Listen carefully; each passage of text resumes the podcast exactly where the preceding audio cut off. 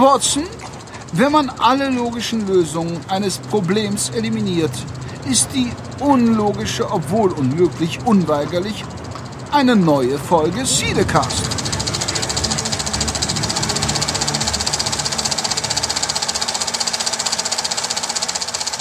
Hallo und herzlich willkommen zur mittlerweile 48. Ausgabe unserer kleinen, aber feinen Show. Es ist einiges los hinter den Kulissen des Cinecasts. Nach aktuellem Stand werden wir in Zukunft ein weiteres Mitglied in der Cinecast-Familie begrüßen dürfen. Äh, damit meine ich nicht meinen zweiten Sohn, der in vier Wochen wahrscheinlich zur Welt kommt. Nein, wir haben einen Partner gefunden, der unser Projekt unterstützt. Ähm, dieser wird nicht nur Sponsor vom Cinecast, sondern wird auch in Zukunft uns zur Seite stehen und äh, hoffentlich dann auch mit tollen Aktionen, äh, mit uns zusammen tolle Aktionen auf die Beine stellen. Dazu aber mehr, äh, wenn es äh, dann soweit ist. Wir gehen ja langsam nahe auf die 50. Ausgabe zu und ich denke, spätestens bis dahin sollte da eine Menge passieren. Und äh, ja, apropos viel passieren, ihr hört ihn schon.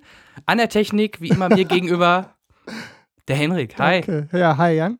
Ähm, ja, stimmt. Wir haben äh, nicht nur den möglicherweise dann Partner anzukündigen, auch hinter den technischen Reglern hier bei mir brodelt es äh, schon eine ganze Weile. Wir sind sehr fleißig, aber auch da werden wir dann immer, wenn es äh, was Neues zu berichten gibt, ähm, euch dann auf den entsprechenden Kanälen ähm, ja, informieren.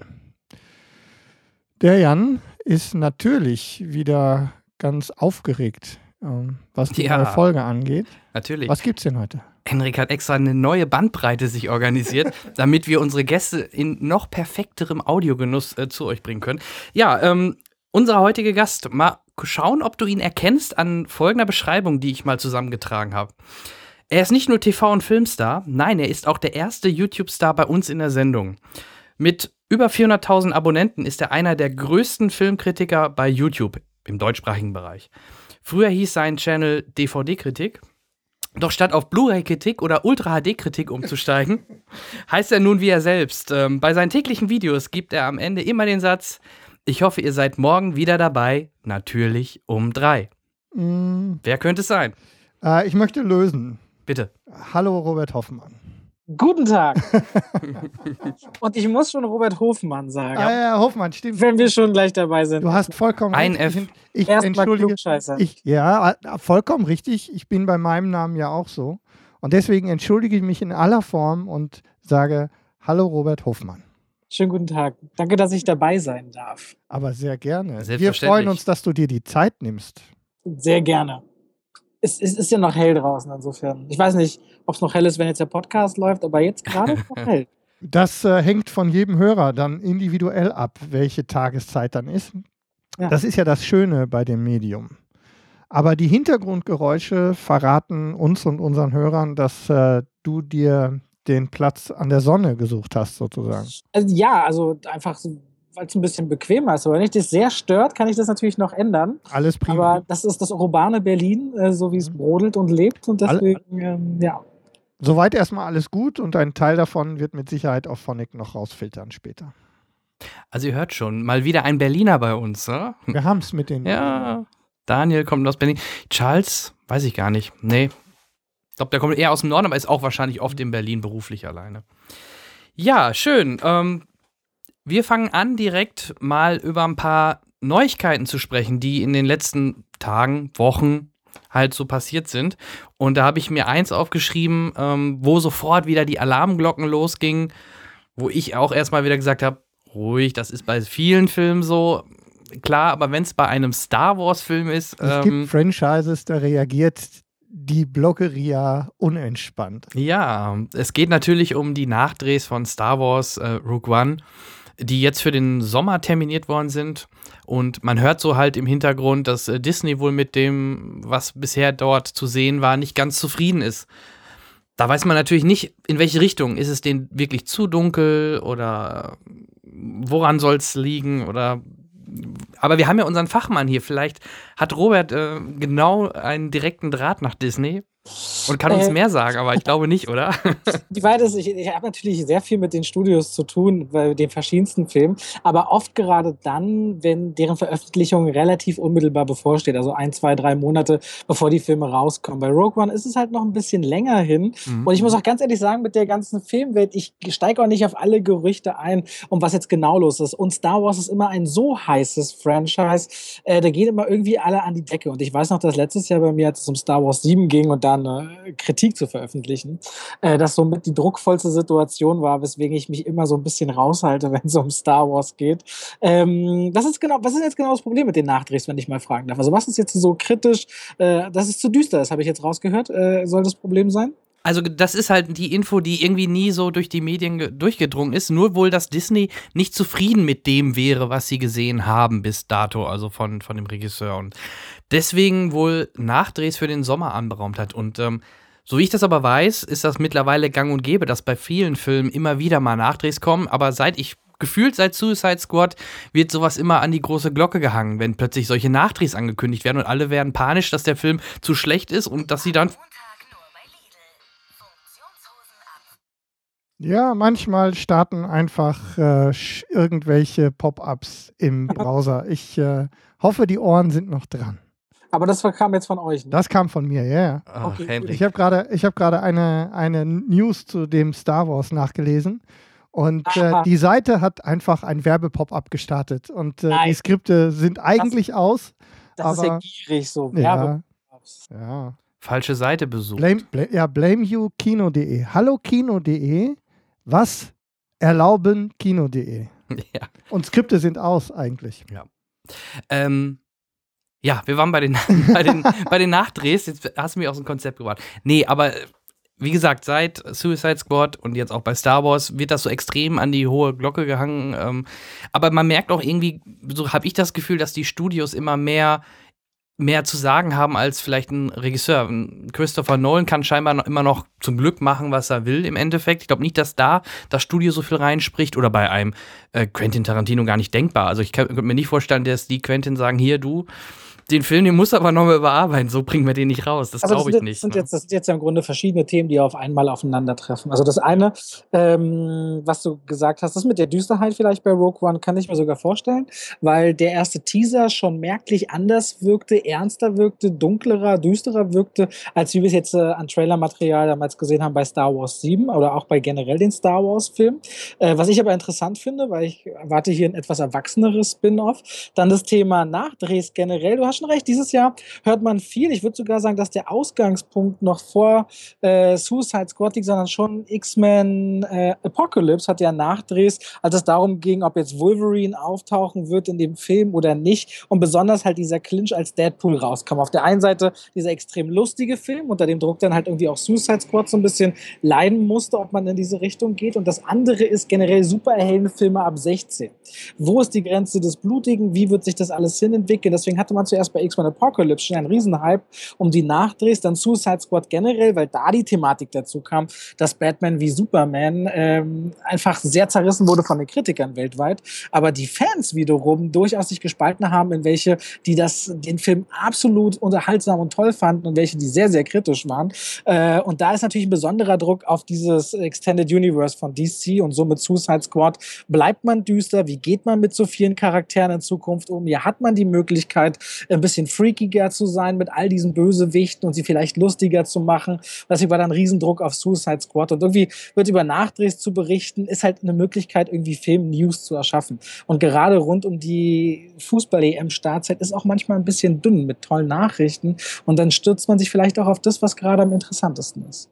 So, das waren jetzt viele Dinge auf einmal. Ja, aber ja, das, da, da steckt schon viel Wahres drin, das glaube ich auch. Und ähm, bei Suicide Squad, korrigiere mich, ich denke, auch da waren sie, glaube ich, bei den Nachdrehs vor allem darauf fokussiert, das Ganze ein bisschen mehr Humor reinzubringen nach Deadpool, oder? Wenn ich das so im, im Vorfeld Absolut, also, also lustig war das Thema, ob es lustig werden kann.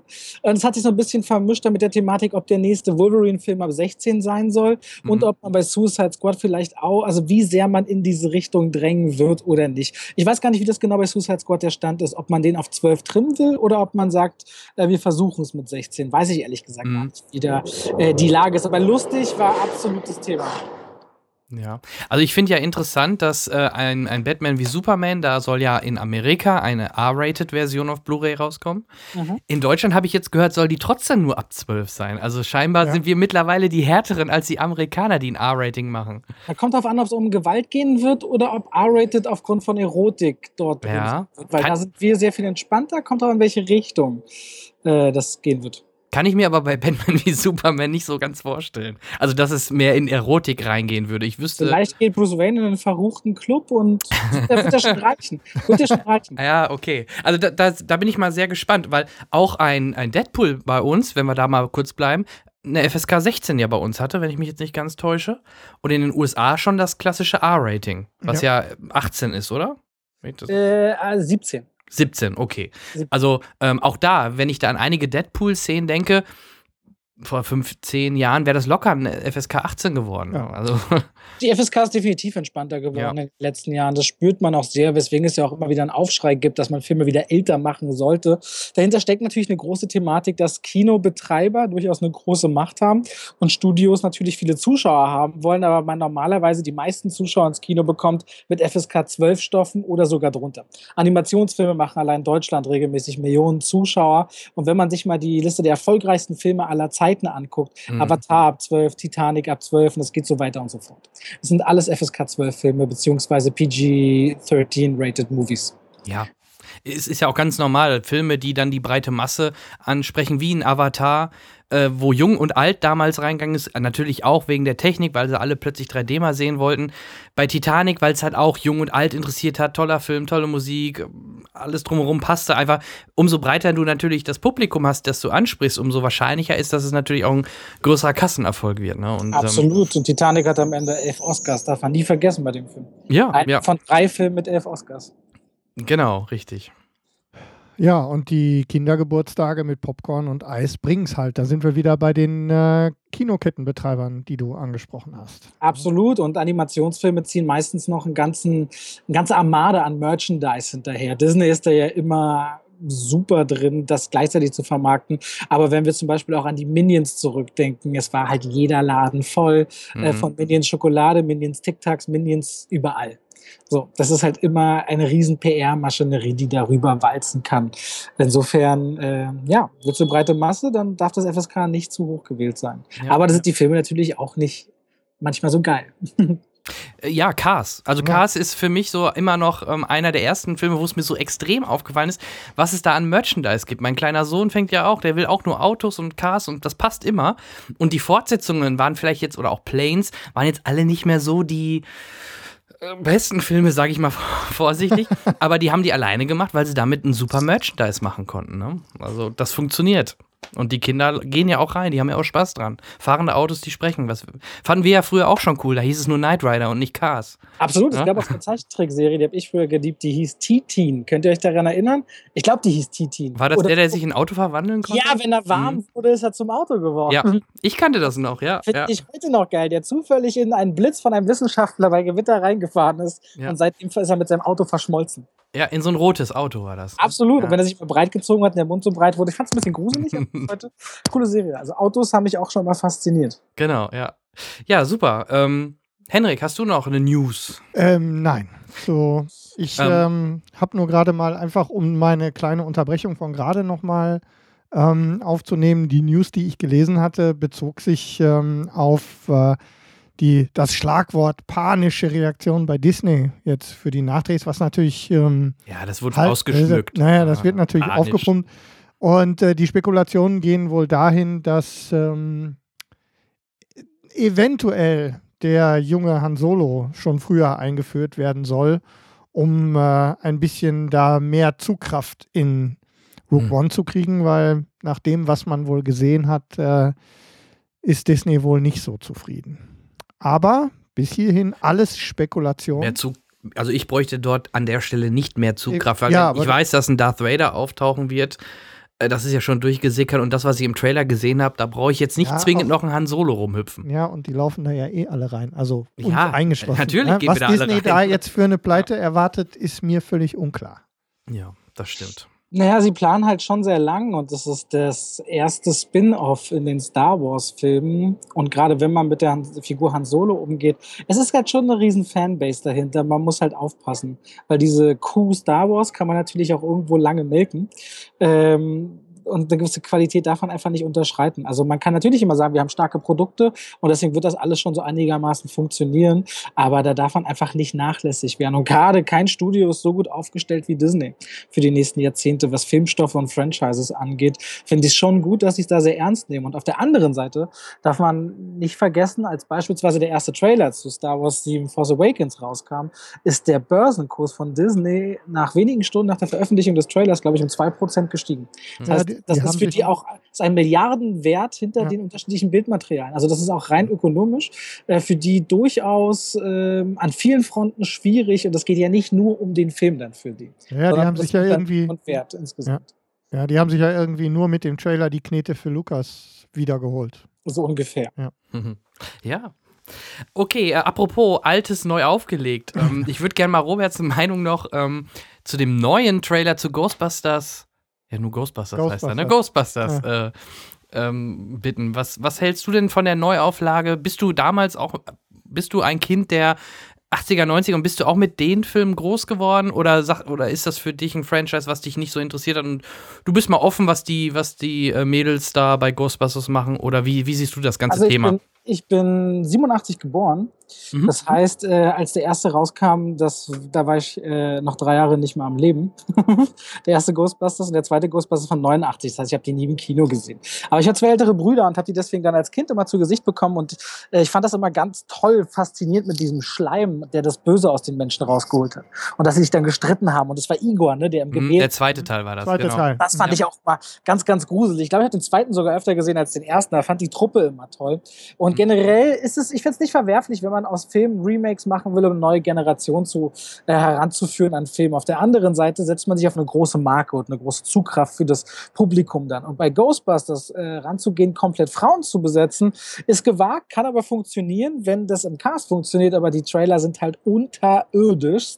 Ich kann keinen Trailer, der äh, so viel gehasst worden ist im Internet. Ich meine, der erste hat auf dem Sony Channel 32 Millionen Klicks oder 34 Millionen Klicks, äh, um die 200.000 Likes und über 800.000 Dislikes. Ja, ja. Also ein Verhältnis von 1 zu 4. Das hat man sonst, also habe ich noch nie vorher gesehen. Ja. Und den neuen Trailer, glaube ich sogar, haben sie nicht mal mehr hochgeladen auf dem Sony Pictures Channel. Oh. Ich glaube, also in Deutschland man findet sie auf allen anderen Kanälen, also die wurden breit gestreut, auch bei Film, über, den, über die Filmkanäle.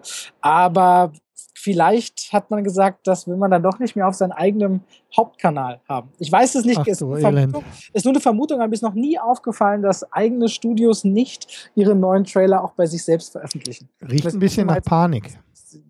Ich weiß es nicht. Ich glaube, der erste, also es wird wenn das so wird wie die Trailer, wird schlimm. Ja, ja. Wobei der zweite Trailer ja ein bisschen was wieder gut gemacht hat. Ne? Aber Melissa, nicht viel. Aber, aber nicht viel. Aber Melissa McCarthy hat sich jetzt auch keinen Gefallen getan. Die hat ja dieser Tage reagiert im Interview äh, mit dem Guardian äh, auf diese ganzen Kritiken und meinte, dass all die Hasser gegen diese Trailer wahrscheinlich nicht genug Freunde hätten ah. und sich ah. sollten, statt im Internet so viel Hass zu verbreiten. Hat dabei aber nicht äh, mal in Betracht gezogen, dass der Trailer vielleicht nicht gut ist oder nicht lustig ist oder den Erwartungen nicht gerecht ja, wird. Der, der Humor, der, ich finde, der funktioniert, das ist so Pipi-Kaka. Blödsinn-Humor. Ja. ja, also der ah. nicht in alle Ritzen. Das ist halt so mega langweiliger Humor. Auch Chris Hemsworth da so ein bisschen dämlicher zu geben, ist immer noch am besten. ja, Gruppe. leider ja. Der, der, gefällt mir auch immer noch am besten im ganzen Trailer, ja, das stimmt. Also wirklich eine ganz schwierige Geschichte. Ich glaube da auch nicht dran. Ich glaube, es wird eine ziemlich schwierige Klatsche für den Film. Auf der anderen Seite, die Erwartungen sind jetzt bei allen so weit unten. Ich glaube, viele sind dann noch überrascht, dass er vielleicht mittelmäßig wird. Mhm. Ja. Aber wir werden es erst ab dem 4. August in Deutschland wissen. Ja, so und ich, ich, glaube, dass die schon da reingehen werden, allein aus Neugier jetzt. Bei, das ist so dieses Phänomen, man will wenigstens den jetzt einmal sehen, ja, was die da rausgemacht haben. Ja, wie beim Autounfall auf der Autobahn. Ja, einmal gucken genau. und dann. Mhm. Genau. Du kannst nicht weggucken, aber. Ja, man, man, man, darf gespannt, man darf gespannt sein, was dann wenn dann die Einspielergebnisse stimmen und ein zweiter Teil irgendwann kommt, wie Leute darauf reagieren werden. Wird man jetzt auch, bin ich gespannt, bei äh, den, den Teenage Mutant Ninja Turtles 2 sehen, wo ich den ersten Teil unterirdisch fand. Ähm, Oha, da hat man, hat man ja auch so ein Beispiel. Da hat man auch so ein Beispiel, wo quasi sehr viele auch enttäuscht waren, mhm. aber trotzdem die Einspielergebnisse, ich glaube über 600 Millionen hat er weltweit gemacht. Ja. ähm, reichen für den zweiten Teil und mal gucken, wie jetzt der zweite Teil performen wird. Ist da Bro, ich, ich, ich glaube, wir sind einfach nicht die Zielgruppe äh, mehr für diese Art von, also diese Filme.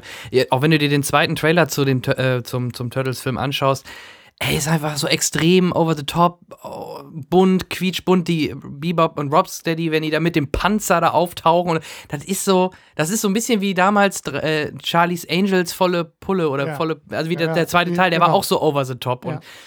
Vielleicht sind wir nicht mehr die Zielgruppe und Jüngere fahren da voll drauf ab, scheinbar. Also werden wir jetzt sehen. Ich glaube halt, ich, weiß- ich weiß nicht, warum Jüngere darauf abfahren sollten. Wenn sie diese Action und die Einfachheit haben wollen, Mhm. dann sind wir mit so vielen Superheldenfilmen bedient, die eine andere Qualität und trotzdem so aufwendige Bilder bieten, besonders 2016. Ähm, ich glaube, ich glaube sogar, dass der zweite Teil besser wird als der erste. Ich bin nur, ich glaube nicht, dass wir nicht die Zielgruppe sind, weil man dockt natürlich beim Zuschauer an den Kindheitserinnerungen an und da zählen wir schon rein, weil die Ja. war schon als ich Kind war, absolut äh, spannend. Deswegen, Mhm. ich, die werden das schon breit fächern. Wer, Film, wer, wer Michael Bay bei einem Film mitmachen lässt, der will schon eigentlich die ganze Bandbreite. ja, das, das Ey, ja. ja, gut, mit dem Transformers kriegt er auch noch immer seine, seine Milliarde Dollar eingespielt. Also, ja, werden wir beim fünften Teil sehen, aber ja, es war ein guter, es war der seelenloseste Actionkracher Nonstop-Explosion überhaupt, der vierte Teil. ja, Mit ich, den größten Product Placements, die man überhaupt platzieren konnte. Aber gut. ich. Ich hatte während des Films noch nie so, also ich hatte noch nie bei so einem Film nach wirklich nach einer gewissen Zeit solche Kopfschmerzen, weil ich dachte, jetzt muss doch mal irgendwo mal Pause sein. Nein, es ging weiter und weiter und weiter. Ja, ja, ich war auf der Europapremiere. Michael Bay war ja da und Mhm. das ist irgendwie, ach, irgendwie skurril. Er hat sich auf die Bühne gestellt und meinte, wisst ihr, wie viele Menschen an dem Film mitgemacht haben? Ja. 4000. Und Ja. keiner hat reagiert, so hat halt Mhm. keiner geklatscht. Und der war völlig perplex, dass es gar keine Reaktion darauf gab. Das war so ganz, ganz merkwürdig. Na, immerhin, Ja, hat er, immerhin, hat seine er, Arbeit richtig gemacht. immerhin hat er seine Worte gefunden, im Gegensatz zu dem Auftritt bei Samsung oder wo das war. Ja, das ist auch Ne? ein bisschen legendär. Ja, auf jeden Fall. Und, und sein Frauenbild sowieso. Also, was er jetzt auch zuletzt wieder mit Kate Beckinsale, was er damals da bei Pearl Harbor über sie gesagt hat. Also, da schüttelt man nur den Kopf, ne? Ja, also, weiß ich nicht. Vielleicht ist er nach Donald Trump der nächste Präsidentschaftsbewerber. Ja. mal mal nicht den Teufel an die Wand. Okay, ja, ähm, dann gehen wir direkt doch mal weiter. Was haben wir denn zuletzt gesehen? Ähm, ich würde sagen, unseren Gast zuerst, was hast du denn als letztes gesehen? Oh Gott, ich war diese Woche, glaube ich, schon sechsmal im Kino oder siebenmal. Mhm. Äh, zum Beispiel heute habe ich gesehen Street Dance New York. Der wievielte? Vierte? Fünfte? Oder wo sind wir jetzt? Weiß ich nicht. Wir sind Ah. äh, Street Dance New York, heißt Ja. er halt. Ich weiß nicht, wie vielte. Da Ja. habe ich gesehen äh, Frühstück bei Monsieur Henri Mhm. äh, dieser Tage. Stolz und Vorurteil und Zombies habe ich gesehen. Ähm, äh, und dann habe ich noch angeschaut Vor der Morgenröte und Everybody Wants Some. Ja, und würdest du welche davon empfehlen?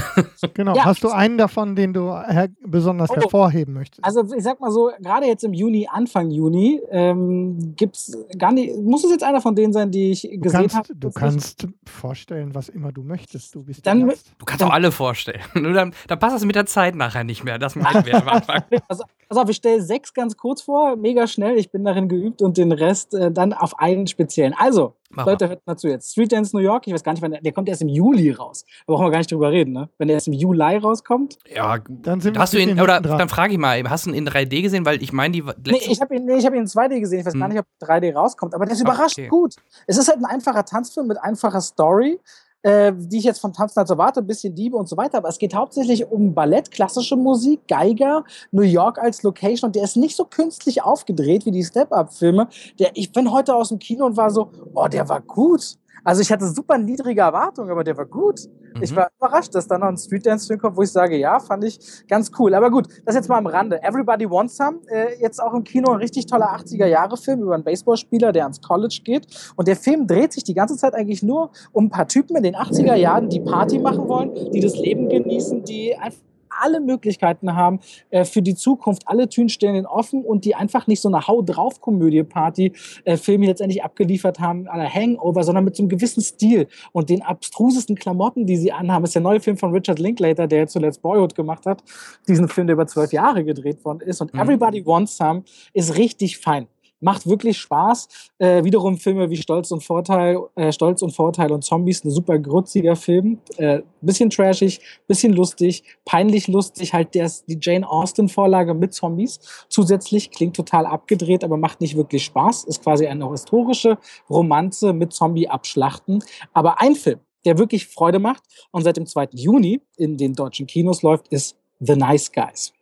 Den sollte man unbedingt anschauen. Der neue Film von Shane Black mit äh, Ryan Gosling und Russell Crowe als Duo. Beide spielen Detektive in Los, in Los Angeles der 1970er Jahre und müssen äh, zusammen eine Frau aufspüren, die verschwunden ist. Stoßen dabei irgendwie in Richtung Pornoindustrie vor. Aber das Skurrile ist, das, der, der Trailer sind schon so skurril zu Nice Guys. Russell Crowe ist der Haut drauf Typ, der ganz klar sagt, jemand zu heiraten heißt eigentlich nur ein Haus für jemanden zu kaufen, den man später hasst. Und Ryan Gosling spielt so einen total verweichlichten Detektiv, der mädchenhaft rumschreit, wann immer ihm was wehtut. Und beide zusammen erleben die skurrilsten Situationen, Dialoge in den tollsten Settings. Wer die Trailer mag zu Nice Guys, und die sind sehr lustig, der Film schafft das tatsächlich über knapp zwei Stunden, dieses Niveau zu halten. Für mich eine ganz, ganz große Empfehlung. Und wenn ich noch darf, würde ich noch einen Film nachschauen nachschieben, der ebenfalls im Juli startet, äh, im Juni startet, der eine tolle Empfehlung ist. Und solange ihr nicht Nein sagt, werde ich einfach weiterreden.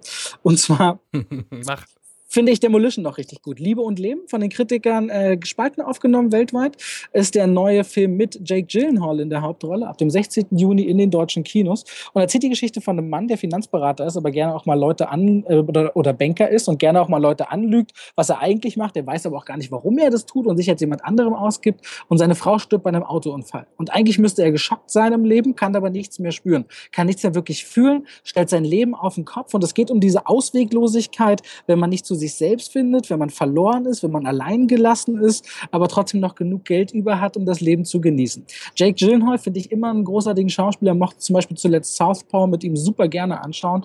Und dieser Film ist so sich selbst finden und eher ein bisschen arthausig, ist auch von 20th Century Fox Searchlight, also der Unterrubrik von 20th Century Fox, die so kleine, besondere Filme macht mit der gewissen Portion Niveau, fand ich richtig fein. Demolition, Liebe und Leben, neben Jake Gyllenhaal noch Naomi Watts und Chris Cooper mit im Cast drin, fand ich auch einen tollen Film. Aber Nice Guy ist für mich die größte Empfehlung. So, hab ein bisschen geredet. Macht ja nichts. Alles nee, gut. Super. Also Nice Guys habe ich auch ja. auf meiner Karte. Ähm, der ist, äh, Shane Black hast du gesagt, ne? Mhm. Das ist doch der äh, Iron Man 3, glaube ich. Ne? Ja, war das der? Iron Man 3. Hm? Okay. Wenn du das sagst, wird das stimmen. Das stimmt, da hat er recht. Ja. Ähm, läuft der diese Woche an? Also heu nice heute? Guys, am, am 2. Juni. Das ist jetzt ja, heute. Das ist, heute zeichnen wir auf. Also am ja. 2. dann läuft der dann läuft er jetzt seit ein paar Tagen für unsere Hörer. Mhm. Ja, ich bin nebenbei Filmvorführer seit 13 Jahren. Ich werde mir den dann morgen Abend wahrscheinlich einlegen und, äh, oder was heißt, heutzutage ist es kein Einlegen mehr, aber werde ich mal starten und mal reinschauen. Also, Vielleicht gucke ich morgen mal bei dir vorbei. Ja, mach doch mal. wirklich, wirklich, wirklich toller Film. Macht große Freude. Ja, ja, also ich habe die Trailer auch gesehen und fand die auch super interessant und äh, allein äh, mit, mit dem Cast, das äh, Ryan Gosling ist eh immer, kann man eigentlich fast mittlerweile ohne vorher sich zu informieren, kann man in einen Ryan Gosling-Film gehen. Das passt ah, fast äh, Kommt drauf an, wenn Raffin Regie führt, war es ein bisschen schwierig. Also Only God Forgives fand ich jetzt nicht stark, wirklich. Mhm. Okay. Es gibt so ein paar Sachen, die sind ein bisschen tricky. Aber der ist auch sehr lustig einfach in Nice Guys, Ryan Gosling. Mhm. Ich hoffe, dass da vielleicht noch mehr kommt. Äh, dass das könnte man eine Fortsetzung machen. Mhm. Ich glaube mhm. daran. Auf jeden Fall, guckt guck ihn euch an. Wie gesagt, es ist große Klasse. Ja, machen wir. Und äh, Jake Gyllenhaal habe ich übrigens heute, glaube ich, noch gelesen.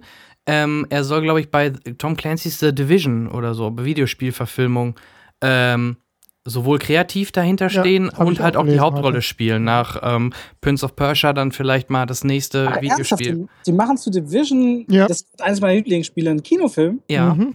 Ist bei mir noch gar nicht so richtig durch. Habe ich heute auch erst gelesen. Ja, ich das, Frag mich aber nicht hatte, mehr wo. Ich hatte ähm, Gerüchte gehört, dass das in Planung ist. Aber heute flog irgendwo durch, habe ich auch gelesen, ähm, dass Jake Gyllenhaal da wohl maßgeblich äh, ich, beteiligt sein wird. Ich, ich habe ja immer, ich mache ich mach einmal in der Woche auf meinem YouTube-Kanal auch Film-News, die kommen meist montags oder dienstags. Wie hieß denn dieser YouTube-Kanal noch? Wie mein Name, Robert Hofmann. Er will öfter mal fragen. Einfach Robert Hofmann. Man braucht auch nur Rob eingeben auf YouTube, dann kommt das von allein. Auf jeden Fall wollte ich aber sagen, ähm, deswegen recherchiere ich die News oft immer erst montags oder dienstags und lese nicht jeden Tag nach. Ich nehme lieber mal den gesammelten Flash einmal in der Woche so und dann bin ich voll informiert. Und wenn du sagst, das hast du gestern oder heute aufgeschnappt. Ja, heute ist das irgendwo durchgeflogen. Bin, bin ich einfach noch nicht informiert. Ich schäme mich. Ja, oft kommt das durch die sozialen Netzwerke, egal ob bei Twitter oder bei Facebook, solche News posten. Oft, oft sind die ja dann noch verschlüsselt. Du musst erst draufklicken, damit du erst weißt, worum es überhaupt geht, aber äh, anderes Thema. Ähm, aber nee, das stand heute schon in, den, äh, in einigen Newscentern, ja. Okay. Also, das ist auf jeden Fall interessant. Ähm, ja, ich werde es wahrscheinlich nicht ganz so schnell hinkriegen, ähm, weil ich da nicht die Erfahrung habe äh, wie der Robert. Aber ich habe zuletzt, für dich, Robert, zur Info, wir bringen ja meistens einmal im Monat eine Folge raus. Also deswegen, ich habe auch noch hier ein Bad Neighbors 2 drin, der ganz nett war. Ähm, viele fanden ihn sogar besser als Teil 1, kann ich nicht ganz so bestätigen. Fand ich okay, aber mich, mich hat da fast schon eher Hitgirl, Chloe Moretz ein bisschen, bisschen gestört. Also die hat mir nicht so gut gefallen wie in anderen Rollen, sagen wir es so. Also.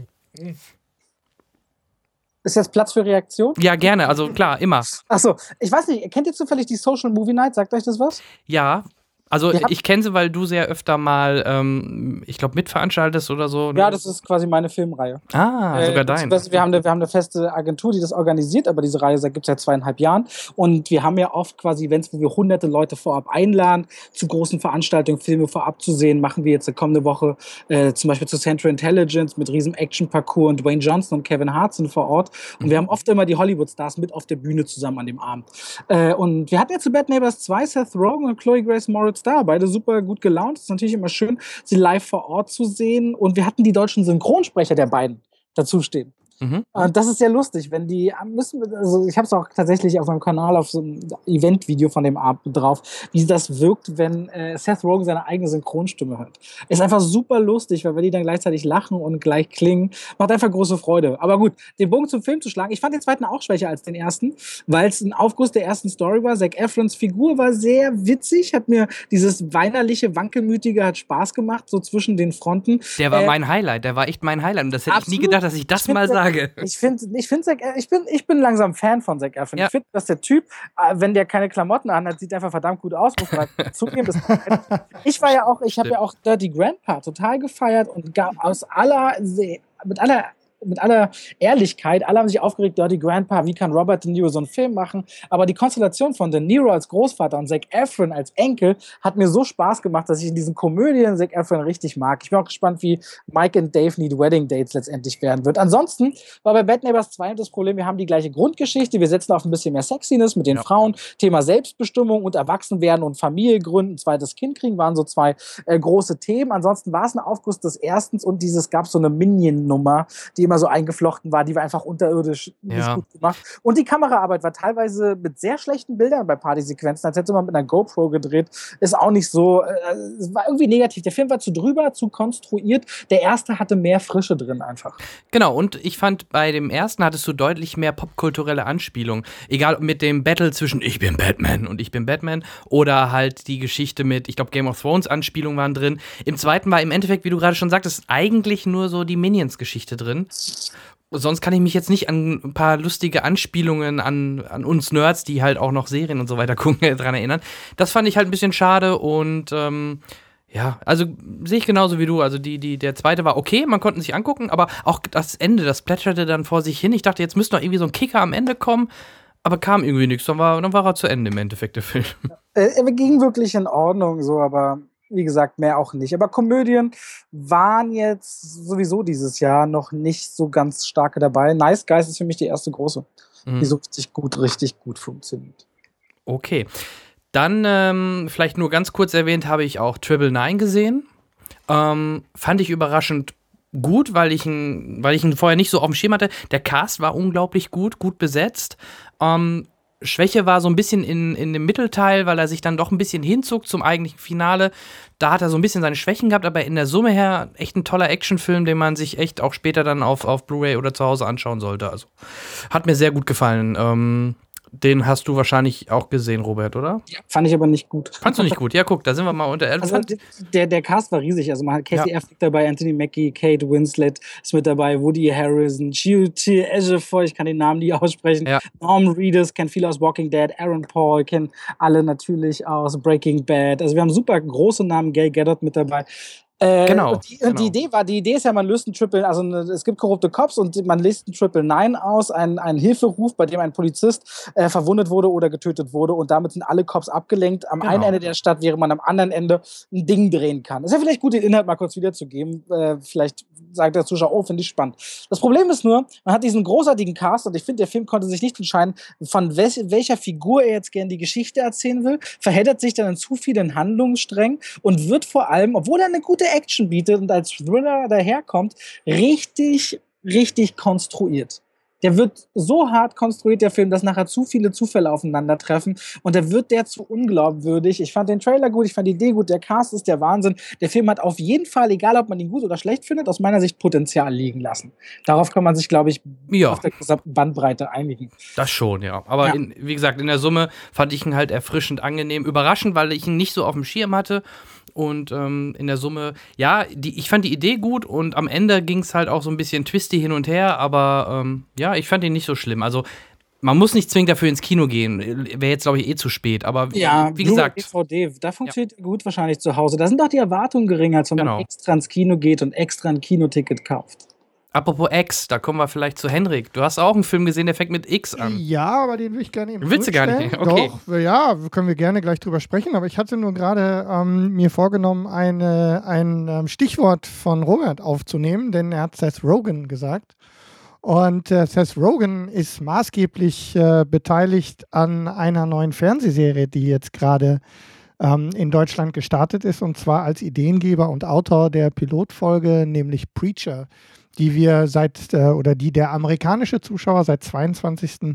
in USA auf AMC und wir seit dem 30. hier bei Amazon Video sehen können.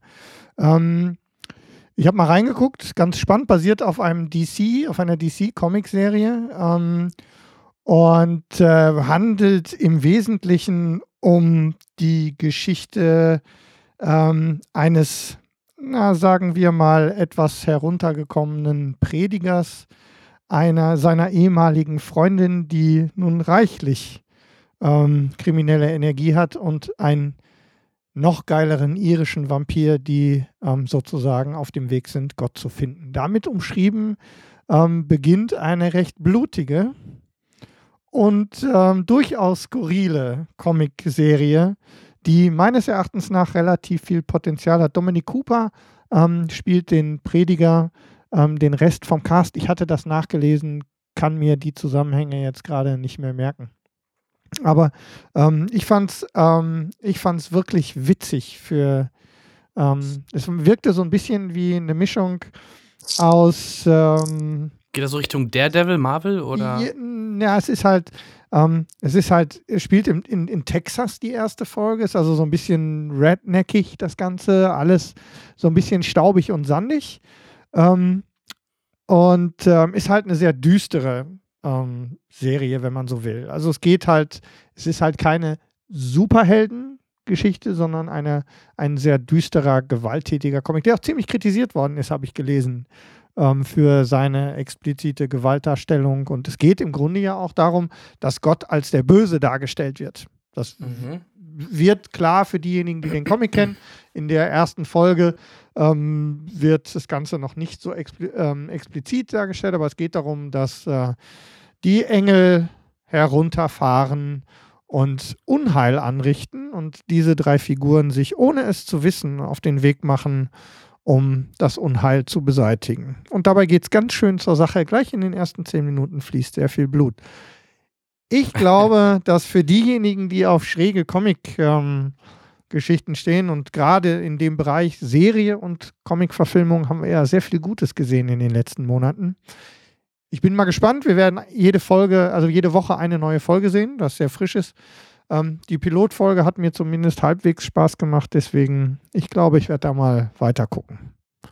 Ganz äh, witzige Sache. Okay, ja, kann ich nicht mitreden, habe ich noch nicht gesehen. Würde ich dann, würde ich dir raten, Ja, deine dazu Nase muss mal erst- reinzustellen. Dazu muss die Telekom erst die DSL-Leitung wieder Stimmt, du hast frei kein. Internet im Moment zu Hause. Nee. Tata. Das ist echt schlimm. Ähm, ja, Preacher. Okay. Ähm, ich, dann bleibe ich mal kurz beim Serienpart. Ähm, ich habe ähm, 11.22.63, der Anschlag gesehen von unserem guten Freund J.J. Abrams mitproduziert, äh, James Franco in der Hauptrolle.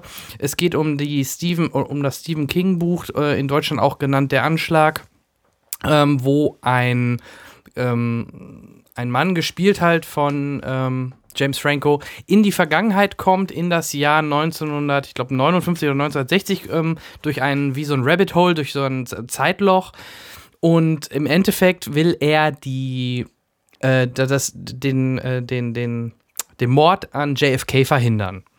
Und ähm, das Ganze ist dann halt über acht Folgen aufgebaut. Also es ist wirklich eine Miniserie, komplett abgeschlossen.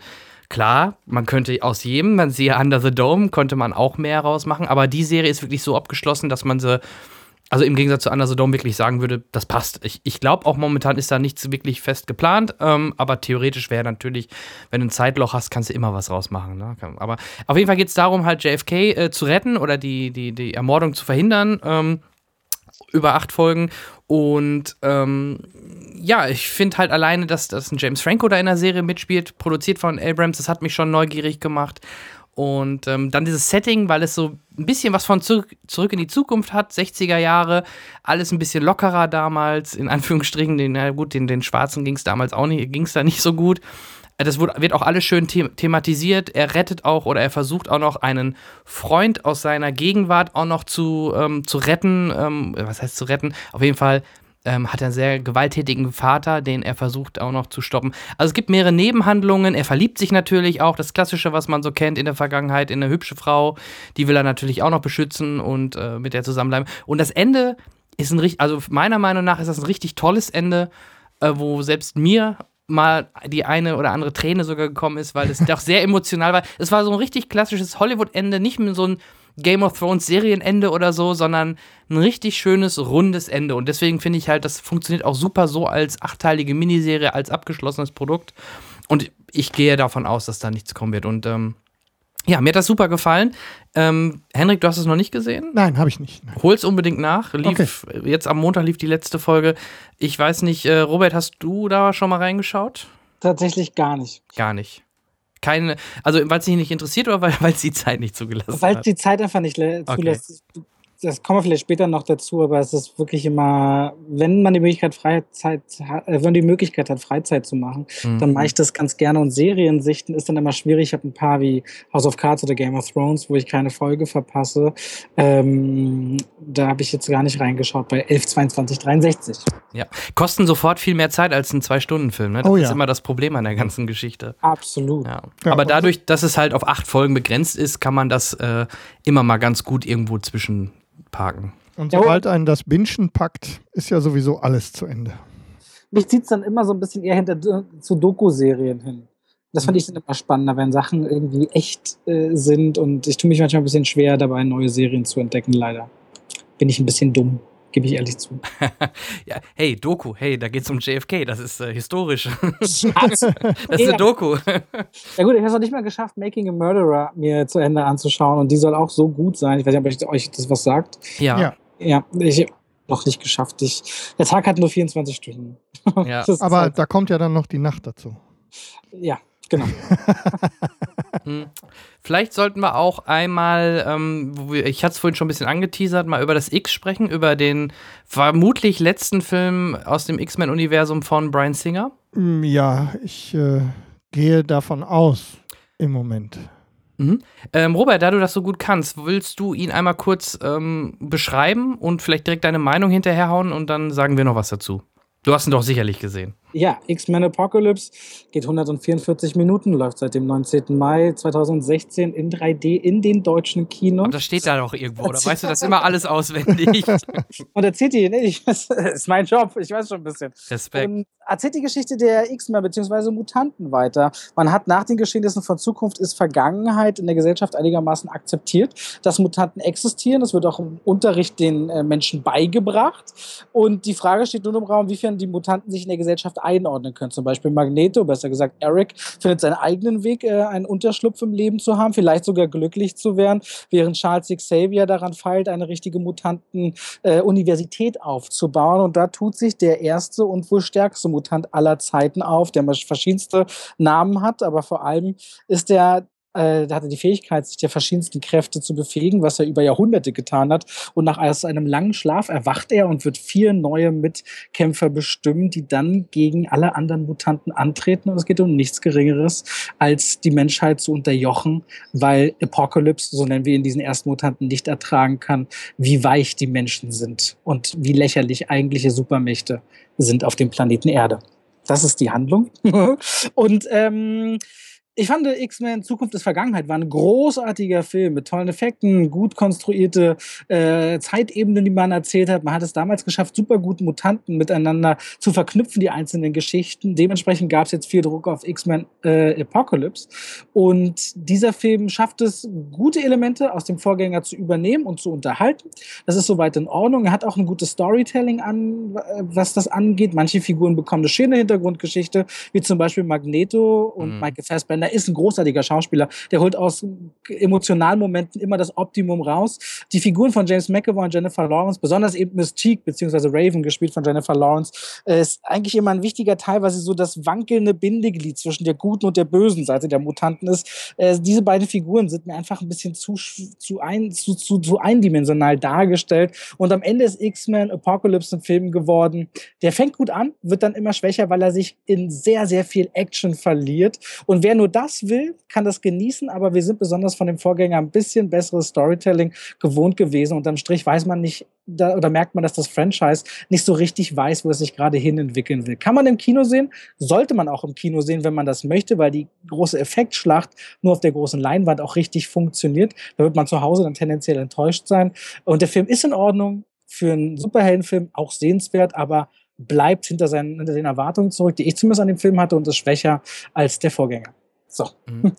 Das kann ich äh, nur unterstreichen und du hast äh, meine größte Kritik, die ich habe an X-Men Apocalypse schon hervorgehoben. Ich glaube, dass Brian Singer sich darin verloren hat, ähm, Magneto beziehungsweise ähm, den Eric Lehnsherr ähm, so viel Tiefe zu geben, dass viele seiner anderen durchaus äh, sehenswerten Charaktere dabei mehr als blass bleiben, er manche sogar tatsächlich verbrennt. Ähm, mein Lieblingsbeispiel ist äh, Psylocke, also die ähm, Olivia Mann, die äh, tatsächlich überhaupt nicht wirklich Komplett. zur Rolle beiträgt. Das gilt im Übrigen für alle apokalyptischen Reiter, die ja im Prinzip nicht wirklich was zu tun haben. Und ähm, der Apokalypse, der Apokalypse ist jetzt mal unter uns Pastorentöchtern. Was ist an dem böse, außer der Tatsache, dass er andere vorschickt, die ähm, Böses für ihn tun sollen? Also ich war wirklich, ich war wirklich enttäuscht von einem möglichen ähm, Bösewicht. Ich hatte vor allem dadurch, dass Oscar Isaac da irgendwie drinsteckt, auch ein bisschen mehr. Vielleicht war ich auch einfach nur zu ähm, zu erwartungsvoll. Das kann natürlich sein. Ich lasse mich da gerne wieder abholen, aber für mich war Apocalypse äh, nix, um ehrlich zu sein. Ähm, naja, also ich finde erst einmal die Darstellung von Oscar Isaac, was er gut geschafft hat in der Darstellung, ist, dass äh, Apocalypse ein sehr wuchtiger, auftretender Charakter ist. Sehr behäbig, sehr langsam und durch seine kühle und langsame Art zu sprechen, hat er dem zumindest etwas dauerhaft Bedrohliches gegeben. Unabhängig davon, was er gesagt hat, erstmal nur von der Art und Weise. Du hast natürlich das Problem im X-Men-Universum, dass du ja eigentlich die Fronten zwischen Magneto und Shark Xavier hast zwischen dem hoffnungsvoll moralischen und dem bösen, beziehungsweise derjenigen, der glaubt, die Menschen sind eben böse und man muss es auch rauslassen. Also wo willst du den Superhelden dann noch platzieren? Noch weiter drunter? Er muss ja irgendwo in die Mitte, weil dieses Franchise einfach davon lebt, dass diese beiden Seiten ja schon vergeben sind. Du kannst also keinen klassischen Antagonisten inszenieren in diese Struktur hinein. Deswegen wundert es mich nicht, dass Apocalypse so ist, wie er ist aber dementsprechend auch, wie du sagst, irgendwo langweilig. Ja, dann aber schwach bleibt. Und bis auf ein paar, ähm, paar Highlights, die drumherum laufen, wahrscheinlich ähm, nehme ich äh, Jan ein bisschen seine Freude an der an der äh, Quicksilver-Szene, die ja nun wieder mal eine richtig gute war. Da kannst du ja vielleicht dann gleich noch was zu sagen, Jan. Ja, allein wegen ähm, der Musik. Ich liebe Und ähm, ja, ja, die würde ich dir auch gerne lassen. Ja. Ähm, wird einfach viel, viel, viel verschenkt in also an, an Charakteren und an Potenzial. Und Aber das hat mich wirklich ein bisschen geärgert. Aber es ist zugegebenermaßen auch schwierig. Also ich wüsste jetzt keine Franchise, wo man so sehr schon vorher gut und böse etabliert hat und dann Elemente noch als Antagonist zusätzlich dazustellen. Also es Ja. ist sehr ungünstig irgendwie. Dann hat sich aber X-Men, also das X-Men-Franchise, in eine Position gebracht, an der man über den weiteren Verlauf tatsächlich ernsthaft nachdenken muss. Und dann ist es mit Sicherheit gut, wenn Brian Singer, von dem ich ein ganz, ganz großer Fan bin, also wenn einer auf Singers Seite steht, dann bin ich das. Aber da hat er sich keinen Gefallen mitgetan. Ich glaube, es musste schnell gehen. Ne? Also Ja. die Zeit dazwischen den Filmen war jetzt auch nicht so riesig. Ähm, vielleicht noch ein paar Worte von meiner Seite aus zu dem Film. Ich finde halt auch die, die Eric-Szenen bis, bis Auschwitz super, extrem emotional. Man hat echt extrem mit Fassbender mitgelitten. Äh, aber dann wurde er nur noch zu einer eindimen äh, zweidimensionalen Marionette, ähm, die dann einfach nur noch ausgeführt hat und da, da steckte nicht mehr viel hinter. Und dann, du sagtest es gerade schon, ähm, mein geheimes Highlight, und das haben sie ja deswegen wahrscheinlich auch im zweiten Teil jetzt oder im, im, im, äh, im neuen Teil wieder gemacht mit Quicksilver. Eine tolle Quicksilver-Szene, die wieder cool gemacht war. An einigen Stellen ein bisschen künstlich wirkte, ja, mag sein. Okay. Aber die haben da wochenlang dran gedreht, das habe ich wohl in, äh, vorab gelesen. Ähm, also toll, to schon toll gemacht. Nur bei der Abschlussszene, wo er die Sonnenbrille aufsetzt, da stand nur ein Arbeitskollege neben mir im Kino und sagte: Guck mal, wenn er jetzt die Sonnenbrille aufsetzt, dann sieht er aus wie Super Richie, wie Matze Knob. und dann habe ich den gesehen mit der und seitdem sehe ich immer, wenn er die, äh, wenn er die Brille aufsetzt, sehe ich immer Matze Knob. Ja, jetzt ist vorbei, Ja. ist Super Richie. Nee, Matze Knob ist das jetzt nur noch. Ähm, ja, nee, fand ich, fand, das fand ich gut. Ähm, ich fand auch wieder den, den ähm, James McAvoy stark. Der, Ja. der gefällt mir immer gut äh, in, also jetzt in den letzten X-Men-Filmen. Für mich ist immer noch First Class mit einer der, besser, der besten. Aber auch der letzte war halt so gut, weil man halt die alten äh, Charaktere, die alten Schauspieler, Patrick Stewart, Sir Ian McKellen wieder reinbringen konnte. Ähm, Nochmal zu so einem letzten, zu einer letzten Steppvisite. Also, das war super. Also, und ja, gut, Apokalypse ähm, war okay, besser als die Trailer. Die Trailer verraten zum Glück nicht so viel wie vielleicht andere Trailer. Deswegen hat mir der Film eigentlich in der Summe doch ganz gut gefallen. Aber auch dieses, äh, die, die, die Wolverine-Szene, ähm, die wurde doch auch nur wieder da reingebaut, total überflüssig im Endeffekt. überflüssig. Nur um schon vielleicht Old Man Logan, also den nächsten Wolverine, damit so ein bisschen äh, vorzubereiten, oder? Also ich habe die ganze Zeit gedacht, warum macht man dann tatsächlich keinen Magneto-Film? Ja. Ne? Und da dann einen gegenstellen und dann im nächsten wieder ähm, die Beziehung zu Xavier da irgendwie einbauen, um da wieder ein bisschen Ruhe in das Franchise zu kriegen. Aber wirklich alles abzufeiern in einem Film war wohl dann doch zu viel. Hm. Es war schön, ihn zu sehen, aber irgendwie, er Ja, wirkte hat irgendwie die, Hat doch die deplatziert. Geschichte nicht weitergebracht. Nö, Kein nö, Stück. Das nö. hätten die doch auch so hingekriegt. Aber das ist vielleicht das Thema, wenn das der zum Beispiel einer der Nachdrehs war, dann, dann würde man an der Stelle sogar dieses Fragment, man würde es sogar dem Film an, oder man merkt es dem Film dann an, dass das eventuell da Ja. so noch reinge, reingemacht worden ist. Ne? ist ja das, was ich fast jedes Mal an dieser Gelegenheit sage. Eigentlich würde ich mir ja für mich mal wünschen, in so einer in, in so einer Pre- und Post-Production-Phase mit solchen Leuten wie dem Singer mal. Die, die Dreharbeiten sind ja dann, da ist natürlich spannend, aber die Entscheidungen, die dann dazu führen, dass das, was man hat, am Ende auf die Leinwand kommt, da wäre ich gerne mal dabei. Ich spreche mal mit ihm. Das ich, ist eine gute Idee. Wenn er das nächste ja. Mal anruft, sagst du einfach. Mache ich. Wunderbar. Okay, ähm, ja, das wäre X-Men. Ähm, aber auch wie Robert sagte, im Kino auf jeden Fall kann man sich den da gut anschauen. Selbst ich fand bei, beim X-Men war das 3D äh, sehr gut. Bei Batman wie Superman, ich weiß nicht, wie es in Berlin bei euch war. Bei uns ist der sogar in vielen Kinos äh, die 3D-Vorstellung rausgeflogen, weil er sehr starkes Ghosting hatte und weil er halt sehr dunkel ge- war. Wahrscheinlich war es auch ein Grund, dass beides irgendwie da war, dass er deswegen sogar in vielen Kinos bei uns nach ein paar Tagen oder nach einer Woche spätestens die 3D-Vorstellung komplett gekickt worden ist. Wir hatten zu dem Film witzigerweise auch wieder eine Social Movie Night, wo Mhm. wir die Filme immer so noch bevor sie raus sind gucken. Wir hatten das erste Publikum, was den Film in Deutschland sehen durfte. Und wir haben den äh, aber in Berlin im IMAX gesehen. Und der Film ist ja teilweise für IMAX optimiert gedreht.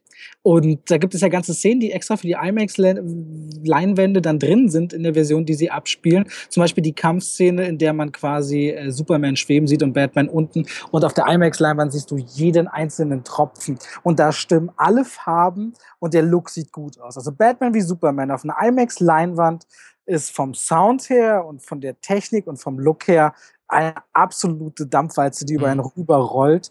Da kann ich wirklich kein schlechtes Haar lassen. Du, Vielleicht, hab- aber ich glaube auch im Nachhinein, weil meine Kritik und so auch zu dem Film sehr gut war und sehr viele Leute damit ein Problem hatten. Unter gewissen technischen Bedingungen ist dieser Film eben sehr viel geiler als, also das hängt sehr von der Leinwand und der Technik ab, Ja. auf dem man diesen Film sieht, muss man ganz klar sagen. Genau, und ich gehe davon aus, dass beim, bei der Konvertierung oder so, ich sag mal, für normale Kinoleinwände, vielleicht ist da auch technisch was schiefgelaufen. Also, wir haben es wirklich in der Cineplex-Gruppe, wo ich tätig bin, halt von mehreren Kinos aus der, aus, aus der Gegend und so mitbekommen, dass die alle dieses Phänomen hatten. Also, kann ja auch eine Konvertierungsgeschichte sein. Und IMAX bin ich sowieso ein großer Freund. Ich bin damals zu The Dark Knight noch auf 70 Millimeter extra nach äh, Berlin gefahren, um das zu sehen. Und das war damals echt ein Highlight. Und ich durfte sogar oben dann in die Projektion mal. Ich habe mir selbst den Film, oh, das, war, das war ein Riesenflatschen. Also den mussten mit so einem kleinen Kran, mussten die den auf den Teller heben. So riesig war der, weil das 70 Millimeter natürlich sofort das Doppelte ausmacht. Und, äh, Aber du als Filmverführer wirst ja bestimmt bei so technischen Daten, da läuft dir wahrscheinlich alles, also da kriegst du ja Gänsehaut, ne? Weil ich habe das ja, Ja. immer wieder, wir haben ja in Berlin quasi äh, ein, ein restauriert, also ein komplett renoviertes IMAX, wo sie die Laserprojektoren ausgetauscht haben mit Laser 3D 4K IMAX-Projektoren, 12.1 Sound und die, und die Leinwand ist 501 Quadratmeter groß. Ja. Das ist schon krass. Also es, ist, es gibt ein, kein Kinoerlebnis, was an IMAX heranreicht. Äh, wobei ich war einmal mit Tarantino auf der Premiere übrigens von Hateful Eight. Jetzt. Mhm. Also Tarantino war da, hat den ganzen Film mitgeguckt auch. Ich saß, glaube ich, eine Reihe hinter ihm. Und das war schön, mit dem Meistermann-Film zu sehen. Und da haben sie im Zoopalast auf 70 Millimeter die gesamte Leinwand, the biggest screen I've ever seen, da komplett noch reingebaut für die Premiere. Und das auch aus technischer Sicht. Äh, Berlin ist eine sehr verwöhnte Stadt, was Kinoleinwände angeht. Und bekommt 2018 noch ein zweites IMAX. Aber gut, das sind andere Themen. Ähm, ich Ihr seid ganz schön gemein und wir, war- wir waren hier. Also, ja, wir hatten früher mal ganz früher in Bochum eins, aber das ist schon, das ist schon ganz lange her. Ähm, nee, und ich war, das war ja die Roadshow-Version von äh, Hateful Eight, die, die lief ja in mehreren Seelen. Hm, Die Ähm, habe ich in Essen gesehen. du hast du in Essen gesehen, Mhm. genau, ja. Und äh, im Zoopalast habe ich damals die 70 mm Version von äh, Interstellar gesehen. Klar. Ja. Das war, da bin ich äh, auch, habe ich Termine extra so gelegt, dass ich in der Zeit dann in Berlin sein kann. Ja. Das war großes Kino. 2D Im IMAX. Sinne. 2D IMAX Nolan, Ja. immer, immer wieder. Äh, bin ich bei Dunkirk hier bei Dünkirchen nächstes Jahr bei dem Kriegsfilm gespannt. Da, da könnte ich mir auch richtig geile Aufnahmen mit IMAX-Kameras vorstellen. Mhm. Äh, ja, Technik, da waren wir gerade, genau. ähm, wie kam man da hin? Genau, über X-Men. Ähm, dann würde ich sagen, da bist du raus, äh, Henrik. Wir sprechen mal kurz über Warcraft. Ja, ja, da bin ich raus. Der. Aktualität geschuldet. Ähm, ich habe ihn letztes Wochenende gesehen. Ähm, ähm, ich würde vorschlagen, ich glaube, ich habe Roberts Kritik, ich, ich teile ungefähr Roberts Kritik, die habe ich nämlich sogar mir jetzt im Vorfeld nochmal angeschaut. Geschaut. Äh, du hattest, glaube ich, nämlich auch für die Allgemeinheit 6 und ich glaube für Fans 8 oder so gegeben von 10 Punkten, ne? wenn ich das richtig in Erinnerung habe. Könnte hinkommen. Ich Ja. mache ja jeden Tag Kritik. Ich vergesse es dann Ja. So rein in den Kopf, raus aus dem Kopf. Ja. Ähm, ja, auch hier muss ich wieder sagen, ich bin heute voll gut im, im Eigenwerbungsmodus. Hatten wir eine Social Movie Night vergangene Woche, äh, auch im IMAX. Und da habe ich den Film äh, auch auf dieser mega Leinwand gesehen. Es ist äh, ein sehr teurer Film erstmal. Der hat ja zwischen 160 und 200 Millionen US-Dollar gekostet. Mhm. Und äh, das Warcraft-Franchise als Spiel, das Ganze ist ja erstmal grob eine Spieleverfilmung. Wir haben ja dieses Jahr mit Angry Birds und Ratchet Clank schon seit äh, zwei sehr schlechte erlebt und durften uns mit Warcraft und vor allem Assassin's Creed ja auf zwei interessante freuen. So, nun ist also Warcraft gestartet und hat in Deutschland unter anderem den besten Kinostarttag des Jahres abgeliefert, vergangenen Donnerstag. Und ähm, ist für Zocker, finde ich, ein ziemlicher Hochgenuss, weil es ein sehr wuchtiger Film ist mit geilen Kampfsequenzen. Das sind die Menschen gegen die, äh, gegen die Orks, also Allianz gegen Horde, die Einführung von Azeroth, äh, also den Kontinent, auf dem alles spielt und eben Völker, die gegeneinander kämpfen müssen, um Lebensraum zu haben. Mhm. Äh, soweit so äh, die Grundgeschichte. Und ich fand vor allem faszinierend auf dem technischen Level, weil der Film ist erzählerisch nicht wirklich stark.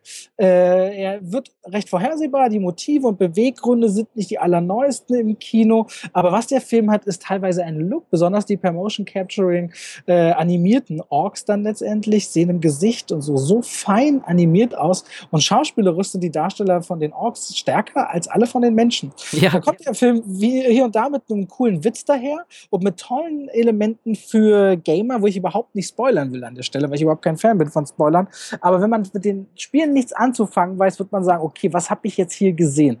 Das macht aus Warcraft so ein sehr zwiegespaltenes Erlebnis. Der ist auf jeden Fall voller Effekte und sehr teuer. Und wer einfach nur Popcorn und gucken will und mal was anderes mit Orks und Menschen, wird sowieso Freude haben. Aber tiefe Storytelling oder sehr berührende Momente, die gibt's nicht. Und die, die es gibt wiederum, und da erinnerst du dich vielleicht, welche Stelle ja eigentlich emotional sein müsste, sind so sehr auf FSK 12 getrimmt, dass ich mir gewünscht hätte, dass bei dem ein oder anderen Tod mehr Blut gespritzt hätte. Das hätte dem Ganzen einen mehr Monumentalcharakter gegeben, anstatt nur so einen Action-Fantasy-Touch. Der könnte ein bisschen erwachsener sein, der Film, so oder so. Ist es ein ordentlicher Auftakt zu einem Franchise und es gibt noch einiges äh, an Luft nach oben. Nicht unbedingt Duncan Jones beste Regieleistung.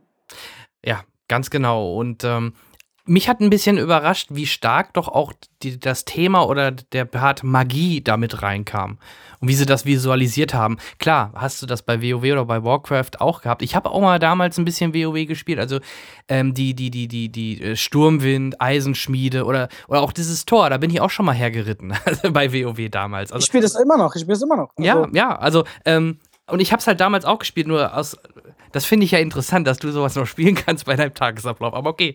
Ähm. Ich gerade, ich sitze gerade hier parallel an meinem Rechner installiert Overwatch und nach dem Podcast muss ich erstmal Overwatch spielen. Ja. Das muss ab und zu sein. Also das ja. müssen Spiele sein. Und Blizzard macht gute Spiele. Ja. Okay. Also, nee, hast du, hast du absolut recht. Nur äh, ich suche mir meist dann immer schon direkt Spiele aus, die nicht ganz so zeitintensiv sind. Dann spiel lieber ein Uncharted. Das, da weiß ich, das habe ich in 10, 12 Stunden spätestens. Nee, deswegen bin ich ja so geflasht von der Info, dass sie von Division einen Film machen und ich das jetzt mhm. gar nicht wusste, weil ich gerade total im The Division Wahn bin. Parallel, ähm, deswegen freue ich mich da auch drüber. Hey, Aber gut. Ist auch toll, dass wir dir sogar noch mal eine News mitliefern können. Ne, also da musst du uns natürlich in dem nächsten News-Video verlinken oder so, ne? Das ist ja klar. Absolut.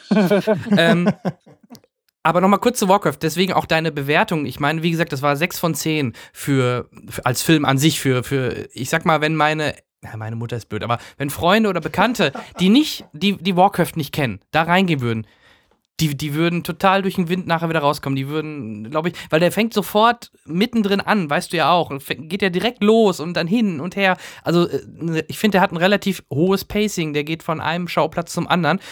Und wenn man da sich nicht, also A, natürlich auf Magie und dieses ganze Setting gar nicht oder schwer einlassen kann, dann wird es echt schwer und dann denkt man, oh, das ist aber doch ziemlich ähm, trashig oder es wirkt dann schon fast schon manchmal ein bisschen trashig. Und den Hauptdarsteller von Vikings, den mochte ich eigentlich ganz gerne, aber auch der bleibt leider ein bisschen blass. Ich finde wirklich, wie du schon sagtest, die Orks oder der Hauptork oder die Hauptfigur der Orks, ich frage mich nie nach den Namen, ähm, den fand ich noch mit am besten oder am stärksten, ne? Also das, die Orks, die haben mir richtig gut gefallen.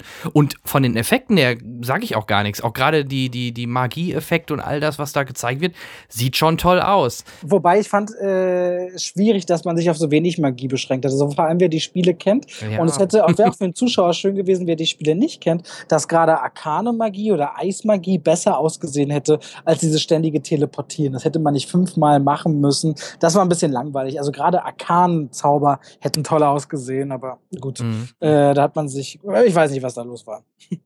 Ja, also klar, gebe ich dir recht. Also das ist, das ist so und ähm, aber in der Summe ähm, tue ich mich halt ein bisschen schwer. Ich bin extrem gespannt. Leider dauert das noch so lange, bis der dann weltweit auch in den USA und so anläuft, weil das ist immerhin noch der Markt, wo er das meiste äh, finanzielle erreichen kann. Ja, klar, schön, dass er letzten äh, am Donnerstag in Deutschland so super gestartet ist, finde ich schon mal gut oder überraschend fast schon, weil hätte ich gar nicht so ganz erwartet, aber scheinbar gibt es auch in Deutschland oder es gibt in Deutschland genügend oder sehr viele WoW-Spieler, die natürlich dann gerade so neugierig sind und vielleicht direkt schon am Donnerstag, Freitag ins Kino gehen, ne?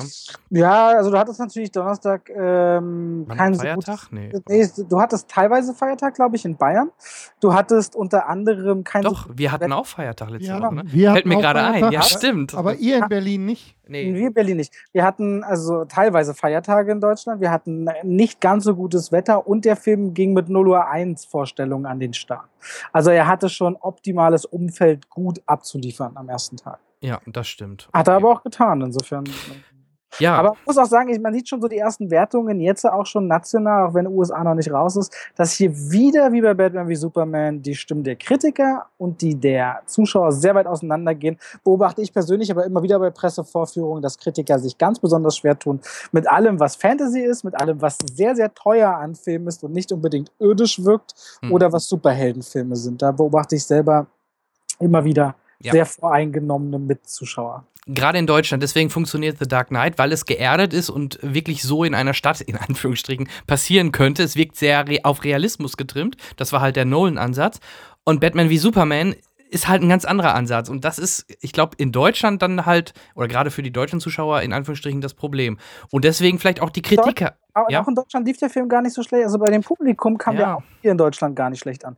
Die Kritiker, ich habe den selber auch, ich habe immer wieder hinterfragt danach, fand ich den in irgendeiner Form schlecht und ich fand den wirklich sehr unterhaltsam. Und du hast einfach bei Batman wie Superman gemerkt, die Leute hatten schon äh, sofort ein Problem, hatte ich Gefühl, mit Zack Snyder. Nach Mhm. Man of Steel wollte man vielleicht nicht. Alle haben dann letztendlich zugeben müssen, dass Ben Affleck das gut macht als Batman. Super. Und äh, vor allem äh, ist es einfach, nachdem Marvel so viele Filme reingedrückt hat in das Superhelden-Genre und fast eine gewisse Art von Grundhumor etabliert hat, dass es dazugehört zu einem Superheldenfilm, weil Batman einfach viele Jahre jetzt nicht vorhanden war in der Kinolandschaft weltweit, mussten die Leute vielleicht erstmal wieder verstehen, was DC bedeutet. DC und Marvel sind die zwei unterschiedlichsten Lager überhaupt. DC ist eben dunkel und ist auch gewalttätig und ist nicht auf fröhlich, wir springen rum und jetzt lassen wir mal eine Spinne noch dazu kommen zu unseren Superhelden. ähm, das sind einfach zwei grundunterschiedliche Ansätze. Ja. Und das ist einfach teilweise anscheinend nicht durchgesickert zu den Leuten. Ich finde nicht, dass Batman wie Superman schlecht ist. Ich bin wirklich gespannt, was da weiterhin kommt und ähm, finde, dass dieser Film völlig zu Unrecht durch die Pressemangel genommen worden ist. Er hat ja auch gut performt in der vor allem der ersten Woche weltweit nach Start, ist dann enorm abgesagt, aber finanziell erfolglos kann man den Film wirklich nicht bezeichnen. Nee, nee, nee. Ja, ich glaube, unter den Erwartungen von, äh, von Warner und DC, das schon. Ich denke schon, dass die mit einem mit Batman und Superman schon die eine Milliarde äh, knacken wollten, weil das haben sie schließlich auch mit The Dark Knight hingekriegt. Warum, ne, warum sollte man dann sagen, ja, wenn jetzt Batman und Superman in einem Film ist, warum sollte man da nicht die Milliarde knacken? Ne? Ähm, aber wir, 80 Ja. Millionen hat er gemacht, ne? Ach, 870. du, ach du, ja, genau, genau. Ähm, nee, nochmal, auch für dich zur Info, weil du hast wahrscheinlich den Cast nicht gehört, wo wir drüber gesprochen haben. Wir gehören auch zu den wenigen, die den nicht zerrissen haben. Also ähm, ähnlich wie du haben wir den eigentlich positiv angenommen. Ähm, wir haben halt nur natürlich, wie wir den Film im Detail mal besprochen haben, schon Schwachstellen gefunden. Also zum Beispiel diese, diese ähm, Einführungen der weiteren Charaktere als äh, Video äh, im Film, die wirkten so ein bisschen halt reingesetzt. Oder manche, die Film, manchmal wirkte der Film so ein bisschen zerhackstückt. Ne? Also ich fand, ich fand da vor allem, ich habe mich so auf Aquaman gefreut, Jason Momoa Ja. wirkt wie eine männliche Ariel, wie er da wegschwimmt. so, das, also ich gebe schon recht, dass der Film kein Meisterwerk war, genau. aber der war bei weitem nicht, wie er bei den Metascores teilweise wegkommt, äh, Ja. zwei von zehn Punkten. So, das, Bei Da Rotten, wollten- oder bei Rotten Tomatoes ging der auch komplett baden. Also gebe ich, also das, da geben wir dir absolut äh, recht, da sind wir auf einer Wellenlänge. Also wir fanden den auch deutlich besser als äh, die ganzen Kritiker ähm, oder sehr viele Kritiker im Netz. Deswegen war ich sehr positiv überrascht, wie ich damals dann deine Kritik gesehen habe, ähm, dass du da doch deutlich positiver angeregt habe ich aber auch wirklich erstmal einstecken müssen, so in den Kommentaren. Ja, glaube ich. Ja gut, aber das weiß ich eigentlich auch so. Aber, das, aber vor allem, das Interessante ist dann, wenn der Film wirklich rauskommt, weil die Review kommt ja Tage bevor der Film rauskommt und die Leute sehen den, dann auf einmal sieht man, wie sich das einpegelt und das ist dann die meistgeklickteste Review ist und trotzdem so wenig verhältnismäßig Dislikes hat und so. Das äh, ist immer wieder interessant bei Filmen, wo man die Review weit vor Kinostart machen kann, die groß erwartet sind. Da weiß ich noch, Star Wars 7 war ein unglaublicher Druck, da mal auf den Punkt zu kommen. Das war Mhm. wirklich äh, huiuiuiui. Ja, und das weißt du ja auch, bei Star Wars 7 wurde auch im Nachhinein von, gab es auch viele Kritiker, die das nur noch als Kopie von Episode 4 äh, gekritisiert haben und so weiter. Da gab es halt, Ich, ich tue mich mit Kritikern so schwer, mit so vielen, die da sitzen. Ich habe immer wieder bei meinen Presseverführungen Leute, die. Ich versuche immer, ich versuche immer zwei Sachen, drücke ich eigentlich immer aus. Das eine ist, man sollte nicht zu McDonalds gehen und Hummer bestellen. Das funktioniert einfach nicht. Man weiß, man muss halt nur damit rechnen, was wird man vorgesetzt bekommen, wenn ich weiß, ich gucke jetzt Film XY. Und ich persönlich betrachte es so, ich sehe mich als Dienstleister. Ich will doch zum Beispiel bei Street Dance New York, den ich vorhin kurz erwähnt habe, werde ich doch nicht versuchen, Arthouse-Fans davon zu überzeugen. Ich versuche den doch in Relation mit anderen Tanzfilmen zu vergleichen und dem Publikum, die sich für die Filme interessieren, die sowieso bloß das Video oder das Material anklicken rund um den Film, zu vermitteln, lohnt es sich für euch, den Film anzugucken oder nicht. Das ist die eigentliche Dienstleistung, die man erreichen sollte und nicht immer ich ständig nur meine Meinung auf den Tisch packen, weil wem hilft denn das, wenn ich einfach nur versuche herunterzubrechen, warum es für mich jetzt ein guter oder nicht so guter Film war. Das ist das eine. Und das zweite ist, wieder ein Essensvergleich. Nur weil ich irgendwann mal im Urlaub den besten Burger meines Lebens gegessen habe, heißt das nicht, dass ich danach nie wieder einen guten Burger essen werde. Und das ist das Beispiel, was du gesagt hast. Teil 7 ist eine Kopie von Teil 4. Ja gut, aber halt das Ganze eben sehr viele Jahre später und für eine neue Generation. Und was einmal gut ist, kann auch ein zweites Mal auch nochmal gut sein, wenn man es gut macht. Genau. Das ist wie, wie, wie mit Creed. Habt ihr Creed gesehen? Ja. Ich fand Creed großartig. Ich weiß nicht, wie ihr den fandet, aber eigentlich war es Rocky 7. Aber trotzdem, Absolut. trotzdem hat er es geschafft, Gänsehaut zu erzeugen, eine schöne Geschichte, eine Trainer- und Schützlingsgeschichte rauszuarbeiten. Sly Stallone, der den Redeemed Award bekommen hat bei der Goldenen Himbeere für seine Leistung neben dem Golden Globe selber, der eine tolle, tolle Performance abgeliefert hat. Und das zeigt eigentlich auch, dass man eine Geschichte nochmal erzählen kann von Anfang an, weil es ja wieder der Außenseiter und alles ist. Und trotzdem kann man die Herzen berühren. Ich finde es immer so ein bisschen verbittert. Ich glaube, manche Kritiker haben einfach schon zu viele Berlinalen mitgemacht und, ähm, weiß ich nicht, haben zu lange im Dunkeln gesessen in ihrer Karriere. Nicht. Ja, die kenne ich ja. okay, ähm, Henrik, einen Punkt hast du noch in deiner. Äh, habe ich, habe ich, habe ich, habe ich. Ähm, da da würde ich sagen, dass wir da nur mal kurz unsere Meinung zu geben, wie es uns bisher gefallen hat. ah, wir werden darauf spielst in ein, Wir werden wahrscheinlich in zwei Monaten, wenn, oder ein, zwei Monaten, Ja. wenn die Staffel durch ist, da eh nochmal ein bisschen länger drüber sprechen. Du versuchst mich in Game of Thrones Staffel 6 äh, zu schicken. So ein bisschen. Da hast du, ähm, ja, da triffst du mich besonders. Also ich bin im Gegensatz zu Staffel 5, Entschuldigung, wieder mal den, einen kleinen Frosch im Hals, wird sich gleich lösen. Ähm, ich bin nicht so gehypt gewesen vor der Staffel 6 wie damals vor Staffel 5 Mhm. an die ich mich besonders gut erinnern kann, an den Hype. Bin dann aber extrem durchgestartet mit den ersten beiden Folgen. Ja. Und habe mich dann ähm, ein bisschen gewundert, wo die Reise so hingeht. Und stelle jetzt fest, vor allem jetzt mit der letzten Folge, wir sind bei Folge 6, Sechs. Mhm. es ist äh, doch eine sehr gute Staffel. Ähm, auch obwohl die Befürchtungen ja relativ groß waren, dass jetzt, wo der Zusammenhang zwischen Büchern und der Serie durch die Verspätung des äh, aktuellen Buches ein bisschen ins Wanken geraten könnte. Aber ich glaube, ähm, die sind sich alle näher, als man denkt. Und man sieht ja auch noch den Zusammenhang zu den Büchern.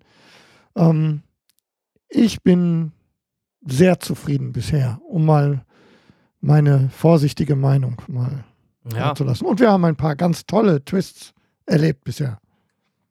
Ja, absolut. Also ähm, die, die Geschichte mit dem äh, dreiäugigen Raben und so, äh, ich sag nur Flashbacks oder Ja. diese, diese Zeitgeschichten, ohne jetzt im Detail zu gehen, wir wollen es halt jetzt- jetzt auch noch nicht zu tief spoilern. Die Ähm, dramatische Hodor-Veranstaltung. ja, nennen wir es mal so. die Hodor-Veranstaltung, Das, genau. ist, das ist schon zu viel gespoilert. Ja, aber Wieso? Ja, ganz- wir wissen, dass er, wir, So. wir wissen seit ein paar Folgen, dass er, dass, ähm, dass es darauf hinausläuft, dass wir zumindest mehr erfahren über Hodor. Und mehr habe ich nicht gesagt. Und unter uns, äh, die, die den Podcast hören, entweder haben die äh, Game of Thrones, gucken die, oder wenn es die nicht interessiert, gucken, haben sie es eh noch nicht gesehen, werden sie es eh nicht gucken. Also, und wie gesagt, wir werden jetzt auch nicht tief ins Detail gehen, aber Nein. ja, äh, ich sehe es ähnlich wie du. Mir hat die sechste Staffel bis jetzt sehr viel Spaß gemacht. Ich fand halt, der Start war sehr stark. Die Folge The Door, also die fünfte, hat mir sehr, sehr gut gefallen. Man Vierte merkt, hat ein bisschen durchgehangen, ne? ja, die sechste jetzt zum Beispiel ist mehr wieder so ein bisschen mehr Aufbau, aber in der Summe auch dann, dass das Finish am Ende ähm, war wieder sehr, sehr gut oder sehr auch optisch gut gemacht. Auch nochmal da der Hinweis: Die Drachen werden von einer deutschen CGI-Firma produziert. Äh, aus Stuttgart, glaube ich, kommen die. Also bravo, macht ihr super. Ähm, Und generell, ne, deutsche Schauspieler bei Game of Thrones hatten wir ja auch schon jetzt häufiger. Ähm, nee, also gefällt mir wieder gut. Ich freue mich schon und bin sehr, sehr gespannt, wie das, in, in was das enden wird, diese Staffel. Und vor allem, wie es dann weitergeht, ob ein Kinofilm noch kommt, ob siebte, achte verkürzte Staffel kommt. So ganz das letzte Wort ist ja da noch nicht überall gesprochen, aber ich, äh, ich, ich kann immer nur wieder sagen, dass das eine Serie ist, echt auf einem Ja, ja. extrem hohem Niveau und die ersten sechs Folgen haben es wieder gezeigt. Ähm, gut, dass sie Dorn so ein bisschen mehr ausgeklammert haben. Das war vielleicht so einer der Schwachpunkte der fünften Staffel. Gerade für die Buchleser äh, war das sicherlich ne, ne, ne, ein Schwachpunkt. Ähm, und ähm, ja, also mir, mir macht Spaß wieder und Robert ist, glaube ich, auch ein Game of Thrones-Fan. Und ich meine, da gab es auch sicherlich auch eine Social äh, äh, Movie Movie Night. Night. Nein. Nein. Game of Thrones ist, äh, das äh, kommt ja bei uns so spät auf Blu-ray raus. Und zu Serien haben wir das noch nie gemacht. Aber ich bin ein Riesenfan von den Staffeln. Ich finde vor allem, auch bei der fünften Staffel gab es übrigens ein schönes Making-of am Ende. Ich hole mir mal den Staffelpass und gucke das dann auf iTunes. Mhm. Und ich bin gespannt, wenn dann die Staffel irgendwann mal durch ist, ob es da auch wieder sehr cooles Bonusmaterial gibt. Gab es Ja, tolle, verschiedenste Bilder von Settings und so weiter und so fort. Die Entwicklung der Figuren, ich finde es richtig toll. Die sechste Staffel endet super episch. Super geil mit fast einem kleinen Fahrplan. Wo wird es hingehen? Von der Handlung her äh, könnte sogar über ganze Staffeln eine Ausrichtung sein. Ich Ähm, denke auch, dass wir jetzt, äh, das könnte- dass wir jetzt relativ gut wissen, ungefähr, wo es so in Richtung Aber Ende auch, Ende auch halt- Staffel 7 hingeht. Game of Thrones ist auch immer trotzdem eine für eine Überraschung gut, sagen wir es mal so. Und vor allem auch Figuren rund um, was ich sehr spannend finde, ist Ramsay Bolton. Oh. Man ihn, Oh nimmt- Mann. das ist eine sehr, sehr spannende Figur und vor allem äh, auch im Internet, was man findet, weil er sehr viel auch angefeindet wird und auch ganz klar sagt, Leute, wenn ihr mal im wahren Leben über ähnliche Missstände euch genauso schockiert zeigen würdet, dann wäre sehr viel mehr geholfen, als wenn es bei einer Fantasy-Serie Fantasy passieren Ja. würde. Äh, es gibt viele Figuren in alle Richtungen und es passiert sehr viel, aber der Look der Serie ist unglaublich wertig nach wie vor. Mhm. Das Einzige, was ich immer merke, man muss Game of Thrones unbedingt in einem dunklen Raum schauen. Wenn Ja. man das bei Tageslicht macht, sieht man die Hälfte manchmal nicht. Ja. Das ist äh, dann ein bisschen schade. Ans und äh, ich muss ganz ehrlich sagen, in Folge 6 gab es endlich wieder barbusige Frauencodes. Und äh, das ist ein bisschen zu kurz gekommen, muss ich mal als Mann. ja, Folge, Ja. Folge 5 zu ja auch wenig schon. Brüste, zu Folge- wenig Brüste kann ausrennen. Ja, zu Folge wenig 5 auch Brüste schon wieder. Staffel 6. Ja, geht das in Folge 5 war, glaube ich, äh, Da gab es einen Und Schwengel. da gab es auch, noch- da gab's auch noch ordentlich was zusätzlich zu ich sehen. glaube, ich glaub, da gab es Ja. für, für viele Fans. Ich hatte mir, ich hatte mir ein bisschen äh, Sorgen um den, ähm, um den Aria-Strang gemacht. Der kriegt aber jetzt auch wieder Fahrt, so wie wir das jetzt sehen. Da bin ich ganz froh drum. Und meine allergrößte Kritik an der Folge 6 ist äh, die, dass wir jetzt über die Hälfte sind. Das ist ganz schrecklich. Ja. Ja, Aber apropos Aya, ich glaube, da passiert einfach sowieso noch viel, weil Macy Williams, äh, also die Darstellerin, im Vorfeld schon relativ stark auch in äh, Marketingkampagnen eingebunden war.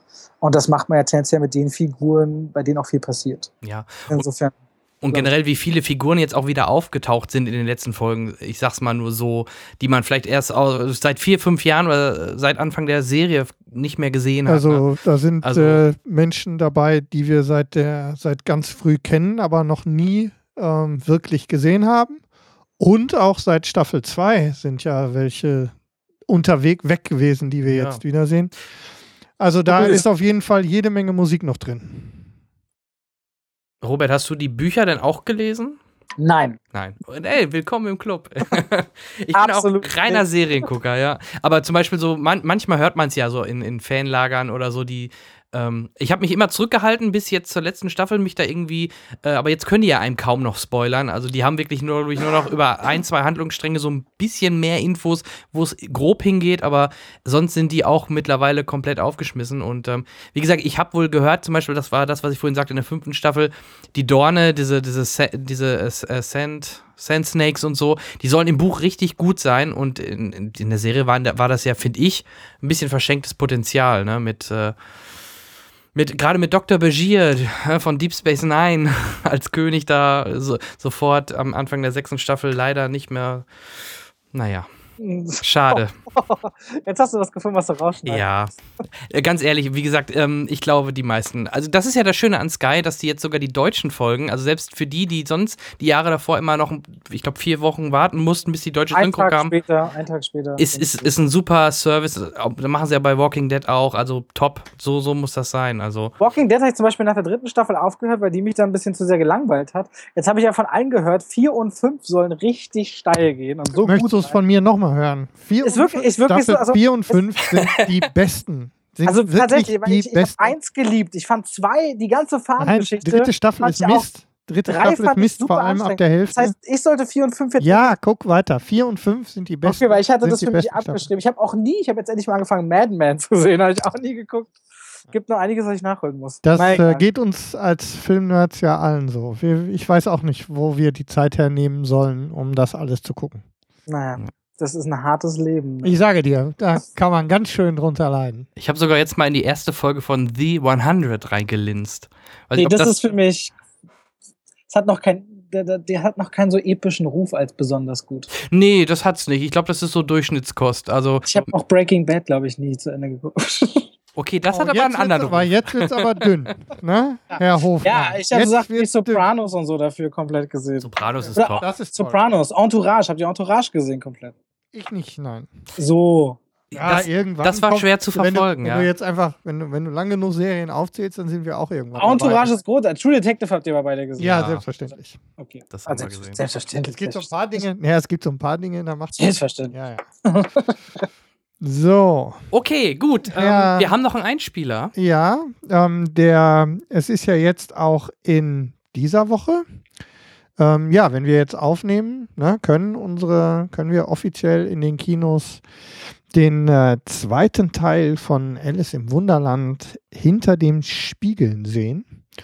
Und ähm, wie es bei uns so üblich ist, äh, zu besonderen Gelegenheiten schicken wir unseren Harry Hirsch, unseren Außenreporter, den Daniel Pog in entsprechende Vorstellungen. Und der hat uns, ähm, oder der hat für uns Alice im Wunderland 2 gesehen. Vor schon drei Wochen. Also die PK war schon. das ja, ist die schon, PV ja, war schon ein bisschen denn- länger. wann her. der die gesehen hat, Naja. ist ja für die Folge erstmal Nö, das völlig egal.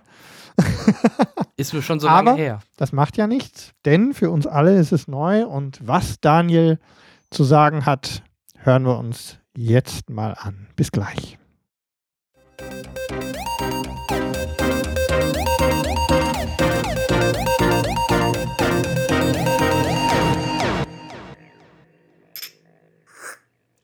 Zeit ist ein kostbares Gut. Zeit ist, ist etwas, das wir nicht, das wir nur begrenzt zur Verfügung haben. Und wie hast du dich gefühlt in, in Hinblick auf deine Zeit auf Erden und die Kostbarkeit der begrenzten Zeit, die du hast, nachdem wir den Film Alice Through the Looking Glass verlassen haben?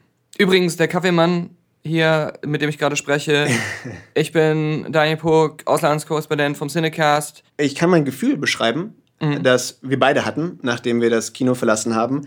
Wir waren erschöpft. Erschöpft. Wir waren komplett erschöpft, was vielleicht auch daran lag, dass es draußen 30 Grad hatte und wir in diesem Kino saßen. Ja, was willst du von mir hören, Daniel? Ich, ich, ähm, also, äh, Ich will schon mal gar nichts von dir. ich weiß. Also zugegeben, ich, ich gucke diese Filme nicht. Ich Ah. sehe die ganzen Comic-Verfilmungen nicht. Hm. Ich sehe, das- und das ist keine Wertung, aber ich gehe einfach ins Mainstream-Kino Ja.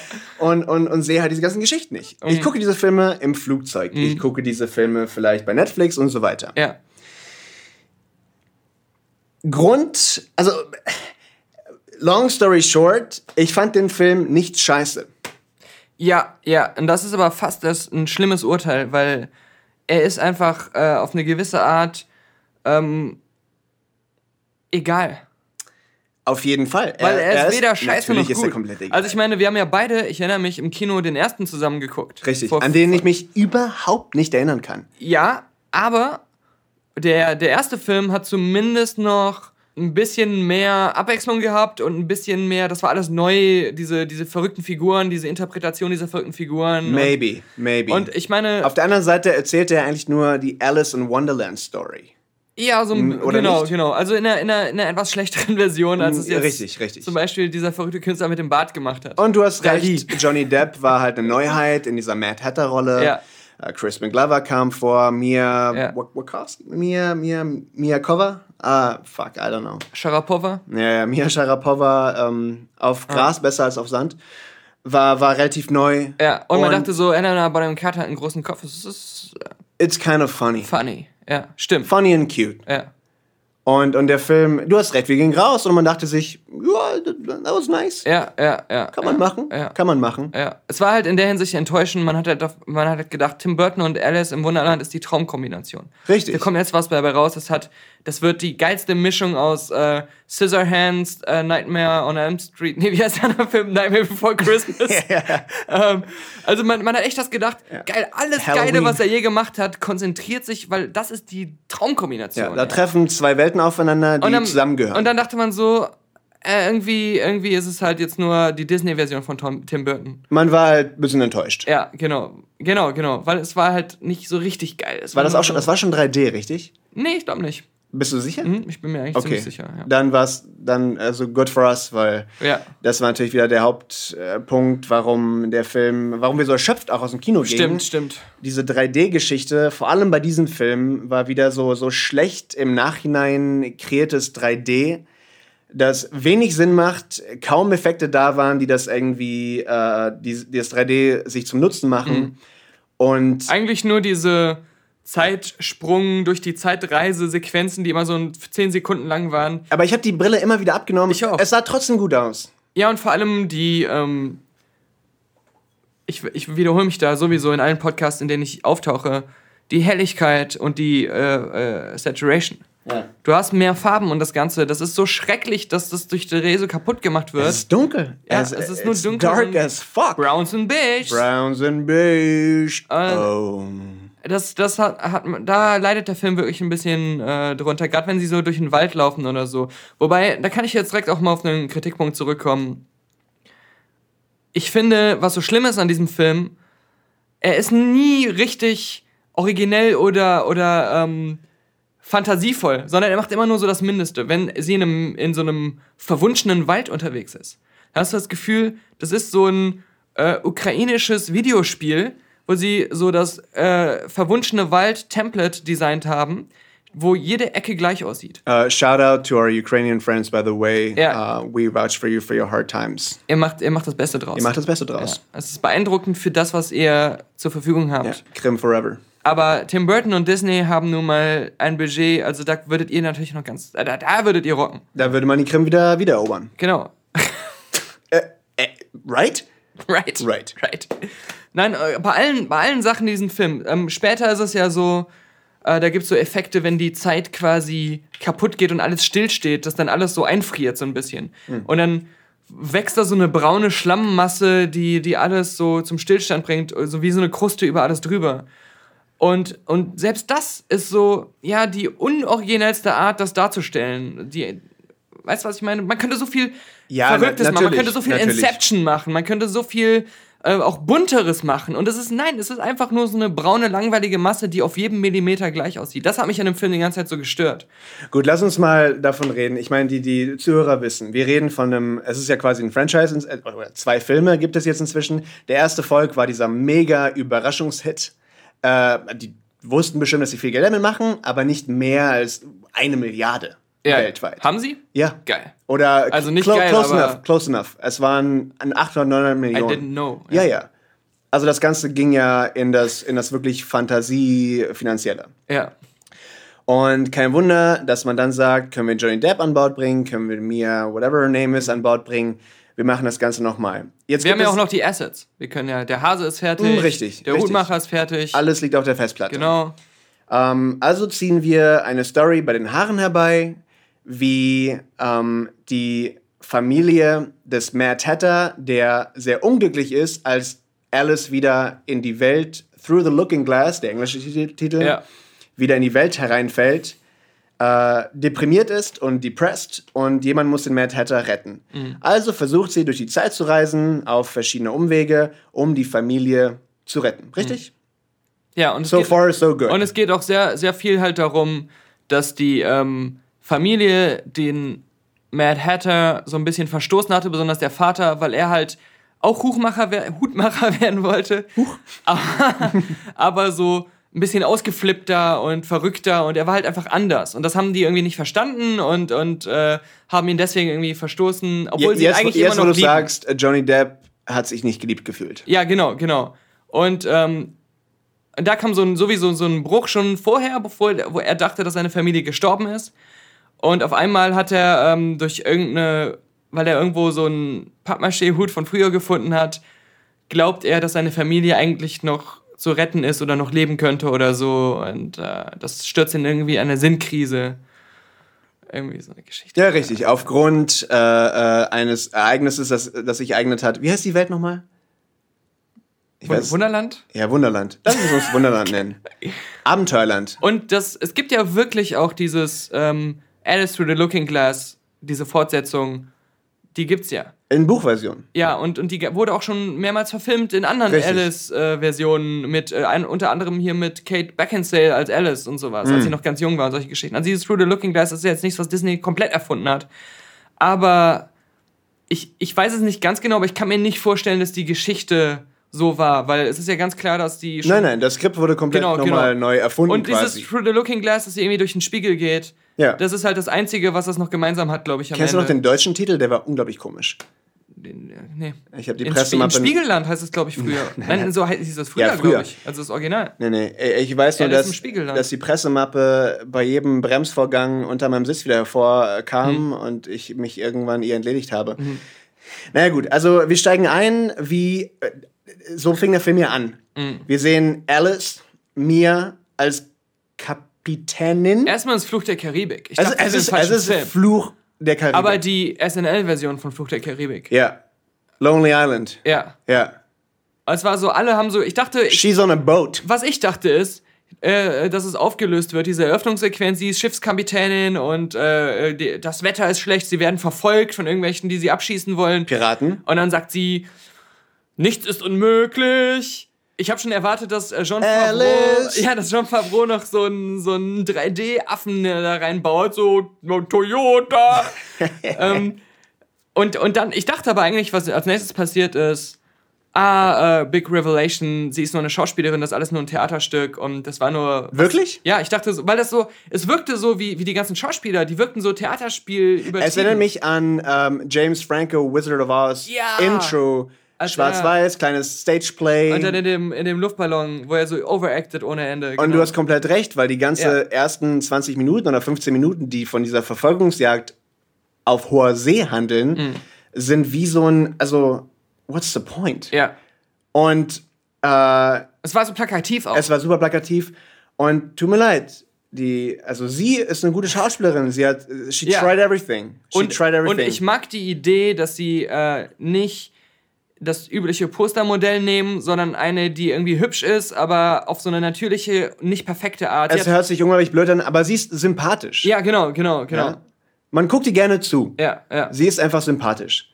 So. Und ich habe sie auch in anderen Filmen schon gesehen, wo sie einfach auch immer glaubhaft wirkte. Ja. Weil sie nicht diesen falschen künstlichen Perfektionismus hat, sondern einfach Der Begriff ist abgegriffen, aber Ja. äh, sie ist natürlich. Ja, ja. Sie spielt natürlich. Ja. Und Und kommt sie hat was Besonderes. Das, auf, das auf jeden es, Fall. Genau. Sie hat dieses kleine gewisse Etwas. Ja. Aber in den Szenen, vor allem auf dem Schiff, wo man ganz deutlich sieht, Bluescreen und ein bisschen Wassertropfen reingeworfen. Ja. Das, es ist wie so Kika-Kanal. Äh, Kika heißt übrigens Kinderkanal, also hast du gerade gesagt, äh, Kinderkanal, Kanal. ah, Als du Kika. sagtest, okay, Kika-Kanal. ja, gut. Äh, äh, Canal Plus, der Franz äh, französische Sender. ja, keine Platz. Ähm, aber du weißt, was ich meine. Es, es fühlte sich an wie eine kleine TV-Serie, die für das Fernsehen produziert wurde. Ja. Und ich habe laut gelacht, weil ich mir dachte, holy shit, this can't be real. Mhm. Also ich dachte wirklich, oh, oh, oh, das aber nein, Ja. äh, wir möchten das nicht. ja. Ja? Ja. Und, und diese, diese, sie werden von Piraten verfolgt. Mia W. Äh, äh, macht dann ein Manöver, schafft es da zu entkommen. Äh, Safe Harbors. Alle, alle Männer um sie rum sind nur irgendwelche tollpatschigen Idioten. Ja. Und sie ist, ist so diese, diese starke Frau, die genau weiß, was zu tun ist, die die Möglichkeit sieht, wo es keine gibt und die die Stärke hat, um das durchzuziehen und so.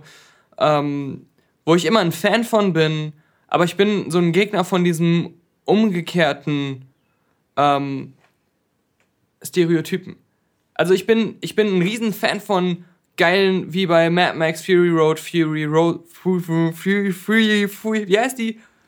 Äh, äh, äh, Furiosa. Furiosa, genau. Louis de Finesse. Ja, genau, genau der. Nein, also wenn es, ich, ich will diese starken Frauenfiguren haben, aber die nicht deswegen so stark sind, weil alles andere Clowns sind. Also ich will nicht dieses auf eine andere Art bescheuerte haben. Ja, Du hast es schon vorhin gesagt, es war halt sehr plakativ. ja genau, genau. Auf der anderen Seite muss ich zugeben, der Film ist doch schon mehr an das jüngere Publikum gerichtet. Habe ich recht? Mhm. Und von daher, Ja, und das, genau, das hat, das hat mich da auch noch so ein bisschen davon weggeleitet, zu kritisch oder zu Genau, verbittert zu sein, weil genau. ich, genau, weil ich, Ich auch hab's dachte, durchgehen lassen. klar, das ist eigentlich ein geiler Film für so 10- bis 15-jährige Mädels, die dann auch so jemanden haben, genau wie es für, für Jungs irgendwie so Turtles oder so gibt. ja, klar. Äh, die genauso bescheuert und genauso stereotyp sind und äh, aber halt alles Jungs sind, ja, und, und deswegen, ja, genau, für, Und für es die, gibt wenig Rollen für Frauen wie diese, Ja. die einfach die das Publikum ansprechen. zu denen, die dann die kleineren Mädels auch so hochgucken können Ja. und sagen können, ja, das ist eine für uns und die ist cool und so. ja, und das ja, war im, genau, das stimmt im, im Endeffekt war es ja nett gemacht. Ja, Aber es war halt, man fragte sich. Als Kinderfilm halt. Als Kinderfilm. Ja. Mhm. Deshalb Kika. Aber ich fragte mich, wo gehen wir jetzt hin von dieser Geschichte? Wo kommt Mad Hatter und die ganze, ja, also Mhm. Wie schlagen sie jetzt diese Brücke? Ja. Oder verbrennen sie sie gleich, was leider nicht der Fall war. Es ist halt wie oft so, wie so oft so, dass, äh, also auch wie beim ersten Teil so, im Grunde diese ganze Wunderland-Geschichte, was da passiert, äh, es spiegelt nur wieder, was Alice gerade im echten Leben für ein Problem hat. Und das ist halt immer was, was damit zu tun hat, dass sie in einer Zeit lebt, in der ähm, sie als, als, als Frau ähm, zu Sachen gezwungen wird, die sie nicht machen möchte und äh, dass ihre Familie und ihre traditionell denkende Mutter äh, ihr gewisse Grenzen äh, vorsetzt und ähm, sie deswegen nicht das Leben führen kann, was sie eigentlich führen möchte. Und diese Wunderland-Geschichte sorgt dann immer dafür, dass sie dann irgendwas erlebt, was eigentlich nur ein Spiegelbild dieser Sache ist. Und sie schafft es dann aber, sich darüber hinwegzusetzen, wacht dann wieder auf und schafft es dann im echten Leben, sich auch darüber hinwegzusetzen. Und ähm, das haben sie beim ersten Film schon so gemacht mit dieser Hochzeit, wo sie unglücklich verheiratet werden sollte und sich dann davon freigestrampelt hat. Und im Grunde ist es jetzt dieselbe Geschichte. In einer anderen Episode. Ja, und in der Mitte des Films, und das fand ich unheimlich blöd, ist sie halt irgendwie wach geworden und war in einem Irrenhaus. Das war fast gegen Ende des Films. Und das hat, Stimmt, das war relativ und spät das hat schon, genau. gar keinen Sinn gemacht. Und ich, ich glaube, es gab immer schon, ich weiß nicht, ob es auch im Original so ist, aber immer schon diese Interpretation, dass Alice im Irrenhaus ist. Und das, das an sich ist daran auch nichts falsch. Aber was halt der Film nicht schafft, ist, ähm, diese Unklarheit zu lassen, was die Wahrheit ist. Sondern so wie der Film das erzählt, kann man nur zu dem Schluss kommen, nee, sie ist geisteskrank und sie bildet sich das alles in ihrem Kopf nur ein. Und so, das ist, das ist, das ist so. Es gibt nicht diese Zerstreuung, ob das Wunderland vielleicht doch echt ist oder nicht. Und leider schwingt auch immer wieder mit, irgendwie ist es auch egal. Ja, ja, genau. Das ist halt das Problem, Ja. ja. Man, man kümmert sich halt einfach nicht darum, ist sie jetzt im Irrenhaus oder nicht. Mhm. Also diese Szene war, oder diese ganze Sequenz war quasi wirklich nur reingeschoben, um Vor allem, weil auch alle sagen, ja, äh, du wurdest gefunden unter irgendwelchen Tischen und Betten, hast, hast wirres Zeug erzählt von irgendwelchen Fantasiefiguren. Und äh, das hätten sie halt nicht machen sollen, das hätten sie nicht sagen sollen. Genau. Sie hätten sagen sollen, du warst verschwunden, wir wussten nicht, wo du bist, du bist in ein Zimmer gelaufen. warum sollte ihre gab. Glaubwürdigkeit untergraben Genau. werden? Du, du warst auf einmal einfach weg, wie vom Erdboden verschluckt und dann bist du wieder aufgetaucht und dann haben wir dich hier hingebracht, weil wir nicht wussten, warum du abgehauen bist oder so. Das wäre halt für den Zuschauer geiler, weil das so wäre, so, vielleicht ist Wunderland doch echt und die ganze Geschichte. Es wäre einfacher, die ganze Geschichte zu kaufen. Ja, ja. Und so schien es Und so einfach. ist es so, nein, sie ist, oh, sie ist geisteskrank. verrückt. Und alle anderen haben recht, dass Richtig. sie geisteskrank ist. Und, und das hat für mich halt auch total viel äh, dem, den Reiz des Films kaputt gemacht, weil danach ging es ja zurück ins Wunderland. Und von da an war mir das Wunderland komplett egal. Ja. Weil es ist ja egal, ob da irgendwelche Leute untergehen, sterben, ob der Manhattan stirbt, ob, ob seine Geschichte zu einem guten Ende führt, weil du denkst dir so, nein, das ist ja, sie ist ja verrückt und das ist ja nur in ihrem Kopf, das ist so ein bescheuerter Traum.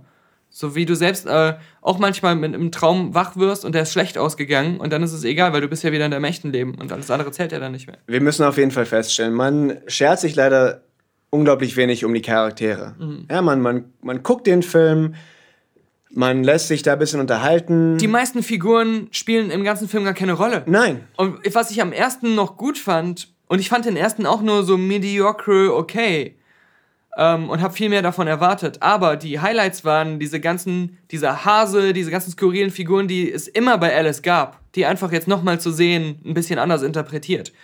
In diesem zweiten Film ist es so, relativ am Anfang heißt es, ähm, nee, Alice muss jetzt alleine ihr Abenteuer machen und die bleiben alle zu Hause. Komplett alleine. Und, die kommen fast die ganze Zeit nicht vor. Und so, die Grinsekatze, ja, zum Beispiel, die taucht zwei, dreimal auf, aber sie hat keine Funktion mehr in der Geschichte. Sie spielt gar keine Rolle. Sie ist einfach nur da. Jedes Mal, wenn der Hund auftaucht, denkt man, oh, kann ich bitte mehr von dem Hund sehen? Ja, genau. Alle diese kleinen Char Charaktere sind unglaublich sympathisch.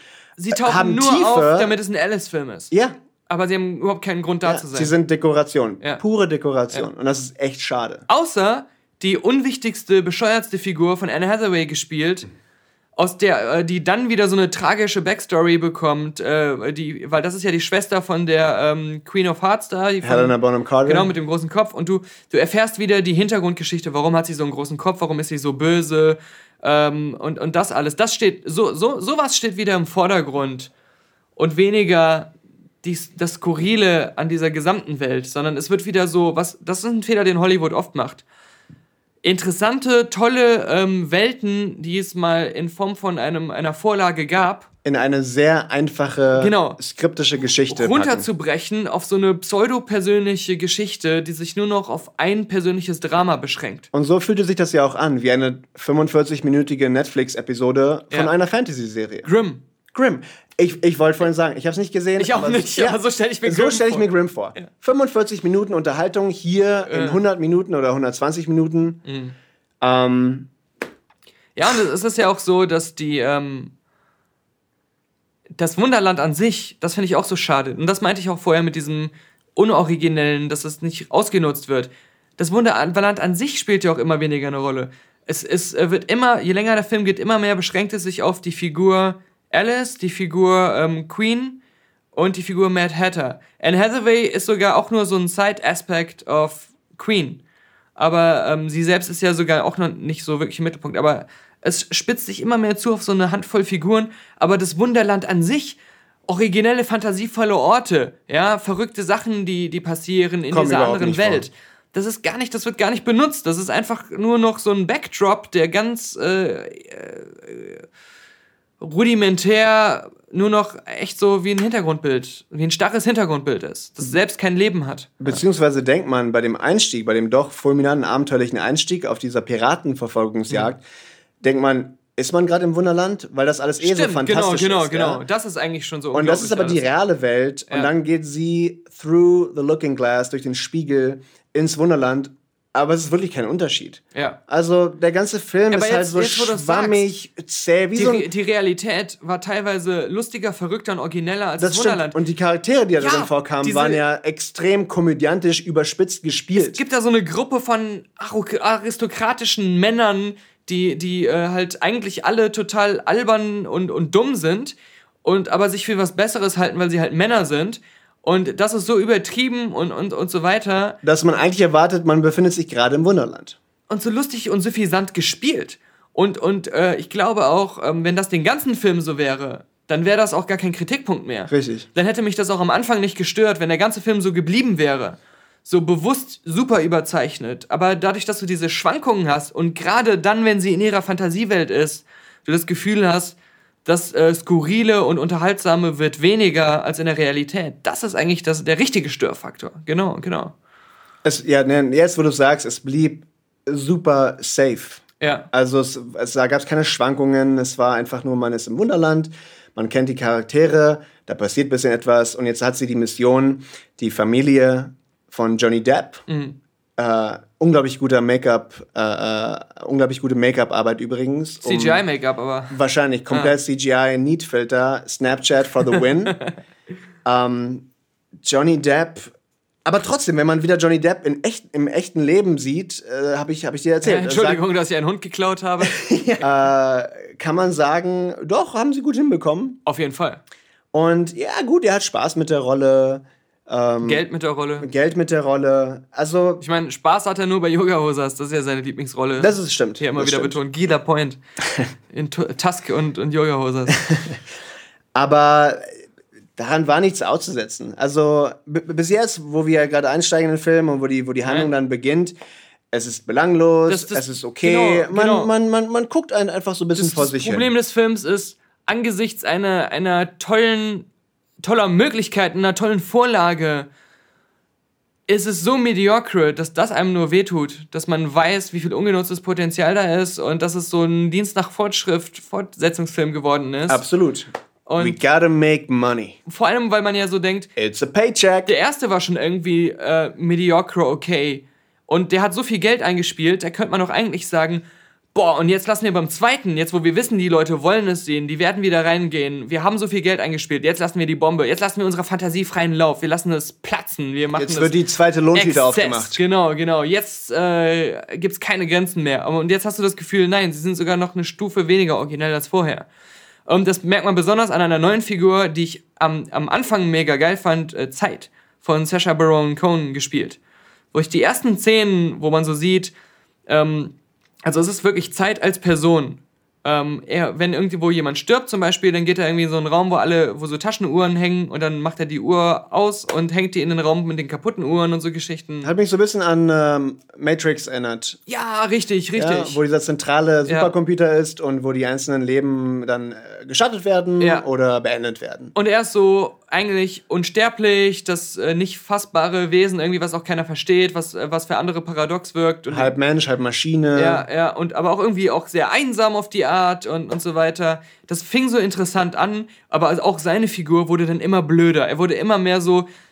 Erst, also ich wusste gar nicht, was ist eigentlich sein Charakter? Er wurde, ähm, ähm, am Anfang war er so, ähm, ja, ähm, er ist halt so wegen dieser paradoxen Situation, in der er lebt. Er, er ist zwar irgendwie schon eine Person, aber trotzdem als Zeit etwas, was man nicht greifen kann. Schien auch sehr böse. sehr ge- bösartig. Genau. Und er wurde immer mehr zu diesem mustache-twirling Villain auf einmal. Richtig. Der mit der äh, Königin, mit der bösen Königin eine Beziehung unbedingt haben wollte und ähm, sich auch im, im, im Umgang mit ihr als so unintelligent herausstellte.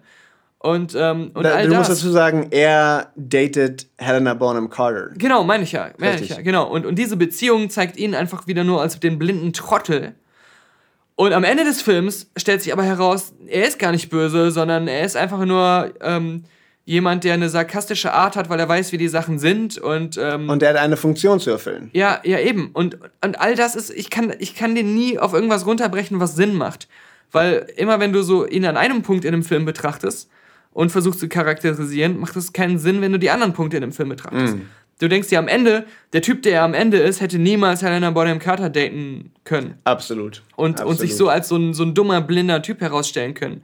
Ähm, es, ist so, es ist komisch. Diese Figur hätte so gut werden können und hat so viel zwischendurch auch Potenzial gezeigt. Und äh, Sacha Baron Cohen Ja. tut einen fantastischen, äh, fantastischen Total, Job auch. total. Ja? Wobei ich es irgendwie mega irritierend fand, dass er immer einen auf Deutsch gemacht hat. Äh, Also wir äh, haben ihn auf Englisch gesehen, den Film, und er hat immer, es kam so rüber, als wenn er eigentlich Deutsch wäre, hat immer irgendwelche deutschen Wörter benutzt und so. Ob das was mit Uhrmachen zu tun hat? Ich, ich weiß es nicht. Vor allem, er hatte ja so. ein- Schweizerisches Uhrwerk? Er hat oder? ja so kleine Kompagnons von, von, von kleinen Robotern quasi. Also, die wie so Wehrmachtssoldaten. äh, Ja, ja, so und, und der sprach in einem deutschen Akzent. Ja, ja. Sacha Baron Cohen nicht wirklich, aber man konnte es nicht Aber sie haben halt immer so gesagt, so. Sachen wie kaputt und sowas. Ne? Ja, es gab diese Angli Anglizismen, also Genau. diese, diese, diese Germanisms im, Ja. im Englischen, was ein bisschen, äh, es war äh, interessant. Ja. Aber also ich habe mich die ganze Zeit gefragt, warum? Ja, ja. Was, was war der Grund, warum sie das unbedingt machen wollten? Ich weiß es nicht. Und genau, und jetzt fällt mir auch wieder was ein, was ich mega scheiße fand. Und das ist so bezeichnend für den Film. Und, und warum ich äh, dem mangelnde Originalität vorwerfe. Genau, der, der dieser Zeit als Person hat, so diese kleinen Minions, so kleine Roboter, die er gebaut hat, äh, wahrscheinlich auch ein bisschen, weil er braucht sie eigentlich nicht wirklich, um nicht allein zu sein, habe Ja. ich mir so gedacht. Und im Laufe, und die, er nennt sie irgendwie seine Seconds. Und dann werden sie aber zu den Minutes. Dann werden sie so Roboter, sie bauen sich. Mir wurde aber auch gerade das Wortspiel erst klar. Ja, klar, klar. Okay, gut, ja, ja. gut. Das, was ja an sich noch äh, so clever ist. Ja. Dann bauen die äh, Kleinen sich zusammen zu so mittelgroßen und sehen aus wie so Transformers. Richtig. Und dann bauen die sich zu einem Riesentransformer am Ende zusammen. Und ich, ich mache keinen Witz.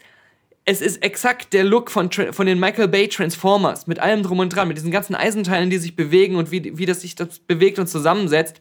Und du hast wieder das Gefühl, statt originell zu sein, statt was zu machen, was fantasievoll ist, was halt normalerweise man mit Alice im Wunderland assoziiert.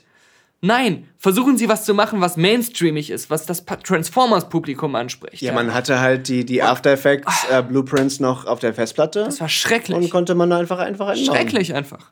Schrecklich. Und da, da resultierten natürlich auch irgendwelche Action-Szenen raus mit Robotern. Das ist das Letzte, was ich in einem Alice im Wunderland-Film sehen will. Das sind Action-Szenen mit Transformers.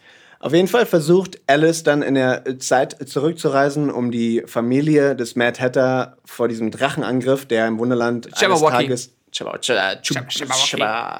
We're not in Albuquerque anymore. Genau. Um, the Waka Chaka Badlands. Mhm. No Spider, nee, Spiderwebs in the air. Uh, it's a tough Haven't walkway. seen Wildlife yet. Ähm, sie reist mit, mit Hilfe des Flux Capacitors, Ja. des Den sie Fluxkompensators, klauen muss. den sie klauen muss von Sacha Baron Cohen, vom, von der Figur Zeit, Ja. reist sie zurück und ähm, versucht, dieses Event aufzuhalten, wo die Familie des Mad Hatter, was mich sehr an Harry Potter erinnert hat. Mhm. Äh, welche Familie wird da nochmal? Die Longbottom-Familie? Oder irgendeine Familie wird da nämlich äh, äh, ganz böse auch, auch, oder es ist Potters Familie an sich. Aber ich erinnere mich noch an diesen, Ja, Rück, weiß, diesen du Rückblick. meinst.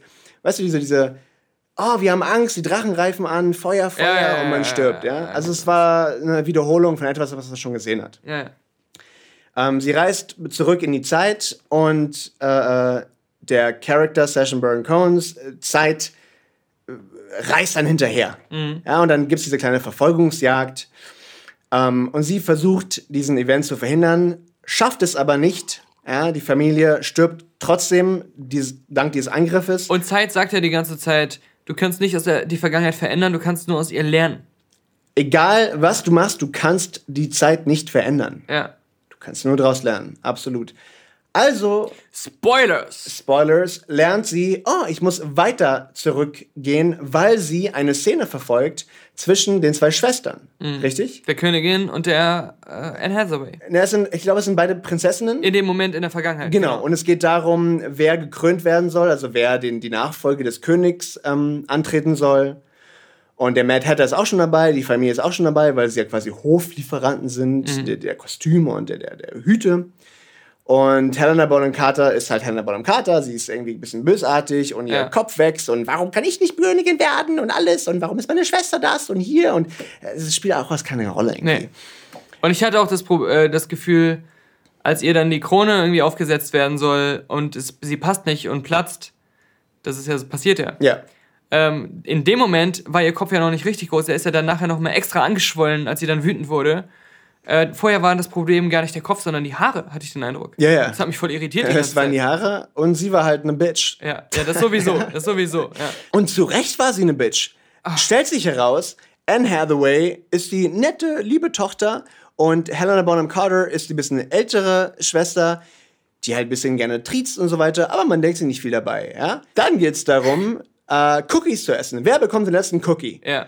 Dann stürzt sich Anne Hathaway auf den letzten Cookie, futtert ihn auf und die Mutter, die dann ganz entzürnt darüber ist, wer den letzten Cookie gegessen hat, sieht Krümel an Helena Bonham Carters Bett und Anne Hathaway sagt, ha, es war meine Schwester. Wirklich? Ja. Lügst du auch nicht? Genau, sie war es. Und dann rennt Helena Bonham Carter raus, rennt, rennt, rennt und zu diesem Zeitpunkt, zurück in der Zukunft, reist dann Mia W., Mia Farrow. Mia, Fa Mia Farrow. Mia Farrow reist dann zurück, um. Ähm, nee, ich, ich kann auf das Thema du, gerade nicht eingehen. Ich liebe, ich liebe unsere Art, äh, Filmrezensionen zu machen. Ähm, wir versuchen immer, einen Film nachzuerzählen. Und wer den nicht gesehen hat, wird einfach nur konfus vor dem Podcast-Abspielgerät sitzen. Definitiv, definitiv. Äh, kurze Zwischenempfehlung. Ja, Burnt. Äh, und äh, Polanskis Chinatown. Ja, Äh, mit Chris Glovers äh, Vater.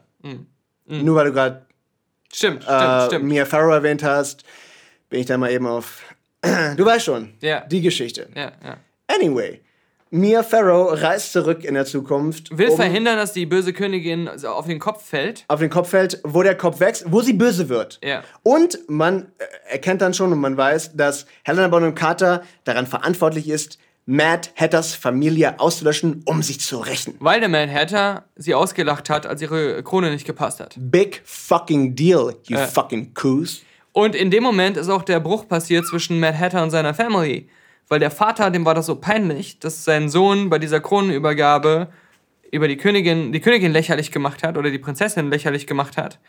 Ähm, und für ihn war das halt so wichtig, so ein Standing zu haben und äh, der, der Hof, Hofhatter zu sein und so. Wir reden hier aber von einer Szene, die 30 Sekunden lang ist. Ja, ja, ja, ja, genau.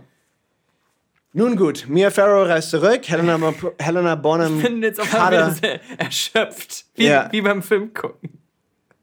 Ich, ich sehe auch gerade nur Ich glaube, die, Erschöpfung kam echt immer daher, dass man, dass man es gesehen hat und man so dachte, ach, wirklich, ist das eure Geschichte? Ach, Äh, Dazu fehlt mir Ah. auch gerade nur ein, mein Blick schweift auf ausgewählte Schriften zur Diktatur der Kunst Von Jonathan Mese. Edition Surkamp. Da hätte man sich mal orientieren sollen. Aber dann hätten wir den Film wieder gemacht, von daher ist es egal. Mhm. Klar. So, Mia Farrow äh, äh, reist zurück, Helena äh, von, von Grease äh, fällt, Diane Kruger fällt, äh, stößt sich den Kopf. Trotzdem, sie kann die Zukunft, äh, sie kann die Vergangenheit nicht verändern, so wie es Ali G schon gesagt hat. Ja. Borat hatte recht. Das ist auch genau die, die Schlussfolgerung aus dem Film The Time Machine übrigens mit Guy Pearce, äh, was auch ein Remake war von dem alten Time Machine und Ja, äh, basiert ja. auf einer Novelle. Aber ähm, was mir aufgefallen ist, das Gerät oder diese, dieses äh, Fahrrad, mit dem sie durch die Zeit reist, Der Faraday'sche Käfig. es sieht genau aus wie das Ding in The Time Machine mit Guy Pearce. Findest du nicht auch? Es sieht aber im runden Zustand genauso aus wie dieses Ding, was zum Quidditch-Spielen benutzt wird. Der Snitch? The Snitch. Snitch. The fucking Snitch. Weißt du, was ich meine? Snitch. Was soll ich die... K1 der Snitch. Ja, du alte Snitch, du. Ja, du alte Snitch. Oh Gott, ja, stimmt. Äh, Shoutout nochmal zu Professor Dr. Joachim Habermehl hier an der Stelle. Ultimativ. Und den, den, den äh, Riesenschildkröten während der Paarungszeit. Aber das muss man Stress ohne Grund, sagt die Schildkröte zur Paarungszeit. Stress ohne Grund. Oh Gott, ja, Alice, Alice, Alice. Auf jeden Fall, äh, äh, Bruno reist dann auf als The Locomotive Man Ja. äh, hinterher, versucht das Ganze zu verhindern, stirbt fast in dem Prozess und die Grundregel heißt, du darfst niemanden, ah, das ist ja aber eigentlich, wo ich gerade mich erinnere, das ist ja die Grundregel des, des Zeitreisens, du darfst dich selber nicht sehen. Du reist zurück, du darfst dich selber nicht sehen, ansonsten wird das Zeitraumkontinuum zerstört und äh, Trump wird Präsident. Und so sieht Helena Bonham Carter, weil sie nicht anders kann, sich selber und dann fängt diese braune Brühe, Ja. äh, keine, keine, kein Vergleich zu den äh, österreichischen Wahlen. Äh, die Kacke ist am Dampfen, Alles karamellisiert. diese Kristallisierung findet auf einmal statt. Ja, äh, wobei ich sagen muss, äh, bei dem Zeitpunkt war ich irgendwie so ein bisschen doch schon im Film drin. Also wie gesagt, ich mochte den Film. Ich, ich, ich mochte den Film schon ein bisschen, aber auch nur, weil ich mich an den Ja. ersten nicht erinnern konnte und weil ich ihn genommen habe, ist kleine Kicker, 45 Minuten Episode und ich mochte halt dieses bisschen emotionale, was an, an Kinder gerichtet wurde. Ähm, Ja, ja, da, für, da, genau, dafür war er nicht, nicht er, ist auch gar nicht so scheiße oder so. Nein, nein, nein. Er ist halt zu sehr playing it safe in vielerlei Auf jeden Hinsicht. Fall, auf jeden Und Fall. ich muss halt sagen, ich kann ihn nicht so liegen, weil ich so ein grandios großer Fan von den Original-Alice-Sachen bin. Okay. Also auch noch äh, pre- pre-Disney-Zeichentrickfilm. Obwohl ich sogar den Disney-Zeichentrickfilm mega geil finde. Als Interpretation. Ähm, Gerade so Sachen wie Viel Glück zum Nichtgeburtstag. Das ist genau sowas, was mir gefehlt hat. Ja, im Zeichentrickfilm hast du einfach eine ganze Sequenz, die zur Story gar nicht so viel dazu tut, wo äh, äh, sie da mit, mit dem paar lustigen Tier, sprechenden Tieren da sitzt und sie singen Viel Glück zum Nichtgeburtstag für dich, für dich, für mich, für dich. Also, wo sowas, so eine paradoxe Ebene reinkommt, wie Leute miteinander reden und wie die da denken und sowas. Und da gab es so eine kleine kurze Szene eigentlich zwischen Ali G Ja. und Jack Sparrow, ähm, wo Ali G dafür sorgt, dass Jack Sparrow. Ah, das war die Erklärung, warum sie die Tea Time immer wieder immer wieder erleben. Ja, Ja. Das war ja auch so Hanebüchen. Stimmt, das, das war was Kleines, was, was, was mir aber ge- gefallen hat. Weil Ja, ja, absolut. Das sie- war eine tolle Szene. Die, die, ähm, die immer Tea Time machen da an dem Tisch, die haben Ali G ähm, nicht verraten wollen, wo Alice ist und haben ihn hingehalten und irgendwann war ihm das zu blöd und dann hat er gesagt, ich bin ja Zeit, ich kann die Zeit beeinflussen, ich Ja. bin ja Zeit. You are fucked. Ihr werdet jetzt für immer die letzten Sekunden erleben, bevor die Tea Time anfängt, aber ihr könnt niemals Tea Time haben. Und dann sehen wir fünf, fünf Sekunden im Loop, Genau. wie sie immer wieder versuchen, den Tee zu holen. Nein, holen, nein, holen, Ja. nein. Und Ali G macht sich auf den Weg. Genau. Und, und, und um, um das nochmal runterzubrechen auf einen Satz, ich glaube, den Fehler machen beide Alice-Filme. Sie nehmen sich zu ernst. Ja. Es geht in diesem ganzen Wunderland gerade darum, dass die Sachen nicht so ernst sind und dass die Gesetzmäßigkeiten eben nicht so festgefahren sind, sondern dass man eigentlich auch Unberechenbarkeit ständig erlebt. Richtig. Man möchte ja Du kannst dieses, dich auf nichts verlassen. man möchte das Skurrile haben. Es gibt kaum Regeln oder sowas. Ja, genau, ja. Beziehungsweise jede Person, die du triffst oder jeder Ort, an dem du bist, hat vollkommen andere Regeln. Und alles steht immer wieder auf dem Kopf, je nachdem, wo du hingehst. Und wenn du Absolut. einen Zaubertrank trinkst, ist auf einmal alles groß und du bist klein. Und wenn du einen anderen Trank trinkst, dann passieren andere Sachen. Und, und sowas haben beide Filme fast überhaupt nicht. Man möchte den Satz hören, wir haben uns verloren. Ja, ja. Exakt, Kam nicht. Exakt. Am Ende schafft es dann. äh, Erzählen wir das Ende? Ja, ja. Ja, wenn wir schon dabei Äh, sind. Mia Farrow schafft es dann, also fast nicht. Ja, da wurde noch mal kurz mit dem Publikum gespielt. Ähm, das ganze, die ganze Welt, die ganze, das ganze Wunderland, das Abenteuerland von Pur zerbricht quasi in seine Einzelteile. Diese Der Eintritt Kruste, kostet den Verstand. der, der Never walk alone. Die Kruste äh, überzieht das ganze Land. Und im letzten Augenblick, wo der Snitch äh, auf dem Podest platziert werden soll, als, als, als Fluxkompensator, äh, Aha. Kom Kom Dingsbums, Kompost, als Aha. Fluxkompost, ähm, stoppt alles. Und man dachte, oh, oh, oh, oh. Ah, das war ein cooler Moment. Äh, das war ein cooler Moment. Ja. Und aber für eine, Ja. für eine Sekunde dachte ich, bitte, bitte lass es ein burnwho.com, that's burnwho.com Ende sein, wo tatsächlich alles im Arsch ist. Ja. Also man, exakt. man dachte, sie haben alles probiert und am Ende hat es nichts genützt. Und es war, also ich, ich war ein bisschen traurig. Natürlich, natürlich. Also wirklich. Also weil ich dachte, oh shit, jetzt, jetzt sind, haben die alles gemacht. Matt Hatter hat ja inzwischen seine Familie wieder gefunden und so ja, weiter. Die als Ameisenmenschen in einer Ameisen, äh, wie nennt man das, Ameisenfarm leben mussten. Erinnere mich an geschrumpft. äh, äh, Homer in Space. Rettet die Königin! und äh, man dachte, ja, that's it. Mhm. Und dann langsam kam wieder die Disney-Kralle und, und ent entlöste uns quasi vom, vom, vom Schock. Ja, Und der Snitch K1 setzte sich doch wieder auf seine Position. Zeit und war wieder Zeit. Zeit war wieder Zeit und alles so weiter und so fort. War glücklich. Und am Ende war es okay. Ja. Aber mir ist ein Satz geblieben. Und deshalb bin ich der Meinung, oder deshalb finde ich den Film immer noch nicht schlecht. Und irgendwie war ich so ein bisschen doch berührt Mhm. davon, weil die Message, die, quasi, die Message quasi war, ich weiß nicht mehr genau, wie es war, aber Zeit ist, nicht, ist nichts Schlechtes. Ja. Zeit ist nichts Schlechtes, Zeit arbeitet nicht gegen uns, sondern Und alles ist besser als Stillstand. alles ist besser als Stillstand und wir müssen die Zeit nur zu nutzen wissen. Ja. Wir müssen wissen, was wir damit machen. Aha. Living the moment. Ja, und das, das ist ja auch so, dass äh, Sacha Baron Cohns Zeitfigur das auch im Grunde sagt. Ähm, ich glaube, dass das, was du meinst, ähm, ihr müsst mich nicht als Gegner betrachten, der euch etwas wegnimmt in dem Moment, wo ihr sterbt oder wo eure Zeit um ist, Ich bin einfach nur sondern da. nein, ich hab, ich bin ein Geschenk. Jede Zeit, Richtig, die ihr habt, ist richtig. ein Geschenk und ihr Richtig. müsst die richtig nutzen. Ich nehme euch nichts weg, ich gebe euch was. Und das hört sich ein bisschen plakativ an, aber ich finde. in Und das dem- war cool. In dem Das- Kontext von dem Film, das wahrscheinlich Das- doch an ein jüngeres Publikum gerichtet ist, Das war das Coole. auf jeden Fall. Und, und aber Und jetzt es wäre schöner, wenn der ganze Film einfach mehr fokussiert darauf ja, wäre. mehr fokussiert aufs Wunderland, mehr fokussiert auf, auf genau diese, diese Geschichten und das einem auch vielleicht ein bisschen origineller alles zu erzählen und, und, und darzubieten. Und dass sich diese Message auch mehr wirklich durch den ganzen Film zieht und nicht auf nur zwei, drei Szenen beschränkt. Richtig. Und, ähm, und dann geht's ja wieder zurück in die Realität. Und in der Realität ist ja die ganze Zeit das Problem, dass die Alices Mutter hat nach dem Tod des Vaters irgendwie ihr Haus verpfändet oder sowas und jetzt muss Alice das Und das Schiff ist als das Schiff, Pfand was, was mal ihrem Vater gehörte, genau, das würde sie jetzt verlieren und diese ganzen Männer, die diese äh, World Trade Organization da leiten, für die sie halt Schiff gefahren ist, die wollen sie halt nicht mehr an Bord eines Schiffs sehen, weil sie eine Frau ist, sondern sie soll sich an den Schreibtisch setzen und Accountant werden oder sowas. Auch weil er böse ist, weil sie nicht geheiratet Ja, weil hat. genau, das war Aber der das im, im ersten Teil, genau, der ihr Ehemann werden wollte, dieser, dieser Typ, den, der immer unsympathisch Der Fatzke. war. Der Fatzke, der mega geil als Fatzke gespielt wird, muss man Richtig, so sagen. absolut. Good job. Die Rolle by seines. Lebens. Shout out, ja.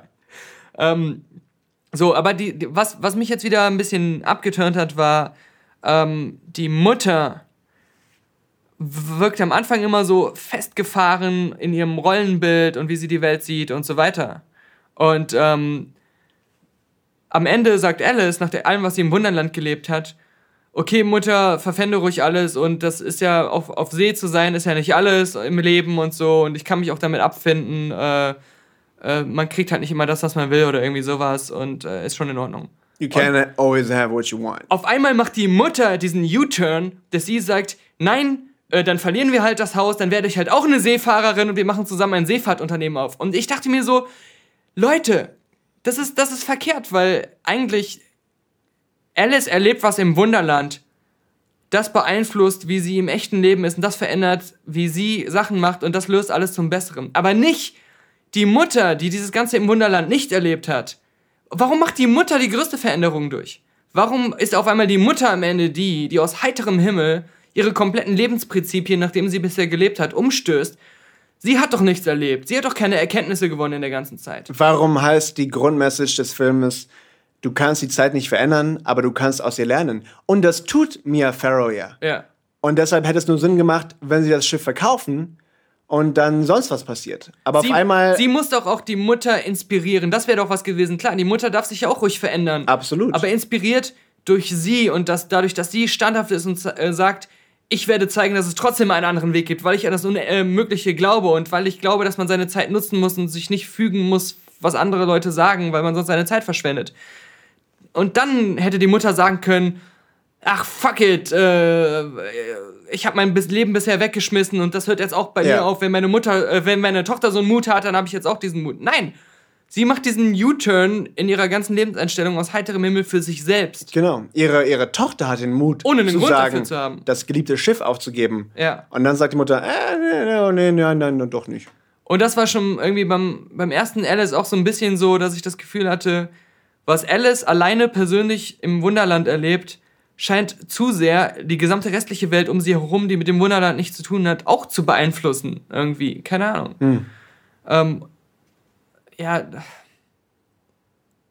Also ich finde, das, das sind halt diese ganzen Ebenen, die, die, die so verschenktes Potenzial sind, irgendwie, habe ich das Auf, Gefühl. auf jeden Fall. Im Endeffekt finde ich nur, am Ende fühlte ich mich doch an Stellen ein bisschen berührt. Es war Ja, entertaining.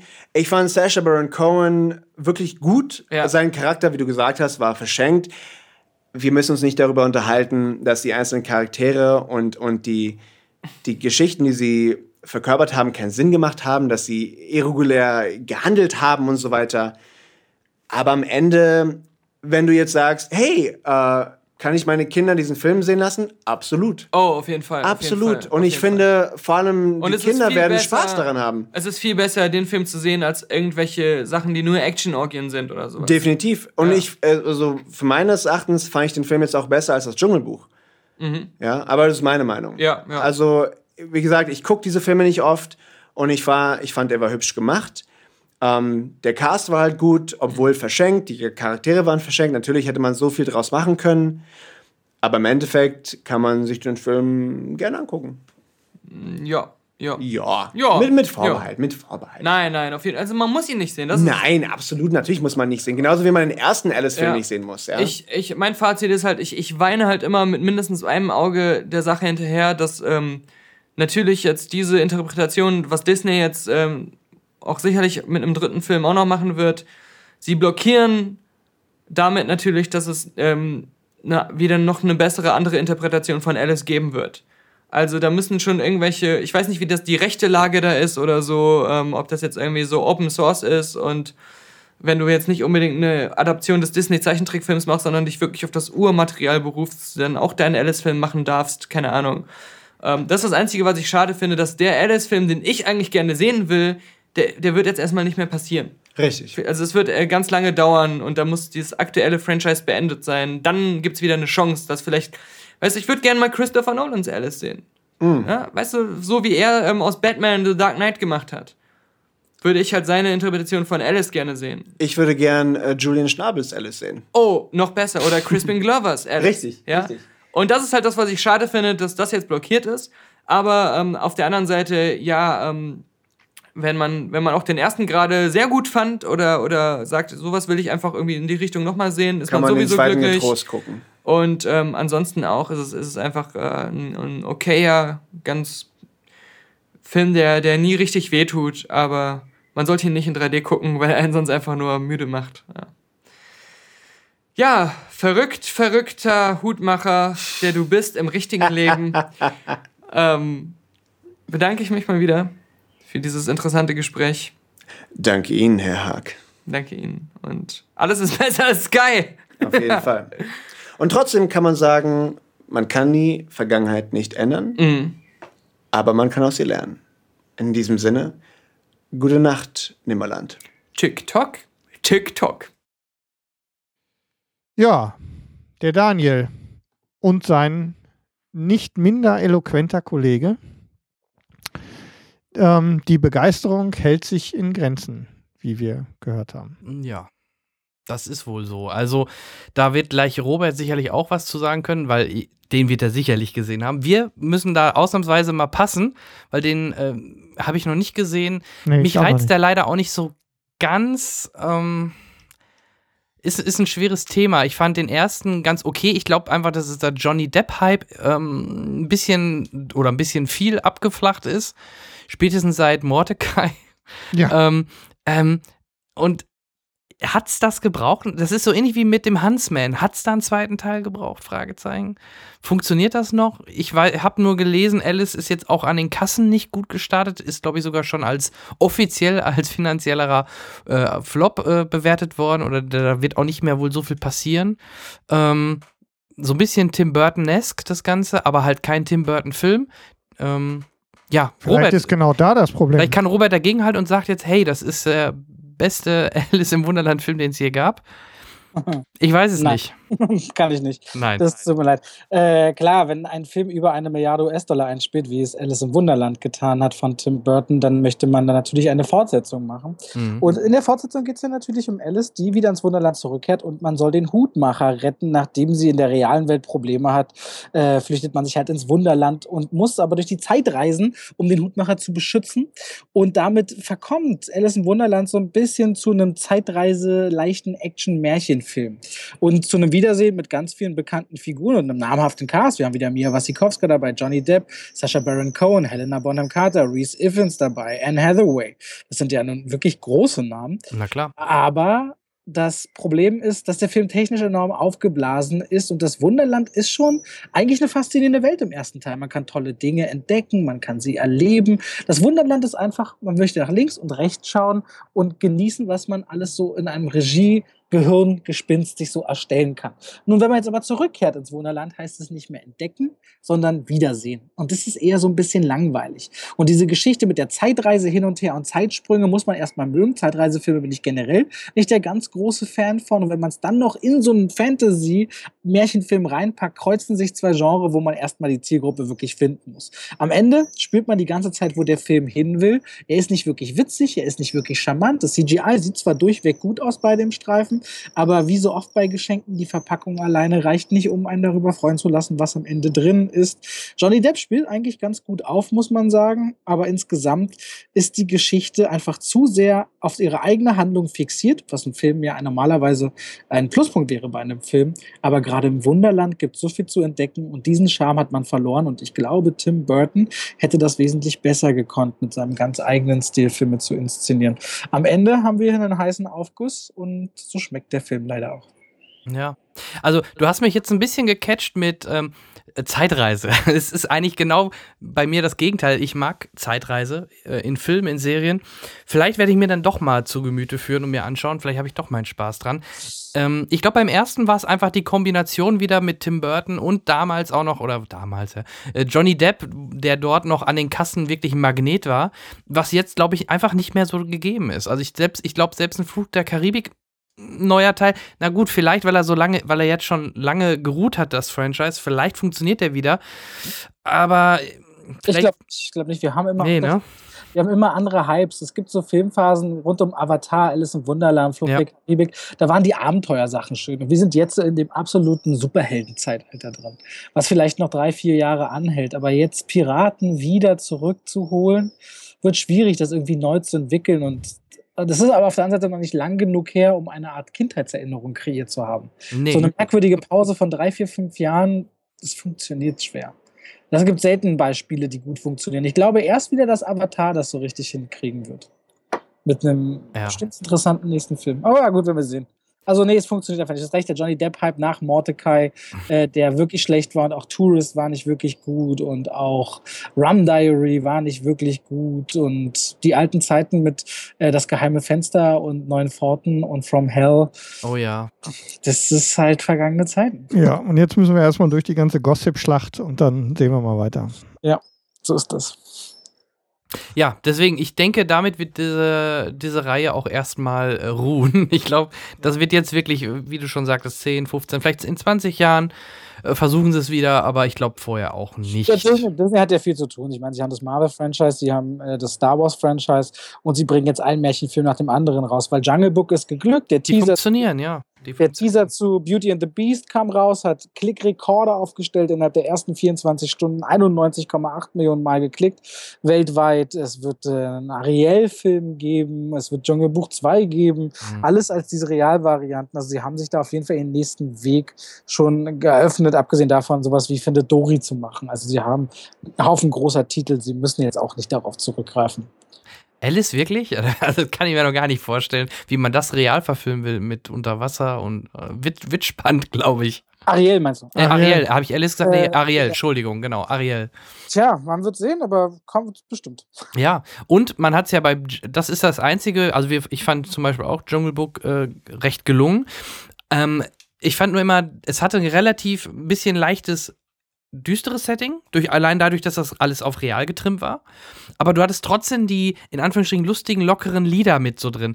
Ich fand, die Mischung war manchmal ein bisschen gewöhnungsbedürftig. Gerade bei King Louis wirkte das so ein bisschen der war sehr merkwürdig. Der war sehr behäbig auf ja. jeden Fall. Aber Dschungelbuch ist vielleicht auch ein schwieriges Beispiel, weil die Zeichentrickvariante ist ja der erfolgreichste Film in Deutschland aller Zeiten. Mhm. Äh, 28 Millionen Mal wurde der im Kino angesehen durch die ganzen Reruns. Und das ist natürlich eine unerreichte Zahl. Ich glaube, kaum ein Film hat es so schwierig, überhaupt neu interpretiert zu werden als der meistgesehenste Film. Und dafür haben sie dann einen guten Job abgeliefert. Und John Favreau, sowohl als Regisseur als auch als Schauspieler, dem merkt man immer so eine Leidenschaft an, wie man sie ähnlich von Peter Jackson Jackson zur Herr der Ringe Zeit kannte. Mhm. Verstehst du, was ich meine? Das ist so ist eine ganz warme Art, Film anzufassen. Und das hat man auch bei Iron Man schon gemerkt, fand ich. Also, ja, absolut, ja. absolut. Ich finde, das ist einer der für mich noch meist äh, unterbewertetsten Regisseure. Auch wenn er schon große Sachen gemacht hat. Mhm. Aber ich finde, der, der gehört in eine ganz andere Riege genannt einfach mal rein. Ja, mal schauen, was da auf uns zukommt. Ja, also, vor allem, wo ich gerade lese, dass äh, Chloe Moretz die Little Mermaid spielen wird. Oha. Echt? Kick-Ass, ja. Ist schon fix? Hm, steht, ist announced. Okay. Steht ja. Ich ähm, bin mittelmäßig beeindruckt.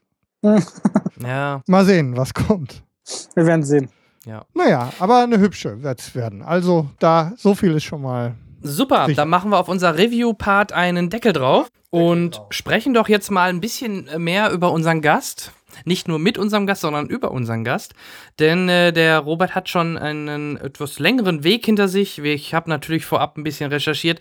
Ich weiß, dass du selbst auch irgendwie, hast du sogar mal bei Sat 1 Verdachtsfälle oder so, so Nebenrollen oder sowas nein, gehabt? Das nicht? Verdachtsfälle, nein. Aber frag mich nicht. Ich meine, sowas hätte ich irgendwo mal gesehen. Nee, ich habe hab generell äh, geschauspielert, ja, aber halt für Serien, Kino oder Fernsehfilme, aber nichts, was so in diese 18 Uhr Slots fällt. Gut. Das, das Schlimmste war Anna und die Liebe. Tiefer Anna und die ich- Liebe, ja. Tiefer will ich nicht gesungen. Okay. Nee, und ich hatte es auf deiner Website, da gab es so ein paar Sample-Videos. Da gab es auch so ein, was ein Werbespot oder eine Serie an so einem Art McDonalds-Schalter. Das war auch sehr amüsant, wo du auf dem Beifahrersitz äh, saßt. Ja, stimmt, das war ein ZDF-Film. Andrea Sawatzki äh, spielt da den Gegenpart. Oh Gott, diese Videos existieren tatsächlich noch. Ich bin Ja, bisschen- ja. bin gerade ein bisschen geschockt. Die sind alle Ja. ähm, auf dieser Seite, wo man äh, dich über Wikipedia konnte man unten dann auf deine Booking-Seite oder deine Schauspielerseite oder sowas. Ja. Und da war das. Ich habe einen Wikipedia-Eintrag, ich muss das mal- Ja, du hast einen checken. Ja, und was, Wikipedia-Eintrag. und was für ein. Der ist ganz schön lang. Ja, da ist. Jetzt, Äh, jetzt, jetzt im Ernst? Ich muss Ja, das ja. mal. Ja, Ja, natürlich. natürlich. Ich muss was das glaubst du, wo wir. Du hast es geschafft. Du, wo, wo wir unsere dünnen Informationen her haben? Oh, hier sind ja wirklich Dinge. Also, das stimmt. Also, Geburtsdatum stimmt, wie ich sehe. Naja, so lang ist aber der Eintrag gar nicht. Naja, aber so, überrascht wie du tust. Aber Ja. dann, ah, ich sehe das gerade, das aktualisiert ja jemand anscheinend. Da steht ja, Ja, Stand Natürlich. Mai 2016. natürlich. Das ist ja ein bisschen gruselig, muss man auch sagen. Wurde zuletzt. wurde zuletzt. er vor- ist wieder da. vor- Da steht ja auch, da führt jemand auch eine Vita weiter. Ja, Das ist ja lustig. Er ist wieder da, fand ich, fand ich sogar, das fand ich eine coole Szene, dass man da diese YouTuber so in dem Bereich damit reingebaut hat, fand ich sehr coole Idee. Muss ich Hat, hat Sinn gemacht. ja, absolut, absolut, fand ich cool. Äh, da musste ich nämlich auch letztens noch, ich habe den erst jetzt auf Blu-ray äh, gucken können und da ist mir dann das aufgefallen und da dachte Da habe ich keine Blu-ray bekommen, ne? Das ist so typisch Filmbranche. Spielst du kurz mit, kriegst nicht mal eine Blu-ray. ja, das ist echt ungewöhnlich, oder? Da- Danke, Konstantin Film an dieser Stelle. Schönen Gruß. Ja, wir Und- werden das ausrichten, wenn die Kollegen sich das nächste Mal melden. Aber ich sehe halt so Sachen, oder du hast ja auch als Synchronsprecher gehabt, aber vielleicht fangen wir mal vorne an. Ja. Ähm, wie nach der Schule, was hast du gemacht? Hast du eine Ausbildung gemacht? Bist du irgendwie, per, in Anführungsstrichen, per Zufall, per Vitamin B? Bist du zu Castings gegangen? Oder wie Ja. hast du das Ganze, wie bist du das angegangen? Und was wolltest du überhaupt werden? Oder was, was, du wolltest wahrscheinlich nicht sofort äh, YouTube-Star werden. Nee, also ich, ich sträube mich zwar auch gegen den Begriff, aber nein, überhaupt nicht. Ich wollte, habe ganz normal Abitur gemacht. Ich war auf dem Mathe-Gymnasium und habe dann irgendwann mal bei einer Freundin so einen Flyer gesehen von einem Schauspiel-Coaching. So nennt sich das. Das kann man sich vorstellen wie ein Fußballverein nur für Schauspiel. Keine staatlich anerkannte Sache, aber man kann mehrmals eine Woche zum Training gehen und bekommt da sowas wie Spracherziehung und Atemübungen, Improvisationstraining, Schauspiel, Casting, Vorbereitung. Alles, was man quasi machen kann, um über Schauspielerei was zu lernen. Ich war damals ungefähr 13 Jahre alt und hatte mich da beworben und wurde dann angenommen und hatte fortan während der Schule parallel drei bis viermal die Woche immer Unterricht, zwei Stunden nachmittags oder abends. Und das hat sich über die Jahre so gezogen und war dann auch bei einer Kinder- und Jugendagentur und habe dann irgendwann mit 16, 17 meine ersten kleinen äh, Rollen gehabt. War vorher immer Komparse auch bei Serien, um mal zu gucken, wie funktioniert das so am Set. Fand das immer ganz spannend. Mhm. Und hatte dann meine ersten kleinen Parts so ab 2006, 2007. Und dann kam ziemlich schnell direkt mit dem Abitur, das ich dann 2006 gemacht habe, äh, eine Hauptrolle in einer Sketch-Comedy für RTL, die hieß damals Geile Zeit. Da haben wir, glaube ich, zwölf Episoden gemacht. Und es war ein toller Einstieg. Hauptdarsteller und Sketche fand ich damals toll, weil man dann ganz viele unterschiedliche witzige Sachen drehen konnte, ganz viele Figuren schlüpfen. Habe ich parallel noch äh, ganz äh, Kurzfilme gedreht und dann kam auch Kino dazu oder Märchenfilme wie König Drosselbart. Salami Aleikum war mein Kinofilm, der ganz gut ist, ein deutscher, wo ich mitgemacht habe oder durfte auch in der Serie im Angesicht des Verbrechens äh, vier Folgen mitspielen. Äh, ist eine Dominik Graf Mafia-Serie, vielleicht habt ihr von der mal gehört. Lief auch auf der Berlinale 2011 damals äh, komplett äh, auf der Berlinale und das habe ich eine Zeit lang gemacht, habe dann äh, 2011 mit YouTube angefangen, weil ich mitbekommen habe, dass nicht nur YouTube existiert, so als Internetseite, wo man Katzenvideos anguckt, bis heute noch so ein Klischee, Mhm. ähm, sondern dass man auch einen Kanal haben kann und zu verschiedenen Themen bestimmte Videos hochladen kann und dass, wenn Leute das mögen, was man macht, sie einen abonnieren und Nachrichten bekommen, wenn man wieder ein Video hochgeladen hat und sich regelmäßig quasi dann über diesen Menschen informieren können, über dessen Inhalte. Und ich dachte, das möchte ich mal ausprobieren, weil man als Schauspieler relativ viel Zeit hat, wenn es nicht ganz so gut läuft, zugegebenermaßen. Und ähm, habe dann halt gemerkt, ich kann mich nicht schminken oder toll zocken und kann aber über Filme reden, weil ich, über, weil ich viele Filme gesehen habe und fing an, vor fünf Jahren, über fünf Jahren, über einen Film zu reden an einem Tag und am nächsten Tag über den nächsten Film. Und dann führte eins zum anderen. Irgendwann habe ich angefangen, über Kinofilme zu reden und über Kinotrailer und dann wird die Branche natürlich irgendwann mal aufmerksam, wenn man größer wird und Dinge zu verlosen, bis hin dann zu meiner eigenen Eventreihe planen. Und heute ist heute und Tag für Tag ist es so, so viel passiert. Und heute kann ich äh, mich darüber freuen, dass ich ab und zu noch einen Kinofilm mitmache, aber eher so als strategische Besetzung, weil man auf YouTube ein bisschen bekannter ist mhm. und Spaß dran hat. Aber inzwischen habe ich für mich dann auch festgestellt, so vor einigen Jahren, dass ich Filme liebe und gar nicht so sehr Filme machen. Und deswegen bin ich heute sehr glücklich, wird mein eigener Chef und ähm, kann auch sehr viel besser in die Zukunft planen, weil natürlich auch aus rein finanzieller Sicht, wenn man weiß, äh, man hat eine gewisse Reichweite und man mag seine Arbeit, man natürlich daraus auch ganz anders äh, letztendlich seinen Lebensinhalt, seinen Lebensstandard finanzieren kann, auch für die Zukunft planen. Deswegen liebe ich das sehr, was ich mache. Ist zwar manchmal sehr, sehr anstrengend, aber es fühlt sich nicht wie Arbeit an. Und deswegen ist heute heute und 400 und 1000 Abonnenten und ähm, viele Millionen Klicks später und aber immer mit sehr positivem Feedback und auch mit einem relativ verhältnismäßig älteren Publikum auf YouTube als viele andere, die sonst eher Teenager da haben, habe ich zum Beispiel mehr Zuschauer über 45 als unter 18. Das ist sehr selten und äh, sehr ja, ja. spaßig. So. Das, ist, das ist wahrscheinlich auch einer der Gründe, warum ich darauf aufmerksam geworden bin. Ich bin halt, ähm, ich bin 82er Baujahr, also noch ein paar Jahre drüber. Henrik, da sprechen wir jetzt lieber nicht drüber. Ach ja. Das, du, das, das, passt aber mit den über 45. Ja, ja, ja, ja. Und, also, äh, aber ja, egal. Ähm, von daher, und ich finde es halt angenehm, ähm, dass du halt dich auch nicht verbiegen lässt, oder das soll jetzt nicht Schleim sein, aber ich finde halt, du machst kein Clickbaiting oder die, die, die Covers so, dass man nur Brüste drauf, so wie es andere machen, oder so Titel, die eigentlich dann gar, gar nichts mehr wirklich mit dem Inhalt zu tun haben, gibt es halt, gibt es ja auch. Ähm, nicht viel, aber ich halte das nicht für nachhaltig. Nee, aber die, die haben ihre Zahlen dann erstmal gehabt, ne? Ja, aber erstmal, es bringt, weißt ja. du, nichts, wenn du zwei Jahre lang ganz, ganz viel Geld verdienst, weil du willst dann nachher auch noch 20, 30 Jahre länger irgendwas tun. Und ich glaube, gerade als Kritiker, wenn du Leute davon überzeugen kannst oder Leute das Gefühl haben, von dir eine ehrliche Auskunft zu bekommen, dann bleiben sie auch lange dabei. Ich habe das Gefühl, dass das, was ich mache oder die Zuschauer, die gerne zuschauen, auch noch in fünf oder zehn Jahren reinschalten. Ich muss ja nicht über Humor und Witz irgendwie eine Position verteidigen, sondern einfach nur die Leute, die Leuten das Gefühl geben, dass sie wissen, ob es Sinn macht, Geld und Zeit in die Hand zu nehmen und einen Film anzuschauen. Das ist ja im Grunde eine ganz einfache Sache und da ist halt bringt es nichts, wenn man nackte Körper zeigt, auch wenn das wirklich mehr Klicks bringt. Aber übrigens heißt das nicht automatisch, dass man erfolgreicher ist, weil wenn ein Video viele Klicks bringt, aber dann nur 10 Sekunden angeschaut wird oder 20, wenn man merkt, oh, hier ist was ganz anderes dahinter, mhm. dann äh, erzielt man auch nicht dadurch gigantische Werbeeinnahmen. Ist ein kleiner Trugschluss. Viele Klicks heißt nicht automatisch viel Geld, sondern wie lange die Leute äh, das gucken, was man macht. Das macht eh den Unterschied. Muss man die Spots, ähm, es gibt ja Spots, die sind nur 10, 15 Sekunden an, die laufen komplett durch, aber es gibt ja auch diese Spots, wo du dann nach 5 Sekunden oder so wegdrücken darfst, kannst. Ja. Kriegt ihr dann, kriegst du dann trotzdem dafür eine Summe X oder, wie, oder kriegst du dann da gar nichts oder nur einen Anteil oder ist, ist das, ähm, kriegst du den so ausgezahlt, in Anführungsstrichen, wie wenn ich den ganz geguckt hätte? Nur für also, mich, damit ich weiß, wie ich deine ja, Videos ja. gucke. Nur, nur, für dich und alle Zuhörer. Natürlich. äh, nee, man kann äh, generell äh, bei Google oder YouTube Analytics kann man alles anschauen, auch woher sich zum Beispiel Werbeeinnahmen, wie sie sich aufsplitten, in welche Art von Werbung äh, und wie viele Klicks dadurch was äh, letztendlich erwirtschaftet haben. Du kannst es aber auch googeln. Äh, Google macht ja selbst mit Werbung oder YouTube, dass die Werbespots, die wegklickbar sind und weggeklickt werden, für den Werbetreibenden kein Geld kosten. Mhm. Das heißt, da siehst du dann auch als YouTuber nichts von diesem Geld. Aber es ist erstaunlich, wie viele eigentlich Werbung durchlaufen lassen tatsächlich. Aber im Grunde, ähm, die, die du nicht wegklicken kannst, klar, da verdienst du sowieso Geld, aber auch durch die kleinen Anzeigen, die unten gezeigt werden, aber weniger, gibt es dann halt aber auch die, die gar nicht weggeklickt werden, obwohl man es kann. Sogar tun es merkwürdigerweise Leute viel also es scheint wohl besser zu sein, diese wegklickbare zu haben, weil allein das Gefühl zu wissen, ich kann es wegzuklicken, mhm. aber zu faul bin, es zu machen, löst bei den Menschen immer noch diesen Entscheidungsprozess aus, dass sie es nicht mehr so schlimm finden, Werbung zu sehen, weil sie wissen, sie müssten es nicht, wenn sie nicht wollten. Verstehst du? ja, verstehe ich. Und ähm, was ich halt, was ich halt gut finde, auch bei Dime, oder aber auch, ich glaube, das ist, ich weiß gar nicht, wonach das äh, Google festmacht.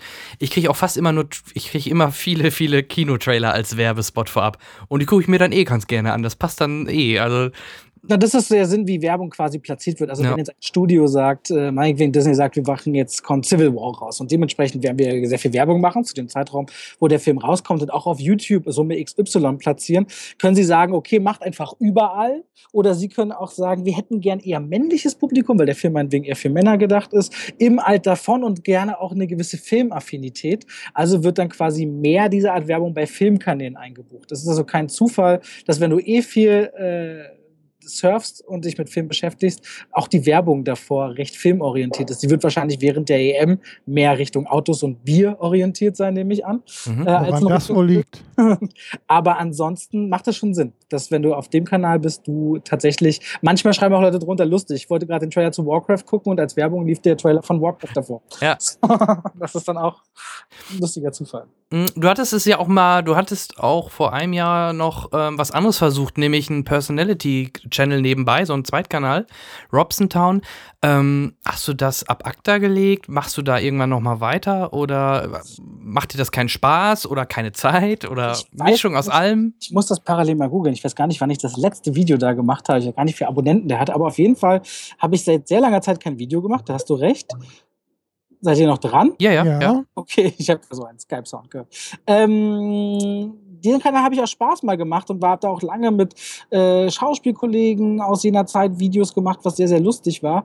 Ähm, das Problem ist aber irgendwann, ich weiß nicht, ob ihr euch das vorstellen könnt, so ein YouTuber-Alltag mit einer bestimmten Reichweite mündet halt irgendwann darin, dass man auf der Straße viel erkannt wird, dass man sehr viel über Film redet, sehr viel äh, einfach die ganze Zeit mit Film zu tun hat und auch Menschen oder auch die Events, da mal tausend Leute um einen rumstehen, die gerne mit einem reden wollen und man hat sehr, sehr viel Input.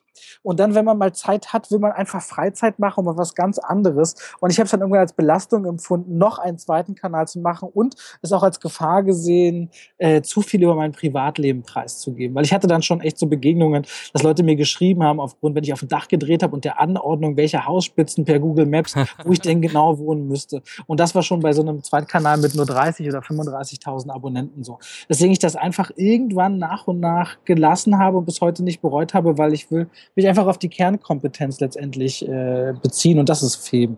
Und dafür will ich auch eigentlich, dass die Leute sich das angucken, was ich mache, weil wenn man kein Privatleben mehr hat, das mag man vielleicht ein oder zwei Jahre irgendwie aushalten, aber es wird gruselig, wenn auf der Straße sonst Leute ganz viele private Dinge über einen wissen, weil man sie mal im Internet gesagt hat, auf dem Zweitkanal, an die man sich selbst gar nicht erinnert.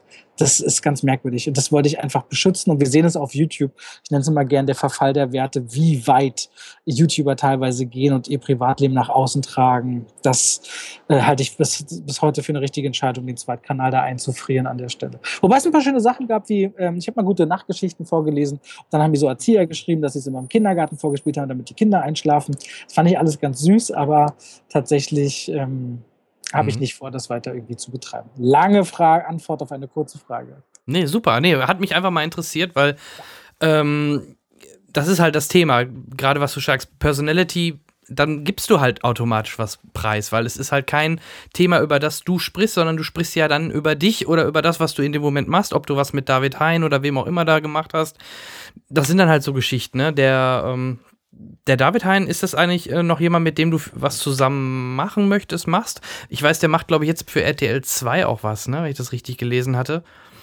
Nee, tatsächlich, ich mache meinen Kanal sowieso in erster Linie komplett alleine. Da gibt's ja ganz selten irgendwelche Schnittstellen zu anderen YouTubern. Es sei bei diesen Events, wo wir dann Co-Hosts haben. Man kennt natürlich sich alle gegenseitig untereinander. Es gibt äh, Kollegen, mit denen man vielleicht lieber zusammenarbeitet, andere, mit denen man vielleicht nicht so gerne zusammenarbeitet, aufgrund diverser Erfahrungen. Und äh, da in die Richtung habe ich jetzt eigentlich keine Ambition, dass wir viel zusammen machen, muss Okay. ich sagen. Mhm. Dann hätte ich noch eine Frage ähm, zu einem Thema. Ich weiß gar nicht, ob das für dich ein Thema ist, aber bei uns kommt es immer wieder hoch, wenn es um Animationsfilme geht. Ähm, Gerade in Deutschland werden die dann immer sehr gerne mit Leuten besetzt, die vielleicht gar nicht, also die nicht professionelle Synchronsprecher sind, sondern entweder Ja. eventuell irgendwelche YouTube-Stars oder Soap-Stars, um halt einen Namen zu präsentieren, um den besser zu vermarkten, um den besser zu verkaufen. Ja. Als Cineast, wir ärgern uns manchmal halt dann über irgendwelche Stimmen, weil man ma- dann doch schon merkt, dass das keine professionellen Sprecher sind und das dann manchmal schade ist, dass man dann nicht vielleicht doch lieber einen, einen richtigen, einen richtigen, in Anführungsstrichen, Synchronsprecher genommen hat. Bei dir ist es halt, ich sehe jetzt ein bisschen, du hast ja schon ein bisschen was synchronisiert, Spongebob, Chronik von Narnia Zeichentrick und so. Ähm, würdest du. Deadpool durfte ich auch kurz drin sein. Wen hast du da denn es gibt da, einen, es gibt da einen Passanten, der ihm sagt, oh Gott, siehst du schrecklich aus oder was auch immer. Es ist nur ein Satz, es war nur aus Spaß. Hm. Und da finde ich es auch überhaupt nicht verwerflich. Nee zwischendurch. Das ist so ein bisschen aus Spaß und ich finde auch generell gibt es ja manchmal YouTuber, also äh, ich sehe auch immer wieder, dass Fußballer äh, synchron sprechen. Das finde ich noch komischer, weil Fußball ja eher wegkommt, dass wenn sie den Mund aufmachen, man sagt, oh, der sah gerade noch gut aus und jetzt nicht mehr so gut, nachdem er einen Satz gesagt hat. Ähm, bei YouTubern ist es so eine Sache. Zum Beispiel hat Iblali, ist ja ein YouTuber, bei äh, Ratchet und Clank mitgesprochen und das hat er zum Beispiel richtig gut gemacht. Wir werden jetzt auch bald LeFloid sehen, der äh, einen Hamster-Meerschwein, ich bin mich ganz sicher, namens Norman in Pets sprechen wird. Und auf Pets freue ich mich als Animationsfilm sehr. Äh, ich sehe die Gefahr natürlich, dass Synchronsprecher sagen, oh mein Gott, erstens, hier gehen unsere Jobs vielleicht flöten an der Stelle. Auf der anderen Seite muss man mal gucken oder Leuten auch eine Chance geben, weil ich, YouTuber sind jetzt nicht automatisch talentfrei, nur weil sie auf YouTube sind. Mhm. Ähm, Nee, das war auch gar nicht nee, nur auf YouTuber bezogen, sondern wie ja. du schon gerade selber sagtest, wenn irgendwelche Fremden, die eigentlich in diesem Thema gar nichts oder kaum mit zu tun haben, dass die plötzlich größere Rollen sprechen.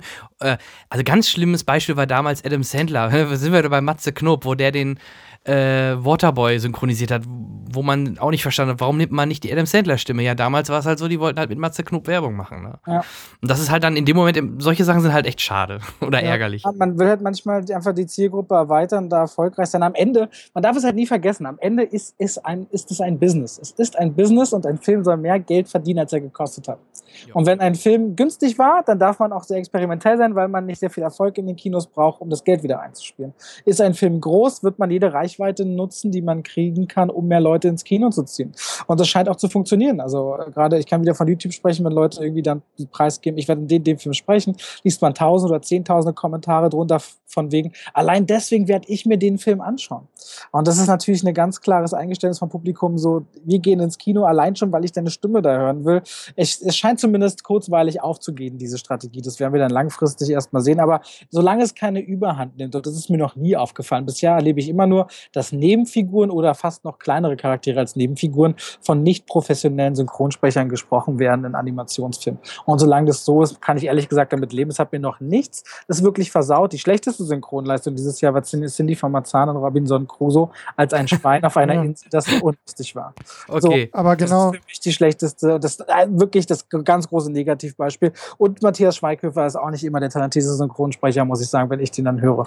Das ist auch immer so ein bisschen, und der ist Schauspieler, muss man wiederum sagen. Also der sollte eigentlich schon sehr drin sein. Aber auch da erleben wir ja immer wieder, auch mit den Schauspielern und Synchronsprechern, mit denen wir sprechen, dass ähm, eben genau das durchaus eben schwierig ist. Also nicht jeder Schauspieler ist auch gleichzeitig in der Lage und weiß das auch. Wir haben jetzt vor kurzem erst noch mit jemandem gesprochen, der. Ja, kannst du ruhig sagen, Sneak Peek. Also wir haben ja, ein Interview werden, mit Tim Wilde. Genau, wir werden in den nächsten, einer der nächsten Folgen ein Interview mit Tim Wilde ähm, haben, das wir bereits aufgezeichnet haben. Und der, den haben wir natürlich auch danach gefragt, vor allem weil er mit unserem ähm, durchaus ja schon öfter hier zu Gast gewesen und Charles Rettinghaus eng befreundet ist, der ja nun einer der bekanntesten deutschen Synchronstimmen ist. Und da hört man dann eben immer wieder auch raus, dass ähm, nicht zwingend, weil man Schauspieler ist, auch man gleichzeitig ein guter Synchronschauspieler, wie sie ja dann eigentlich richtig heißen müssten, ähm, ist und umgekehrt. Und auf der anderen Seite, was du sagst, Robert, ist ein bisschen auch ein, wenn ich das jetzt mal vorsichtig ausdrücke, ich, ich finde jetzt kein anderes Wort, ein bisschen ein Armutszeugnis, denn wir als, wir in Deutschland sind ja die, fast das einzige Land, ähm, das noch zu 100% Synchronfassungen in die Kinos bringt. Ähm, da wird ja woanders fast ausschließlich nur mit Untertiteln gearbeitet. Und dass dann das Kino es notwendig hat, ähm, mit immer härteren Mitteln, vor allem in der, in, der, in der Lokalisation zu arbeiten. Die Takes werden immer kürzer, die Synchronschauspieler werden immer schlechter bezahlt. Ähm, und es wird ähm, mit Mühe und Not auf tendenziell eher plakative Gesichter, und das ist ja genau das, worum es dabei geht, zurückgegriffen. Eben ein, ich sag, bleib jetzt mal bei dem Beispiel vom Jan, den, oder ein YouTube-Star, der in einer, in, in der Zielgruppe ein bisschen äh, Karten verkauft, finde ich eher schwierig, wenn ich ehrlich bin. Nichts gegen den YouTube-Star auf der einen Seite, der ja durchaus offensichtlich zumindest aus irgendeinem Grund den Erfolg hat, den er hat. ob ich das nachvollziehen kann oder nicht bei jedem, den ich, der mir begegnet, ist ja auch völlig uninteressant, sondern ähm, ja, wie gesagt, ich finde es dann halt eher ein bisschen schwierig. Du, ich verstehe das vollkommen. Also aus reiner Filmliebhabersicht, man riecht ja den Braten sofort, wenn man solche Besetzungen durchführt. Äh, muss man sich ja das. Schweinen auf der Insel, Schweinebraten auf der Insel. Ja, das ist halt. Es ist so eine Sache. Das ist wie wenn bei Zoolander 2 Justin Bieber am Anfang erschossen wird dann aktiviert man in den Trailer allein schon damit Zielgruppen. Und dann versucht man auf den deutschen Part natürlich seins dazu zu tun. Und äh, die, die wollen ja auch nur die Unterdependancen der Studios besonders glänzen, damit sie nachher in der Gesamtfirmenbilanz, guck mal, hier haben wir das gemacht und das und das war clever.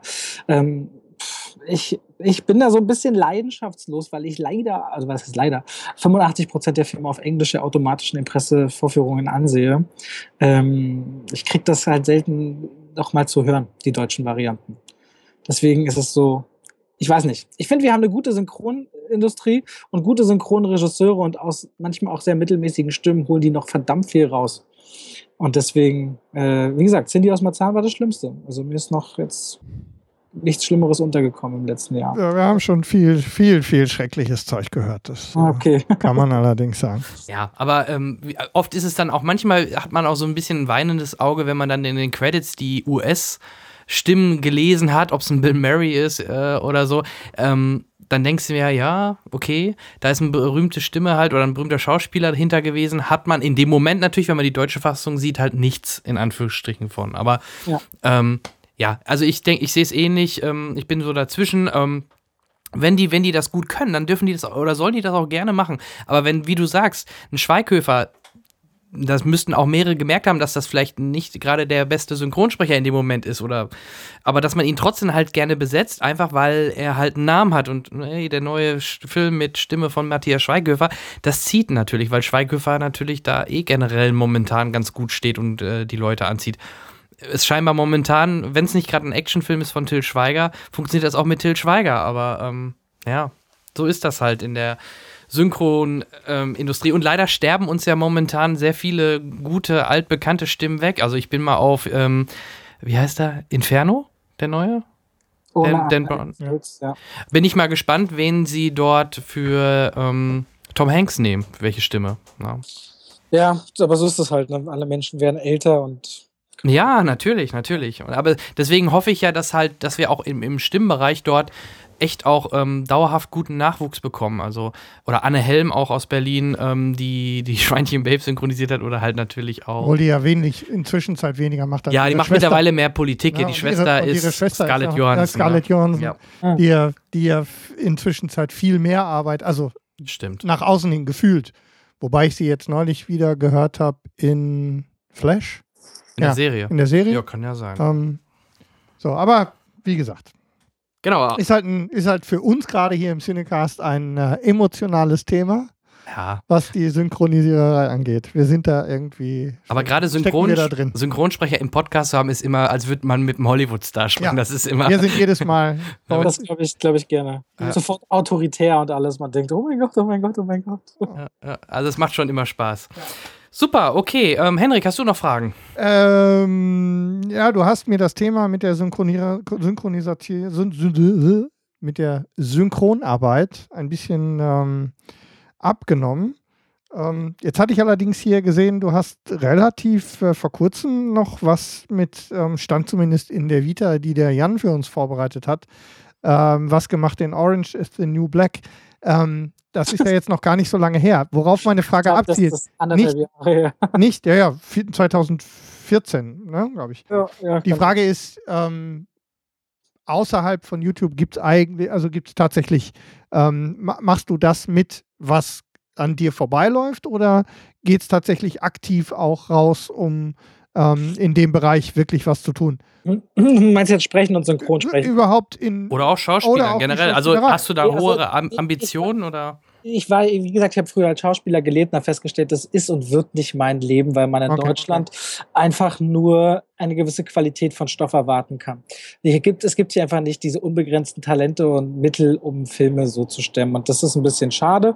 Und es gibt natürlich immer wieder Angebote und Anfragen aufgrund der Bekanntheit durch YouTube in der Konstellation, dass man Schauspielerei ein Stück weit gelernt hat. Da kreuzen sich quasi zwei günstige Gelegenheiten für manche Produktionen. Deswegen meine Schauspielagentur, die ich noch bin, ruft fast jede Woche an und sagt, willst du nicht, willst du nicht? So, ganz ehrlich, ich habe keine Zeit. Das ist leider meine Standardantwort. Und ab und zu, wenn dann Verleih sagt, willst du nicht hier oder wie bei ist wieder mal da, äh, er ist wieder da mitmachen. Dann habe ich David Vnent dann kurz angerufen, erklärt, ich habe das aufgenommen, super, da können wir das halt machen. Also der Regisseur des Films mhm. damals.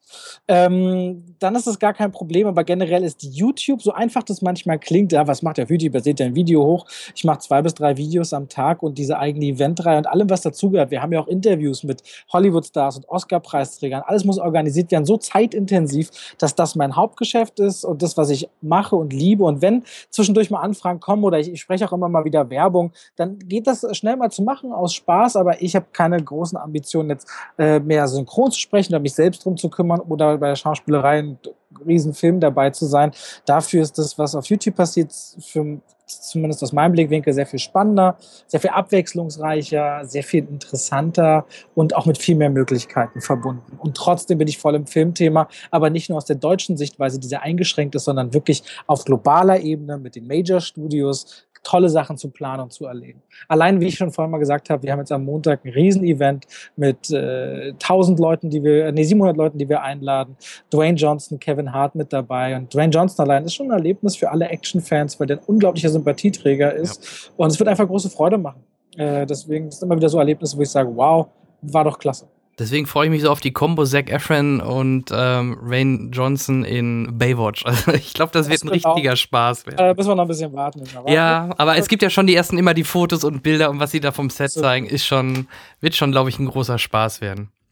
Glaub, ja, das könnte zum Beispiel im Verhältnis zu Ghostbusters eine gelungene Nummer werden. Genau, genau. Das glaube ich auch. Das, das wird funktionieren. Ähm, ja, Henrik, hast du noch eine Frage? Sonst hätte ich noch eine. Nee, hau raus, hau raus. Ich äh, hänge mich rein, falls mir noch was einfällt.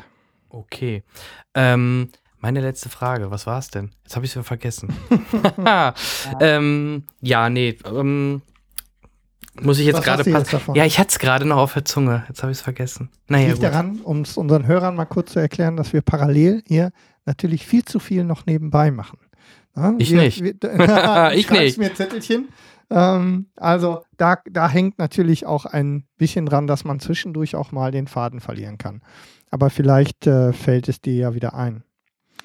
Aber äh, was ich Sonst, eben noch sagen wollte, weil, weil, ähm, weil Robert gesagt hat, ähm, das ist, äh, dass es dass klar ist, ähm, dass die äh, oder dass manchmal nicht verstanden wird, dass äh, der YouTube-Kanal viel Arbeit ist.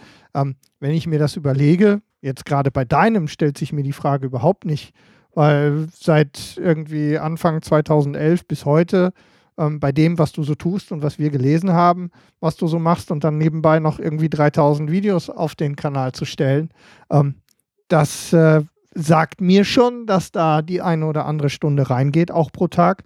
Ähm, da gibt es bei mir kein, äh, kein Missverständnis es ist nur manchmal oft so, das ist wie mit Fernsehen. Gerade bei YouTube steckt das noch so weit in den Kinderschuhen, dass man versucht oder immer wieder gerne alle über einen Kamm schert und äh, Beauty-Vlogger, die vielleicht ein Video in der Woche machen, letztendlich für viele das Gleiche tun wie jemand, der sich meinetwegen mit Film beschäftigt.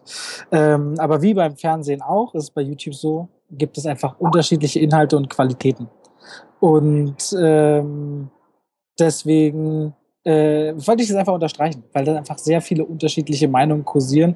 Und ich kann es auch verstehen, wenn jemand jetzt sagt, ah, mein Gott, das soll jetzt ein richtiger Job sein, wenn man das und das tut, wenn ich vielleicht aus meine Schuhe in die Kamera halte. Aber hier ist natürlich aufgrund des journalistischen Hintergrunds und allem, was es zu organisieren gibt, einfach gegeben, dass nicht viel Zeit mit drin ist. Aber sehr gut, 3000 Videos, das ist der Wahnsinn. Man sieht das überhaupt nicht. Wenn man so Tag für Tag das macht, dann wird es halt irgendwann viel. Ne? Aber es ist halt ein Berg ein, ja, was soll man machen? Fünf Jahre meines Lebens. Ja, aber wenn es nach uns geht, darf es gerne auch noch ein bisschen so weitergehen. Auf jeden Fall. Ja. Meine Frage ist mir noch eben eingefallen. Ist auch eine ganz kurze, glaube ich. Ja, Habe ich es gut gestreckt ja, für dich? Ja, super. Ich freue mich. Ähm, Pass auf, nicht, dass ich sie wieder vergesse.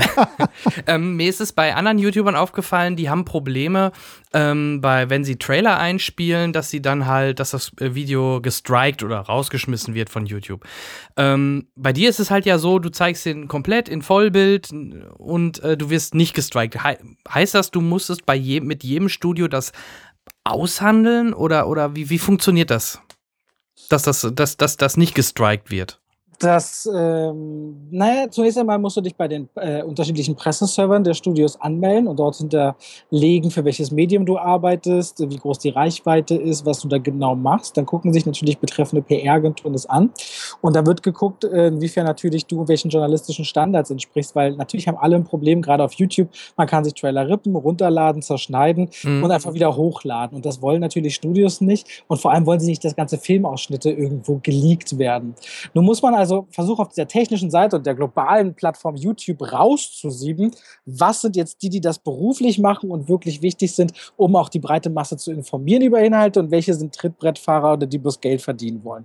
Und das funktioniert dann wirklich über viele Jahre, mehrere Instanzen der Reinarbeit, in der man zeigt, hey, ich meine das ernst. Und letztendlich ist man auch ver also ständige Arbeit mit allen möglichen Film-PR-Agenturen, aber auch direkt mit den Studios und deren betreffenden Abteilungen, die dann wiederum ständigen Austausch mit LA sind. Also ich würde jetzt nicht lügen, wenn ich nicht sage, dass ich schon mit Paramount oder sonst wem nach LA geschrieben habe und gesagt habe, ey, ich habe hier das Problem XY und man da Sachen klärt oder auch vor Ort mal, wenn ich bei Disney Animation war, dann man einfach sehr viel äh, tun muss, um den Leuten klarzumachen, ich meine das jetzt hier ernst und ich würde gerne lange über Film äh, berichten, bitte legt mir keine Steine in den Weg und das verstehen dann auch alle, weil natürlich Pressefreiheit auch ein großes Gut ist und erst dann hast du keine Probleme mehr mit Claimings und allem, was dazugehört. Die hat man zwar dann trotzdem immer noch wieder, aber das ist kein Status, den du einfach durch zwei, drei Tricks dir erringen kannst. Das muss man sich schon wirklich äh, hart erarbeiten. Mhm. Okay, nee, das, das ähm, habe ich mir fast gedacht, dass das mit viel Aufwand verbunden ist. Und äh, mich hat es halt nur mal interessiert, weil sonst hätten es ja, würden es ja viel mehr wahrscheinlich streuen, ne? Die Trailer. Und ähm, ich ja. nehme mal an, aber heutzutage ist der YouTube-Algorithmus auch so, wer nicht innerhalb der wenigsten ersten Stunden Tausende, Zehntausende Klicks macht, das verliert sich einfach wahnsinnig schnell im Sand. Mhm. Wann du wo angezeigt wirst auf YouTube. Also mit Trailer-Kanälen nochmal groß zu werden, zum Beispiel jetzt nur im deutschsprachigen Raum, ist schon schwierig. Ist schon schwierig. Du warst halt zum richtigen Zeitpunkt ja, am richtigen Ort oder andersrum. Ja, nee, ich war selber eigentlich, eigentlich schon viel zu spät, aber ich bin ja auch nicht auf Trailer spezialisiert. Ich bin ja eigentlich im Kern die Kritiken, aber Trailer mhm. gibt es dazu und dann gibt es auch wieder News und andere Formate. Ich bin ja generell auf Film und nicht so sehr auf eine bestimmte Sache. Ja. Und deswegen habe ich auch nicht die enormen Reichweiten. Also mein Kanal hat vielleicht zwischen 5 und 9 Millionen Klicks im Monat. Das ist viel, das ist wirklich viel. Aber es gibt Trailer-Kanäle, die haben halt irgendwie 30 Millionen Klicks. Mhm. Deswegen muss man immer gucken, in welcher Relation, in welchem Umfeld man sich da bewegt. Insofern, da gibt es durchaus größere. Aber ähm, nur Trailer hochzuladen, ist wiederum auch ein schwieriger Mehrwert. Und das ist natürlich die Abhängigkeit von dem Gunst der Studios äh, noch wesentlich größer, als wenn du selbst Content erschaffst, weil du dann natürlich auch Zitatrecht und andere Dinge geltend machen kannst. Hm. Und du bist ja auch komplett selbstständig und gehörst jetzt nicht einem Netzwerk hin äh, dazu oder Nein, sowas, ne? Noch nie. Ja. Nee, oder? Nee, nee, nicht, nicht, nicht noch nie. Ich war äh, zwei oder drei Jahre bei Mediakraft, also ist ja ein Netzwerk. Ähm, ich muss auch schon während ich da war, auch danach ähm, ich hätte da nicht sein müssen, mhm. aber man ist hinterher immer schlauer. Inzwischen bin ich bei gar keinem Netzwerk und komplett selbstständig, aber ähm, ja, genieße das sehr viel mehr. Aber dazu muss man auch geschaffen sein. Also man muss sehr viel Selbstdisziplin alles haben. Manche Menschen brauchen Managements und so, die ihnen quasi helfen, Terminkalender, alles führen. Das, das hängt immer von der, von der Verfassung von dem Menschen ab und wie er oder sie arbeitet. Mhm. Insofern. Ich sag mal, läuft Herr Hofmann, ne? Ja. Das, ich, ich, hoffe, man hat, man hat immer Existenzangst. Man denkt immer, morgen ist vorbei. Ja, wenn YouTube, äh, Google auf einmal auf die Idee käme, YouTube stillzulegen oder so, dann ja, äh, ganz blöd gesagt, würden sie nicht Wird machen. Wird nicht passieren. Nee. Ja, man denkt ja auch immer, man hat immer, ah, das ist vielleicht gerade bloß ein Hype, aber ich glaube, Google ist eine der wenigen Firmen, die tatsächlich nicht äh, kaputt machbar sind. Naja, auch, auch YouTube wird ja bleiben. Also es ist ja, ja nicht. YouTube ist inzwischen sehr einträglich. Hat er ja. fast nie, hat er immer letztendlich zu, für, zu Abschreibungen geführt, aber das neuliche Wachstum hat ja auch Alphabet, also die Oberfirma von Google, zugegeben, dass YouTube ein erstaunliches Wachstum hingelegt hat. Das ist nach wie vor die zweitgrößte Suchmaschine der Welt, nach Google. Mhm. Ja. Okay, super. Ja, sehr schön. Machen wir einen Strich drunter. Machen wir mal einen Strich drunter. Doppelstrich. Ein Doppelstrich. genau. Ganz genau. Kommen wir noch zu unserer kleinen Rubrik am Ende, nämlich dem Feedback, Henry. Jetzt hatten wir mit der letzten Folge, bei der auch nochmal an dieser Stelle vielen Dank, äh, Daniel, der Daniel Schröckert, der zu Besuch war, mehr als doppelt so viele Hörer ähm, als äh, in den Folgen sonst. Das ist jetzt natürlich nicht nachhaltig, das war zu erwarten. Aber trotzdem hat sich niemand von euch mal wirklich die Mühe gemacht, auch mal ähm, uns über den, mal abgesehen von den üblichen Kandidaten, an die hier auch wieder ganz herzliches Dank gesagt sein soll, ähm, mal die Mühe gemacht, äh, euch zu äußern. Also wir würden uns sehr freuen, wenn ihr ein bisschen intensiver mal darüber sprechen würdet, ähm, was euch vielleicht auch nicht gefällt an dem, was wir hier tun. Das äh, dazu und vor allem, um uns ein bisschen weiterzubringen, ähm, auch nochmal bitte der Hinweis, wenn ihr auf äh, iTunes unterwegs seid, was für uns leider immer noch eine der wichtigsten Plattformen ist, uns zu verbreiten, eine kleine Rezension, ein bisschen auf die Sterne klicken. Oh, letztes Mal immerhin Platz 2. Ja, wir haben es kurz auf. Platz 2 in den Ja. Charts in unserer Rubrik gebracht. Ähm, das war, wie, ich, wie gesagt, ich bin nicht unzufrieden. Ich will nicht mehr meckern, als ich muss. Man wird sich nur über ein bisschen Feedback Aber freuen. es wäre halt schön, wenn wir ein bisschen mehr von euch hören. Viele würden. hören halt und äh, schweigen. Bei YouTube hast du das Problem, da ist es zu einfach. Die schreiben einfach drunter und schreiben Genau. dann auch oft viel Blödsinn wahrscheinlich. Also, ja, Also von daher nochmal vielen Dank, dass ihr so reich äh, uns zuhört. Dafür sei euch tatsächlich nochmal von ganzem Herzen gedankt. Das finden wir gut, vor allem jetzt nach vier Jahren und fast 50 Folgen in diesem Bereich und insgesamt ja 70 oder so, die wir gemacht haben. Das, äh, wir, wir sind immer noch da und freuen uns auf jede neue Folge. Aber ein bisschen mehr von euch wäre schon ganz schön. genau. Aber wir haben euch ja was gegeben. Genau, wir teilen aus in jeder Genau. Hinsicht. Wir haben äh, zwei Verlosungen letzte Folge gehabt, die möchte ich kurz auflösen. Wir hatten die Verlosung zu der Serie Scandal Staffel 3 als DVD. Äh, die hat gewonnen die äh, Tanja Hammerschmidt. Herzlichen Glückwunsch. Hey. Und wir hatten. Genau, super. und wir hatten zwei Fanpakete vom äh, Dschungelbuch von äh, Disney bekommen. Die haben wir verlost und äh, dort haben gewonnen Sebastian Strigoff und Jessica Teuber. Herzlichen Euch auch Glückwunsch. herzlichen Glückwunsch. Ähm, die Gewinner wissen aber auch schon Bescheid, ne? Genau, Gewinner Ja. wissen Bescheid, die Adressen habe ich und die Pakete gehen jetzt auf Reisen, ganz genau. Ganz wunderbar. Nochmal vielen Dank für die rege Teilnahme. Da war richtig was los. Also das funktioniert offensichtlich. Ja, wenn es was, zu ge- wenn's was abzugreifen gibt. Ne? Wenn es was umsonst gibt. Ja, Ja. Natürlich. Ja. Ja, am Ende, bevor ihr jetzt gleich noch als Rausschmeißer nach unserem Abspann ähm, die Film, oder vor unserem Abspann, oder? Wo Vor war's? dem Abspann. Vor dem Abspann, ähm, gibt es noch die Filmkritik von äh, Daniel, der zusammen mit seinem Kaffeemann in Sky, der Himmel in mir, äh, war und dort uns auch ein kleines Audiofile zukommen lassen hat. Ja, ein Spitzenfilm offensichtlich. Und Ja. wir haben uns entschlossen, euch die Möglichkeit zu geben, um euch das noch anzuhören. Wir finden alleine die Pokalypse Nummer zwei für diese Folge ist es wieder wert, sie zu hören. Ob es der Film ist, sei jetzt mal dahingestellt. Genau.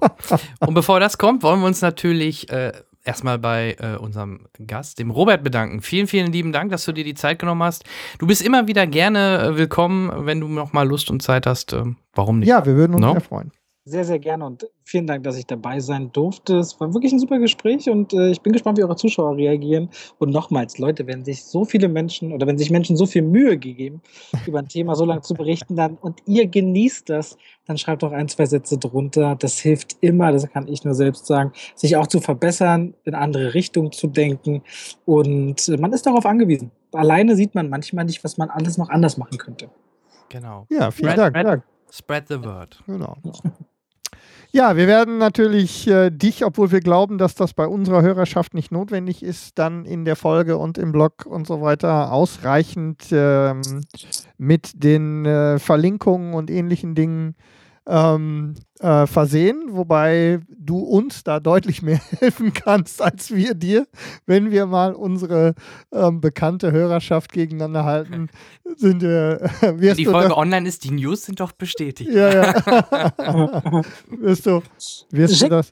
Schickt es auf jeden Fall äh, rum. Ich werde gucken, was ich machen Na kann. klar. Na, natürlich. Wir werden dich äh, auf dem Laufenden halten.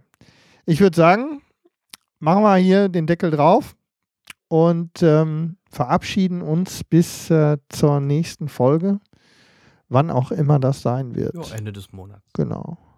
Macht es gut und dann. bis dahin. Tschüss. Tschüss. Tschüss.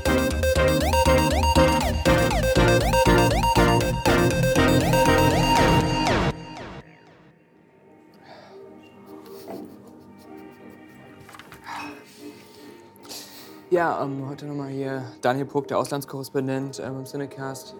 Ist vielleicht ein bisschen leise, wir sind gerade im Absinthladen. Schöne Musik, schöne Unterhaltung und genießen die Aussicht hier auf die Straßen Berlins. Wir trinken ein kühles Grünes, die Hausmarke hier am Absinth-Depot in Berlin. Und ähm, ich bin natürlich nicht alleine, sondern äh, Rafi Diebkind ist wieder hier. Alias Rafael Kiric, der Kaffeemann Der Kaffeemann. von ähm, burnwho.com. Und Auch eine Hausmarke. wir haben gelitten. Wir haben gelitten. Wir haben gelitten. Talking about cruelty. Ja, Daniel, zwei Fragen. Welchen Film haben wir geguckt? A. habe ich einen Joker? Publikum Nein. Okay. Doch, du kannst den. 50-50? Du hast einen Publikumsjoker und Okay. zwar den einen netten Herrn, der immer reinkommt, um zu telefonieren. Ja. Falls ein Obdachloser reinkommt und äh, irgendwie zu hören ist, der redet, das ist einfach äh, der Umgebung geschuldet. Ja. Wie du sagen würdest, das ist Berlin. Das ist Berlin. So. Ist einfach authentisch. Anyway, zwei Fragen. authentisch. Zwei Fragen, Herr Puck. Ja, Einmal, wie heißt der Kannst du Film? bitte meinen echten Namen nicht weiter erwähnen? Entschuldigung. Ich, ich möchte. Äh, Ja, Entschuldigung. Es ist mir peinlich, über den. Film zu reden. Wie heißt der Titel des Films? Erstens. Mhm. Und zweitens, in einem Satz, worum geht es in diesem Film? Go. Okay, ähm, der Titel des Films ist äh, Sky Acting Limitations oder Sky, the Sky is the limit, the acting is the limit. Deutscher Titel, äh, Sky ist der englische Titel. Da heißt er einfach nur Sky. ja. Und Im im deutschen, im deutschen äh, Übersetzung dann aber im Rausch des Himmels. Ja, genau. Ähm, nicht etwa im Rausch der Sterne. Nein, Das ist, ein ganz anderer edler Tropfen, Richtig. aber den wir schon empfohlen haben. genau, Burnt Burnt. mit Bradley. Bradley. Daniel. Brad, wie ich ihn nenne. ah, Ähm, hat eine tolle Performance gegeben in dem Film. Wir werden vielleicht nachher nochmal auf Burnt zurückkommen. wahrscheinlich. Notgedrungen. Ja. B-U-R-N-T, nicht etwa B-U-R-N-E-D, Nein. die manch ein Cinecast-Zuhörer in der letzten Ausgabe vermutet hat, eventuell. Ich muss auch mal sagen, die äh, Zuhörer des Cinecasts sind sehr kommentarvoll. Ich habe sowohl bei Facebook als auch auf der Website immer wieder geguckt, äh, wann sagt denn mal endlich einer was und äh, da kommt ja nichts. Ne? Kann man ruhig mal mehr Feedback kommen, finde ich. Ach, da kam tatsächlich nichts. Da kam nichts. Ah. Da habe ich natürlich die Befürchtung, dass bei unserem aktuellen Film noch weniger kommt. Sky Acting Limitations. Ähm, ein Film mit ähm, Diane Krüger. Hast du noch die Pressemappe dabei zufällig? Nee, die haben, Ja, im Kino, wir auch nicht, von die haben wem- im Kino gelassen. Dann wissen wir auch nicht, von wem der Film ist. Eine Frau, auf jeden Fall eine französische Frau. Eine, Fran eine Französin. Annelie Jérôme Paul. Bouchon. Beauchamp. Ähm, auf jeden Be Fall. Bouchon, be beschämend. Bo beschämend. Beschämend. Äh, richtig. Okay, worum ging es in dem Film? Ich will es mal so sagen. In, in einem Satz bitte. Nee, ohne, Ohne- Scheiß, in einem Satz. ohne die Story zusammenzufassen, worum es ging, die Essenz. Die Essenz ist die Sehnsüchte Acting Limitations, that's it. Eigentlich schon, eigentlich schon. Aber pass mal auf, die, die Sehnsüchte frustrierte Hausfrauen oder Hausmänner, die ins Kino gehen, um auf diesem Wege ihre Sehnsüchte erfüllt zu bekommen, um dann in der Mitte des Films festzustellen, Moment mal kurz, diese Sehnsüchte habe ich ja gar nicht, der Film ist scheiße. In Klammern, Leute, die aber auch von sich nicht denken, dass sie Hausfrauen oder Hausmänner sind. Richtig. Das ist wichtig. Richtig. Weil ich glaube, die normale Hausfrau, der normale Hausmann würde sich nicht in diesem Film verlaufen. Nein, und zu Recht nicht. Äh, Zum Glück auch. Und wer sich da rein verläuft, sind, sind Leute, die glauben, einen Qualitätsfilm zu sehen, der unter dem Radar abläuft. Also so ein, so ein Indie-Wunder mit Starbesetzung. Diane Krüger, wir haben sie schon erwähnt. Äh, Norman Reedus von Walking Dead. Ja? Joshua Jackson. Genau.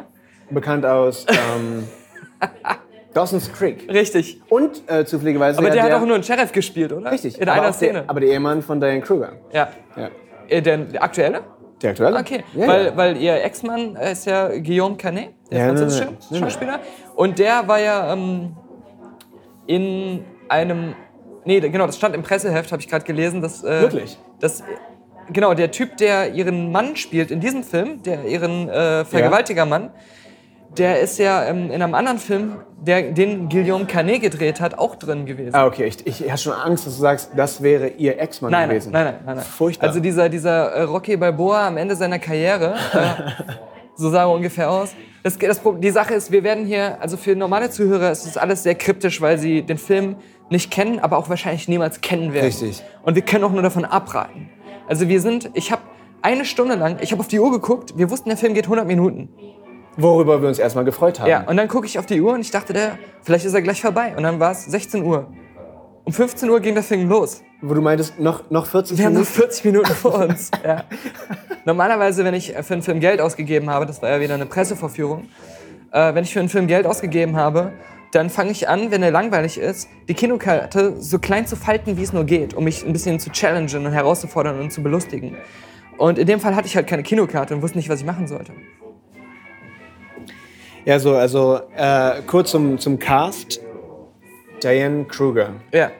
Aus welchem Grund auch immer. Diana Heidkrüger. Diana Heidkrüger. Und in den Glorious Bastards spielt sie ja eine Deutsche, die Englisch spricht, richtig? Ja. Sie spielte eigentlich äh, hier irgendwie Hildegard Knef oder. Genau. genau. Sowas in die Richtung, ja, ne? Ja, ja. Gudrun Enslin. Ja.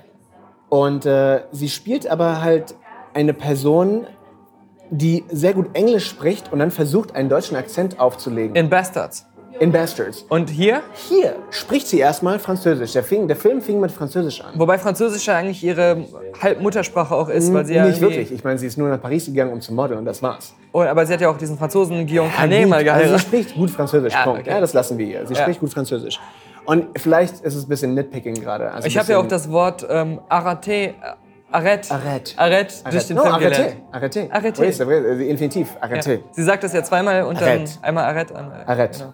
Einmal hör auf, Arrête über meine Fehlgeburt zu reden und Arrête mich zu vergewaltigen. Ja, so ein Film ist das. So ein übrigens. Film ist es übrigens. Ähm, Fehlgeburt, Vergewaltigung. auf jeden Fall, ich bin total kleinlich gerade, aber wenn wir schon über Performance reden und Cast, okay? Ja.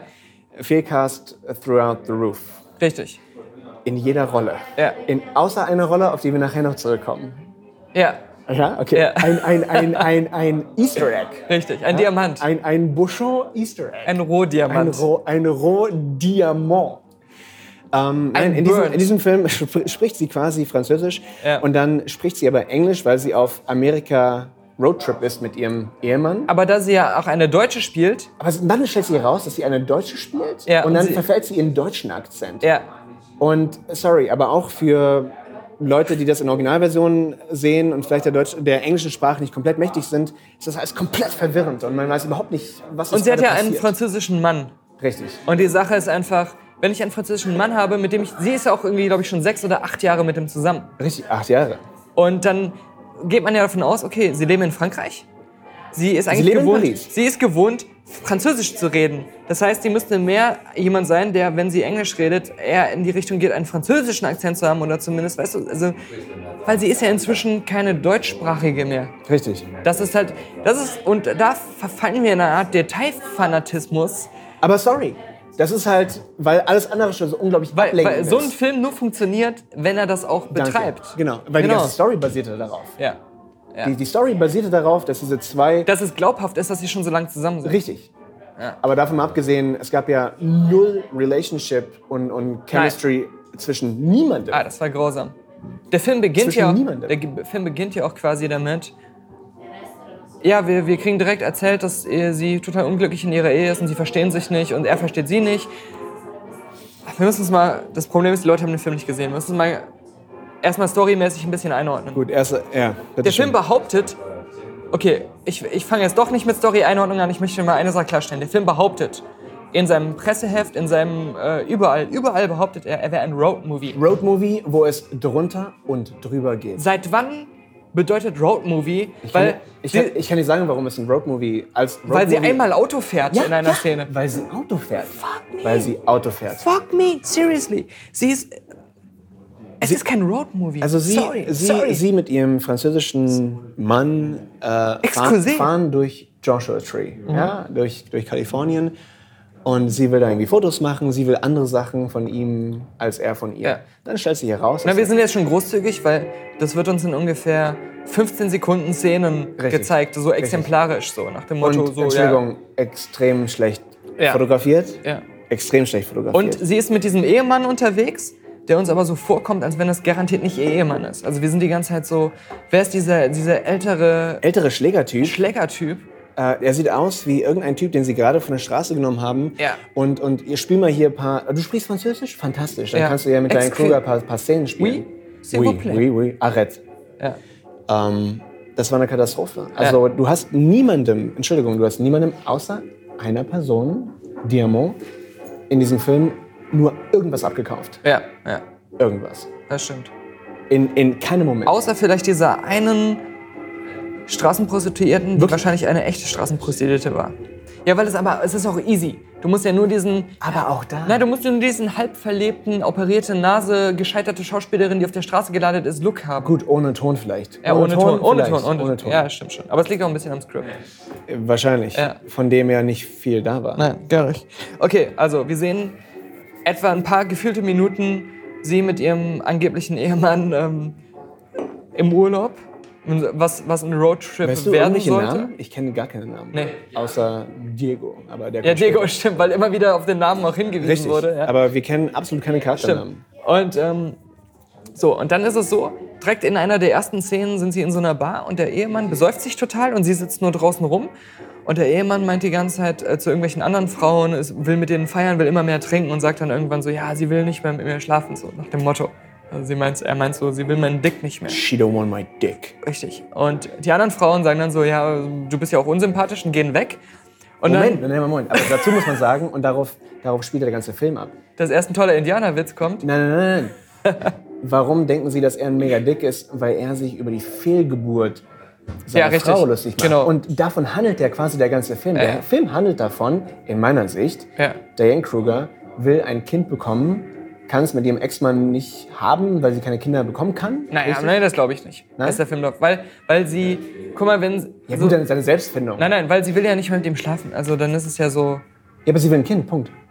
Weiß ich nicht, ob sie ein Kind will. Ich glaube nicht. Worum Weil, geht's denn dann? Weil als, als sie erfahren hat, dass sie ein Kind kriegt, Spoiler, aber ihr werdet den Film nicht gucken. ihr solltet den Film nicht gucken. Absichtliche Spoiler, damit ihr den Film nicht mehr guckt. Hm. Fertig. Ähm, das ist so, guck mal, pass mal auf, nur mal um das klarzustellen. Jesus hat sich ans Kreuz nageln lassen, Ja. um für die Men Sünden der Menschheit zu leiden und das auf sich zu nehmen und alles, um uns, um uns zu erlösen im symbolischen Sinne, damit wir uns nicht ans Kreuz nageln müssen. Wir haben diesen Film gesehen, damit ihr diesen Film nicht mehr gucken müsst. Plaît. fair enough, Ja. fair enough. Ähm, Au santé. okay, aber be- guck mal, bis zu dem Zeitpunkt, wo sie erfährt, dass sie ein Kind bekommt, ist das ja in ihrem Kopf gar nicht präsent. Sie ist Okay. ja mehr auf so einer Ich will frei sein Reise und ich will keine Liebe mehr und so weiter. Wie gesagt, es kommt mir mehr so vor wie diese festgefahrene Frau, die irgendwann mal geheiratet hat und irgendwie aber auch unglücklich ist und die auf einmal so eine Möglichkeit bekommt, dadurch, dass ihr Mann versucht hat, sich zu vergewaltigen und sie dachte, sie hätte ihn im Affekt erschlagen. Auf einmal so die Möglichkeit bekommen, ah, okay, ich kann jetzt äh, einfach mal I'm a free meine, agent. mich von meiner Depression befreien. I'm a free bird. Ja, während ich immer noch depressiv bin. Komplett depressiv Ja. übrigens. Übrigens, dieser, dieser kleine Einschub hier im Cinecast, der geht irgendwie gefühlt, der wird acht Stunden lang dauern Ja. äh, und keinen Sinn machen, aber dafür sind wir ja da. Ja. Burnwho.com. Burnwho.com, Tangle Precocity. Kleiner Film von uns, erklärt alles. Au santé. Alright. Chanson. Auf jeden Fall denkt sie, sie bringt ihren Mann um. Und äh, dann äh, fährt sie drei Tage durch die Wüste und will irgendwie entkommen. Und es werden alle Klischees bedient, die es aus irgendwelchen Filmen gibt. Polizei hält sie an, sie hat ein bisschen Angst und so weiter und so fort. Und Aber ich muss noch mal vorher sagen eins, bei dieser Vergewaltigungsszene. Ja. Ihr Mann kommt besoffen viel zu spät nach Hause und sie liegt schon im Bett. Ja. Und dann fängt er an, so erst so rumzukuschen, sie an die, an die Titte zu fassen. Und, dann, und sie schläft halt schon und sie sagt dann so, arrête, arrête, arrête, arrête, arrête. Und, ähm, und er macht dann weiter und dann strugglen sie und er schmeißt sie irgendwie so auf den Boden, aber er ist, ein, er ist ja besoffen, er ist ja unkoordiniert und Richtig. besoffen. Er ist halt relativ kräftig und groß und alt, aber besoffen. So. Die Sache ist aber, es hat für mich schon da keinen Sinn gegeben, dass sie ihn mit diesem Lampenständer auf den Kopf schlägt. Ja. Wirklich. Weil, ganz ehrlich, sie erstmal, wenn sowas passiert, das, das passiert nicht das erste Mal erstmal und dann ist das nichts, was. Der Film versucht einem das so zu verklickern. Als wenn, das ist der Punkt der Eskalation gewesen. Aber das glaubt man im Film erstmal nicht. Ja? Als wenn sie solche Situationen nicht schon Ja, kennen du würde. glaubst dem Film aber sowieso gar Nee, nicht. gar nichts, weil, weil bad acting. Weil, Moment, nicht nur der Acting, aber vorausgehend, weil jeder Storypunkt komplett bei den Haaren herbeigezogen Ja, das sowieso. um irgendwie zu rechtfertigen, wo lang es dann nachher geht. Ja, ja, Das ist das Problem. ja. Und, und das Hauptproblem ist, dass du vom ersten Shot an darauf scheißt, was passiert. ja. Ja? Wie soll man das sagen? Also es ist ja so, ihr, ihr Mann kommt dann besoffen nach Hause, lasst uns einfach mal so erzählen, wie es Okay. ist, äh, ohne es zu judgen. Ja. Versucht sie zu ge- vergewaltigen, weil sie so lange schon nichts mehr von seinem Schwanz wissen Er will wollte. sie ja gar nicht vergewaltigen. Nein, er will einfach nur sein, haben. er will einfach nur sein Er will Eheversprechen einlösen. Richtig, ja, richtig, richtig. Und, ähm, und das Geile ist, also an dem Punkt schon in dem Film, er sagt ja auch zu den anderen Frauen in der Bar, ich liebe meine Frau, ich gebe ihr alles, ich gebe ihr mein Geld, weil sie arbeitet ja nicht, er hat ja, Und ich gebe ihr Liebe. ich gebe ihr alles, was sie will, Liebe und alles und ich liebe sie, aber sie will einfach nicht mit mir schlafen. Und ähm, vielleicht hast du dann schon recht, der Film hat versucht, das so zu erzählen, weil sie kann halt kein Kind kriegen, aus medizinischen Gründen wird ihr gesagt. Und Ja. vielleicht hat das psychologische äh, Sachen ausgelöst in ihr, aber das ist, erzählt der Film halt nicht. Das ist halt ein ganz Nein, großes natürlich Problem. nicht. Aber ich glaube, die Idee dahinter war auf jeden er, Fall er eines erschafft dieser Themen. aus dieser Idee heraus stereotypische Figuren, die das dann wieder schlecht zu, anzunehmen machen alles. Besonders dieser, ihr Mann wird in so eine stereotype Ecke gedrängt von Anfang an, die schon sehr, also du hast, das Problem ist mit so einem Film, wenn du von Anfang an das Gefühl hast, einer in der Beziehung wird so als Feindbild aufgebaut von Anfang an, in jeder Szene, ja, als das, der nicht, den, den anderen gar nicht versteht, ja. Und du fragst dich schon von Anfang an, warum sind, sind die jemals zusammengekommen? Auf welcher Basis ist diese Beziehung überhaupt entstanden? Ja. Auf jeden Fall, sie denkt dann, sie hätte ihn in ihrer Verteidigung getötet. Richtig. Und dann fährt sie, kauft sie sich ein Auto und haut ab und lässt ihn im Hotelzimmer liegen. Und, ähm, und dann kommen, kommen so Sachen, das, ist alles, das wirkt halt alles so wie aus der Wunschvorstellung einer Schauspielerin, die gerne so einen Film für sich haben will, entstanden. So, und pass auf. Das Ganze, ja, die Ja. ganzen 100 Minuten, die wir uns da reinziehen mussten. Erzähl erst mal kurz, ich muss mir noch einen Zinn holen. Willst du Ja, noch rein? nee, nee. Nein? Okay, er muss noch fahren. Äh, Und seine Tür ist kaputt. Ähm, wie du gerade gesagt hast, das Ganze sieht aus und hört sich an wie ein Film, den eine Jungschauspielerin drehen wollte, um sich selber zu präsentieren. Dann entscheidet sie, ach, ich kenne hier jemanden, der kann das drehen. Ach, ich fahre mal nach Kalifornien. Und das hatte ganz tolles Production Value. Und dann wird das schon. Nein, es wird nämlich nicht. Äh, weil A, sie nicht spielen kann und B, äh, das Drehbuch non-existent ist. Ja. Und ich sage dir eins, Herr Pog, Herr Tag. Ich und wir haben ja wohl genug Schauspieler-Demo-Videos gesehen in unserer Laufbahn hier. Ja? ja. Und über viele gelacht. Und über viele gelacht. Aber wenn du dir diesen Film anguckst und den ganzen Film als Schauspieler-Demoband beurteilst, Äh, auch dann wirst du sagen, niemals werde ich irgendjemanden von diesen Leuten sehen wollen. Ever. Ja. Weil es so unglaublich schlecht war. ja, ja, Punkt. ja, ja, Punkt. ja. Da gibt es keinen Drumherum. Und das ist hier äh, Norman Reedus von Walking Dead, den ich erkenne. Du hast ja Walking Dead nicht gesehen. Nein. Sieht so aus, als wenn er direkt vom Set von Walking Dead einfach rübergekommen wäre, Michael Per Madsens Sohn. seine Perücke aufgelassen hat. Er sp spielt die Rolle genauso wie den Typ in Walking Dead. Aber die Sache ist, ähm, also man merkt ihm so richtig an, er hat einfach nur seinen Paycheck collected. Und ähm, da ist ja nicht viel. Und er ist auf dem Poster, aber er ist auch nicht wirklich lange in dem Film drin. Ach, er ist auf dem Poster drauf. Er ist auf dem richtig. Poster drauf. Richtig. Also äh, so ein Artwork von Walking Dead hinten eingearbeitet. ja. Und, ähm, Bad Photoshop. Richtig, ja. Und es ist ja jetzt so, also wir waren ja in diesem äh, Pressetest-Screening, was relativ äh, Besuch, von den Besuchern her ist ja natürlich immer so trocken, also die sitzen alle und lassen das über sich ergehen. Und, ähm, aber zwischendurch hörte man doch schon auch durchaus eine zum Beispiel weibliche Pressefrau, die dann so machte so, ach nee, so, ah, Es kam tatsächlich so ein Seufzen oh und sowas. Gott. Ja. Oh nein. Und genau, und in den Momenten, wo es in absoluten Bullshit nur noch gipfelte. Ja, weil zum Beispiel sie im Laufe ihrer Reise dann, wo sie sich selbst ergründen will und meinte, ich will keine Liebe mehr und alles, trifft diesen Typen in einem Casino, wo sie nur eine Toilette aufsuchen wollte. So ein Renegade-Typ. Der sie, und der sonst nur mit, mit Prostituierten Richtig. inspiziert, hat Ja, er wie ja selbst gesagt, gesagt. Outlaw. He's an Ja. Outlaw. Und er macht sie halt so an und denkt, weil sie erst, er erst denkt, sie wäre eine Prostituierte. Und, und dann sagt sie, nein, bin ich nicht. Und sagt, ja, lass uns trotzdem was trinken gehen.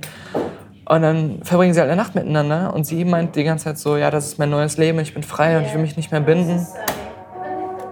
Und deswegen ist, sie verliebt sich ja sofort. Sie verliebt sich Nein, ja es sofort ähm, it's alright. in It's ihn. Das ist meine. That was her concern.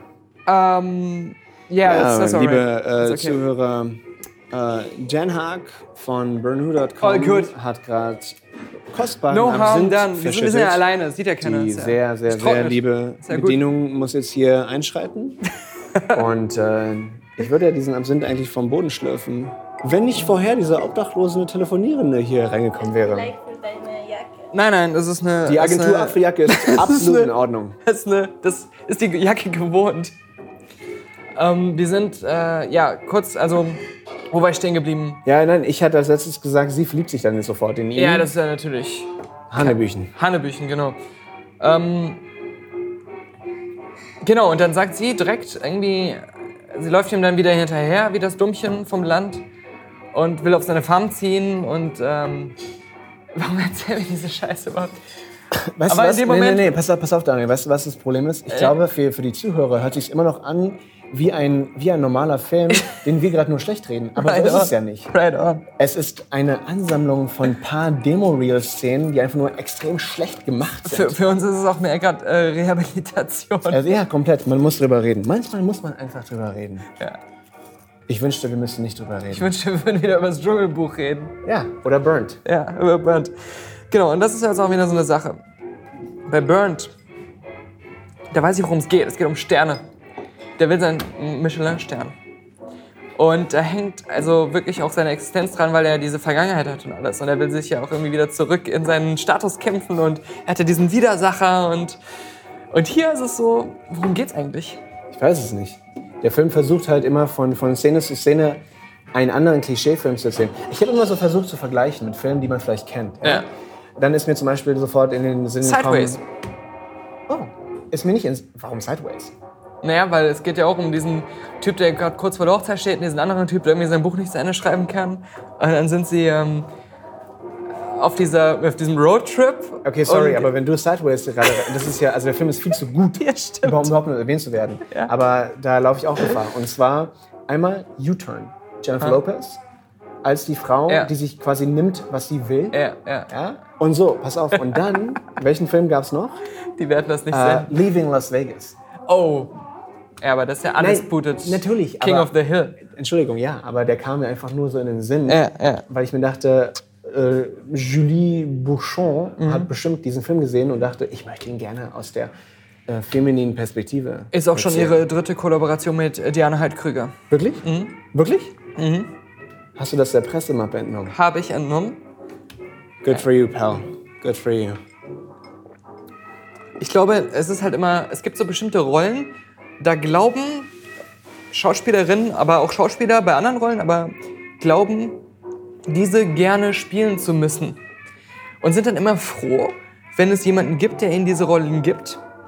Und denken dann immer so, ja, sie hier und wir verstehen uns ja auch und äh, wir äh. Ich glaube, vorrangig Aber geht es auch darum, alle anderen sagen das so, tut meine Karriere richtig gut. ja, aber, aber alle anderen sagen halt immer so, don't do it. Ja. Nein. Und nein, du musst woanders, du musst eine andere Rolle spielen. Und so ein, so ein der Tarantino findet dann für sie die perfekte Rolle. Richtig. Die einzige Rolle, die sie wahrscheinlich jemals überzeugend spielen kann, hat Tarantino gefunden. Ja, komm. Ich glaube, es war so gedacht, wie es war in, in Bastards. Ich glaube, Tarantino Ja, wollte, dass es so ist. Ja. Ja, ja, doch, doch, doch. Und ähm, Ich gebe dir recht. ja, und er hat die Goofiness in ihr erkannt und hat gesagt, ja, aber das ist was, was ich will. Und, ähm, und das, was wir heute gesehen haben in diesem Sky-Film, das ist das, was sie glaubt, was sie gut kann. Das ist Ja. das, was sie glaubt, was, was, was sie zur Es nächsten war, es Reese war ein Witherspoon Acting macht. Class Dream, Ja, der sich leider nicht erfüllt hat. Genau. Für keinen der Beteiligten. Ja. Oh mein Gott. Außer, Außer für einen. außer für einen. Ja. Möchtest du den Namen erwähnen? Unseren äh, persönlichen Favoriten? Nicht nur in diesem Film, auch in anderen Filmen. Lou Diamond Phillips. Lou Diamond, Lou Diamond Phillips. Es gibt äh, eine Szene, die ist ungefähr fünf Sekunden lang. Äh, vier. Vier. Äh, da wird äh, sie Hitchhiker-mäßig von einem Truckfahrer mitgenommen. Und das ist Lou Diamond Phillips. Er hat eine Line, er hat einen Satz, den er spricht. Das habe ich sogar vergessen. Was hat er denn gesagt? Er sagt, I'm going to Vegas. Ah. Oder sie, sie fragt, are you going to Vegas? Und er sagt, yes, hon, Ja. I'm going to Vegas. Ja, ja. Und, und auf einmal gibt es diesen Shot auf Lou Diamond Phillips und wir sind ausgeflippt. Ja, wir sind hatten, ausgeflippt, Wir hatten einen kurzen Herzkasper. Wir müssen dazu gefreut. sagen, wir kennen ihn persönlich. Wir können ihn persönlich. Ein gemeinsamer Freund von uns ähm, ist natürlich äh, mit Lou, Lou Diamond Films in vielen Filmen gewesen. Richtig. Das ist deswegen, obwohl wir den Film, den wir heute gesehen haben, hassen, vouchen für die, wir für diesen Film, weil unser guter Freund Lou Diamond Phillips drin ist. Das stimmt. Support. Aber wie gesagt, äh, bekannt aus The Last Train unter anderem. Lou Diamond bekannt Phillips. aus The Last Train. Ähm, und äh, aber ja auch im letzten Jahr, wie heißt der? 13, 13 mit Antonio Banderas, dieser Mean Worker Film. Da Ja? spielt ja Lou Diamond Films die zweite Leadrolle. Okay, okay. Man kennt ihn aber. Man kennt man ihn kennt aber das Gesicht und einfach. guter Schauspieler. Guter Schauspieler, Gut. top. Ich glaube, der einzig gute Schauspieler in, der, in dem ganzen Film, den wir gesehen Ja, haben. ja. Ähm, gut, wenn man Fan von Lena Dunham ist, vielleicht. ja, dann ähm, Aber dazu mehr von Daniel. richtig. Warum denn? Nein, dazu ich. Nee, du bist doch so ein Lena Dun Dunham-Film. Nee, du sagst doch aber öfters, dass du auch diese Serie Girls gerne guckst, Ja, ja, genau. wegen diesen Szenen. Ja, genau. Aha. Du bist schon, also, gib's doch einfach Die, zu. die Serie Girls kenne ich aus dem Presseheft von Sky. Ich dachte, Lena Dunham, das wäre die weibliche Hauptrolle von The Grabowskis von Red Letter Media. The Grabowski. Also sie sieht wirklich so aus. Ja, das stimmt. Ich dachte, das wäre sie. Das Gute ist, ich liebe diese Filmkritik, weil meine mittelmäßige Wertung von Zootopia und meine schlechte bis halbgare niedrige Wertung für Hail Caesar der einen Oscar, wird, Oscar verdient hätte. wird in Perspektive gerückt. Richtig, richtig, richtig. ab da, wo Lena Dunham kam, da geht es ja darum, dass ähm, Rufus Wainwright, nein, warte, ähm, äh, der von Walking Dead, ähm, wo waren wir stehen geblieben? Wir, naja, wir waren stehen geblieben bei Lou Diamond Phillips und so weiter. Ich, ich kann eigentlich gar nicht mehr darüber sagen. Das Einzige, was mir eingefallen war, Ja. War, erinnerst du dich noch an die Acting Challenges bei Germany's Next Top Model, wo Hayo und Job dann bewertet haben, wie die Models in Anführungsstrichen irgendwas ausgespielt haben? Ja, ja, ja. Das war ja komplettes Fremdschämen. Und man guckt das ja doch aus Unterhaltungswert und weil man Job und Hayo so gerne mag. Ja. Äh, trotzdem sagt man, wow, Es tut mir leid für die Mädchen. es tut mir leid für die Mädchen, wow, sind die schlecht. Ja. Jetzt ist das Problem, dass Sky weit unter dem Niveau von Germany's Next Top Models Acting Challenges liegt. In meiner Meinung. Ja, absolut. Absolut. Absolut. Absolut. Und ich meine das vollkommen ernst. Sie wollten etwas Bestimmtes machen und haben sich in dieser Idee irgendwie so selbst verliebt, dass sie dachten, sie würden das tun, aber es war es einfach nicht. Weil, und diesen Film gibt es schon hundertmal. Genau diesen Film. Und, und, und sie pochen so darauf, dass irgendwelche Muttis, die zu Hause festsitzen oder irgendwelche Vatis, die zu Hause festsitzen, sich den Film so angucken und dann so denken, ja, das ist das, wovon ich träume. Einfach mal so meinen Ehemann oder meine Ehefrau zu erschlagen mit, einem- mit einem Lampenschirm und dann äh, auf eine Farm zu ziehen und so einen rebellischen Ex-Soldaten äh, von dem geschwängert zu werden oder den zu schwängern. Der an einer Uranvergiftung leidet. Genau. Und das ist dann so tragisch und so, nein, weil... Wo, wobei, so wie du es jetzt gerade erzählst, hört sich an wie der Plot von äh, Sex and Crime. der besser war, oder? Der, auf, der, der, Der- um Längen besser Auf, war. auf eine bestimmte Er war um Art. Längen besser. auf eine Art, dass er nicht gut war, Nein. aber auf, auf eine andere Art schlecht. Nein. Also wir haben uns mehr unterhalten gefühlt, Natürlich. dass er so schlecht war. Äh, hier, wir hatten kein Talent, wir hatten kein Geld. Wir hatten ein bisschen Geld. Ein bisschen. Ein Naja, kleines ich bisschen. Nicht. Ich weiß, ich bin Weil ich dachte mir manchmal, wenn sie so eine Straßenszene gezeigt haben und da liefen irgendwelche ähm, Extras im Hintergrund rum. Da waren doch keine Extras. Na, da Das sind waren doch Extras. Blödsinn. Da waren keine Extras. Welche Extras waren denn da? Weil die da so schlecht irgendwelche- Nein, da waren, weil die Extras so schlecht geschauspielt da haben. waren, da waren unschuldige Touristen, Boah, weil- die irgendwie in diesem Film Weißt du, was die schlimmste sind. Szene war? Wie Diana Heikriger versucht hat, so eine Straßenanimateurin zu spielen und so einen ja. auf lustig zu machen. Und alle deiner Szenen, wo sie dann auf einmal einen, Ja. einen Waitress-Job annimmt. Guck mal, Moment. Das, ist, das fasst den Film gut zusammen für Leute, die ihn nicht gesehen haben. Äh, die äh, Diane Krüger geht in einen Diner, um zu essen. Dann kommt die Polizei und guckt sich draußen ihren Auto, was sie vor einer Stunde gekauft hat, kritisch an. Und sie kriegt Angst, weil sie ja gerade ihren Ehemann umgebracht hat. Glaubt sie, der lebt ja eigentlich noch. Sie versteckt sich. Genau. Sie versteckt sich auf der Toilette. Wird von der Jemand, warte, warte, warte, warte, nein, nein, halt, erzähl es nicht falsch, Raphael, du Arschloch, erzähl es nicht falsch. Nimm nicht die Tension raus. Jemand klopft.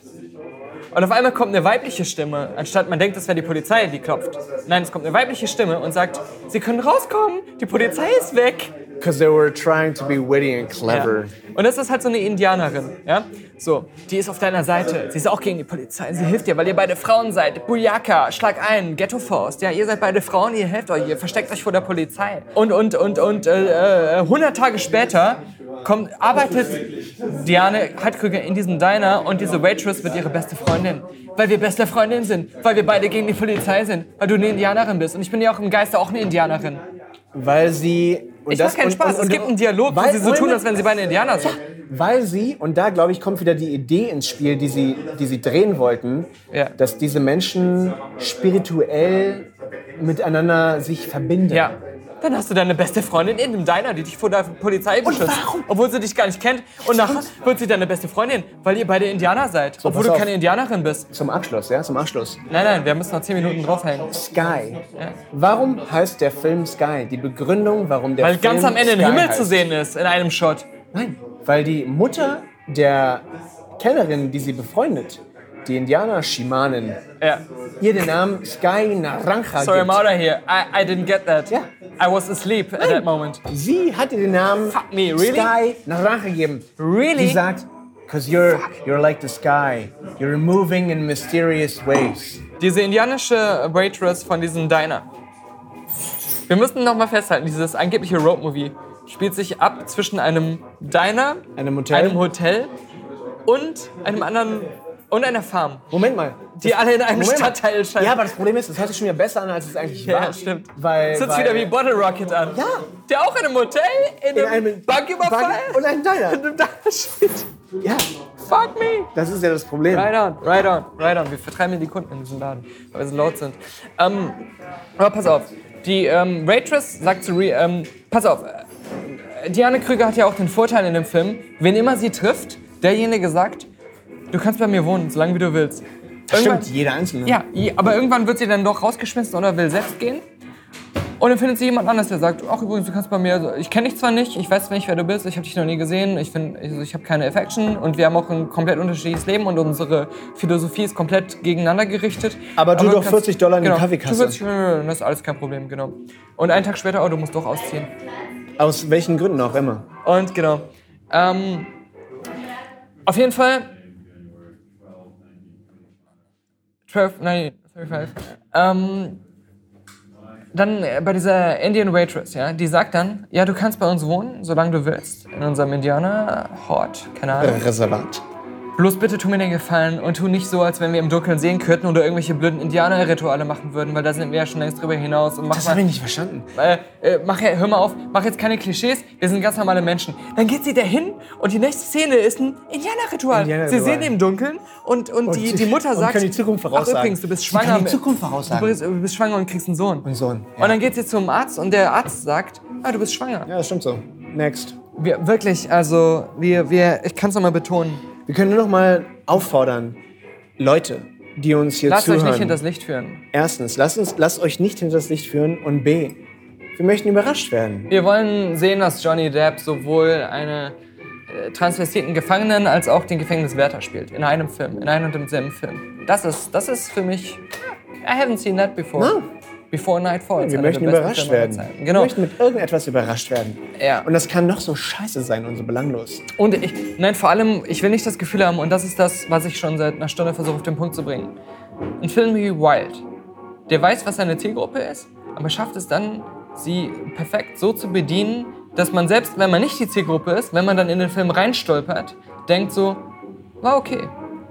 Ich verstehe, was er versucht hat und er hat es geschafft, das, was er versucht hat, zu machen. Ob man den Film dann gut findet oder nicht, liegt dann wieder daran, ob man solche Filme mag. Richtig. So, bei dem Film, ja, ich weiß, was die Zielgruppe war, aber ich glaube, Weißt du das? ja, aber ich glaube, selbst die Zielgruppe wird ab der Hälfte so sagen, das ist irgendwie blöd. Ich weiß nicht, also, ja, was, mir fällt sonst nichts mehr ein zu dem Film. Nein, es gibt auch nicht mehr, nichts mehr zu sagen. Ja. Also wer jetzt noch in den Film geht oder sich den irgendwo allein schon im Flugzeug anguckt, ist selber schuld. Es ist auch einfach so, dass die, der einzige Grund, den Film zu sehen, und das ist auch zu Recht ein Grund, ich würde auch sagen, ja, Leute, dann ist das was für euch.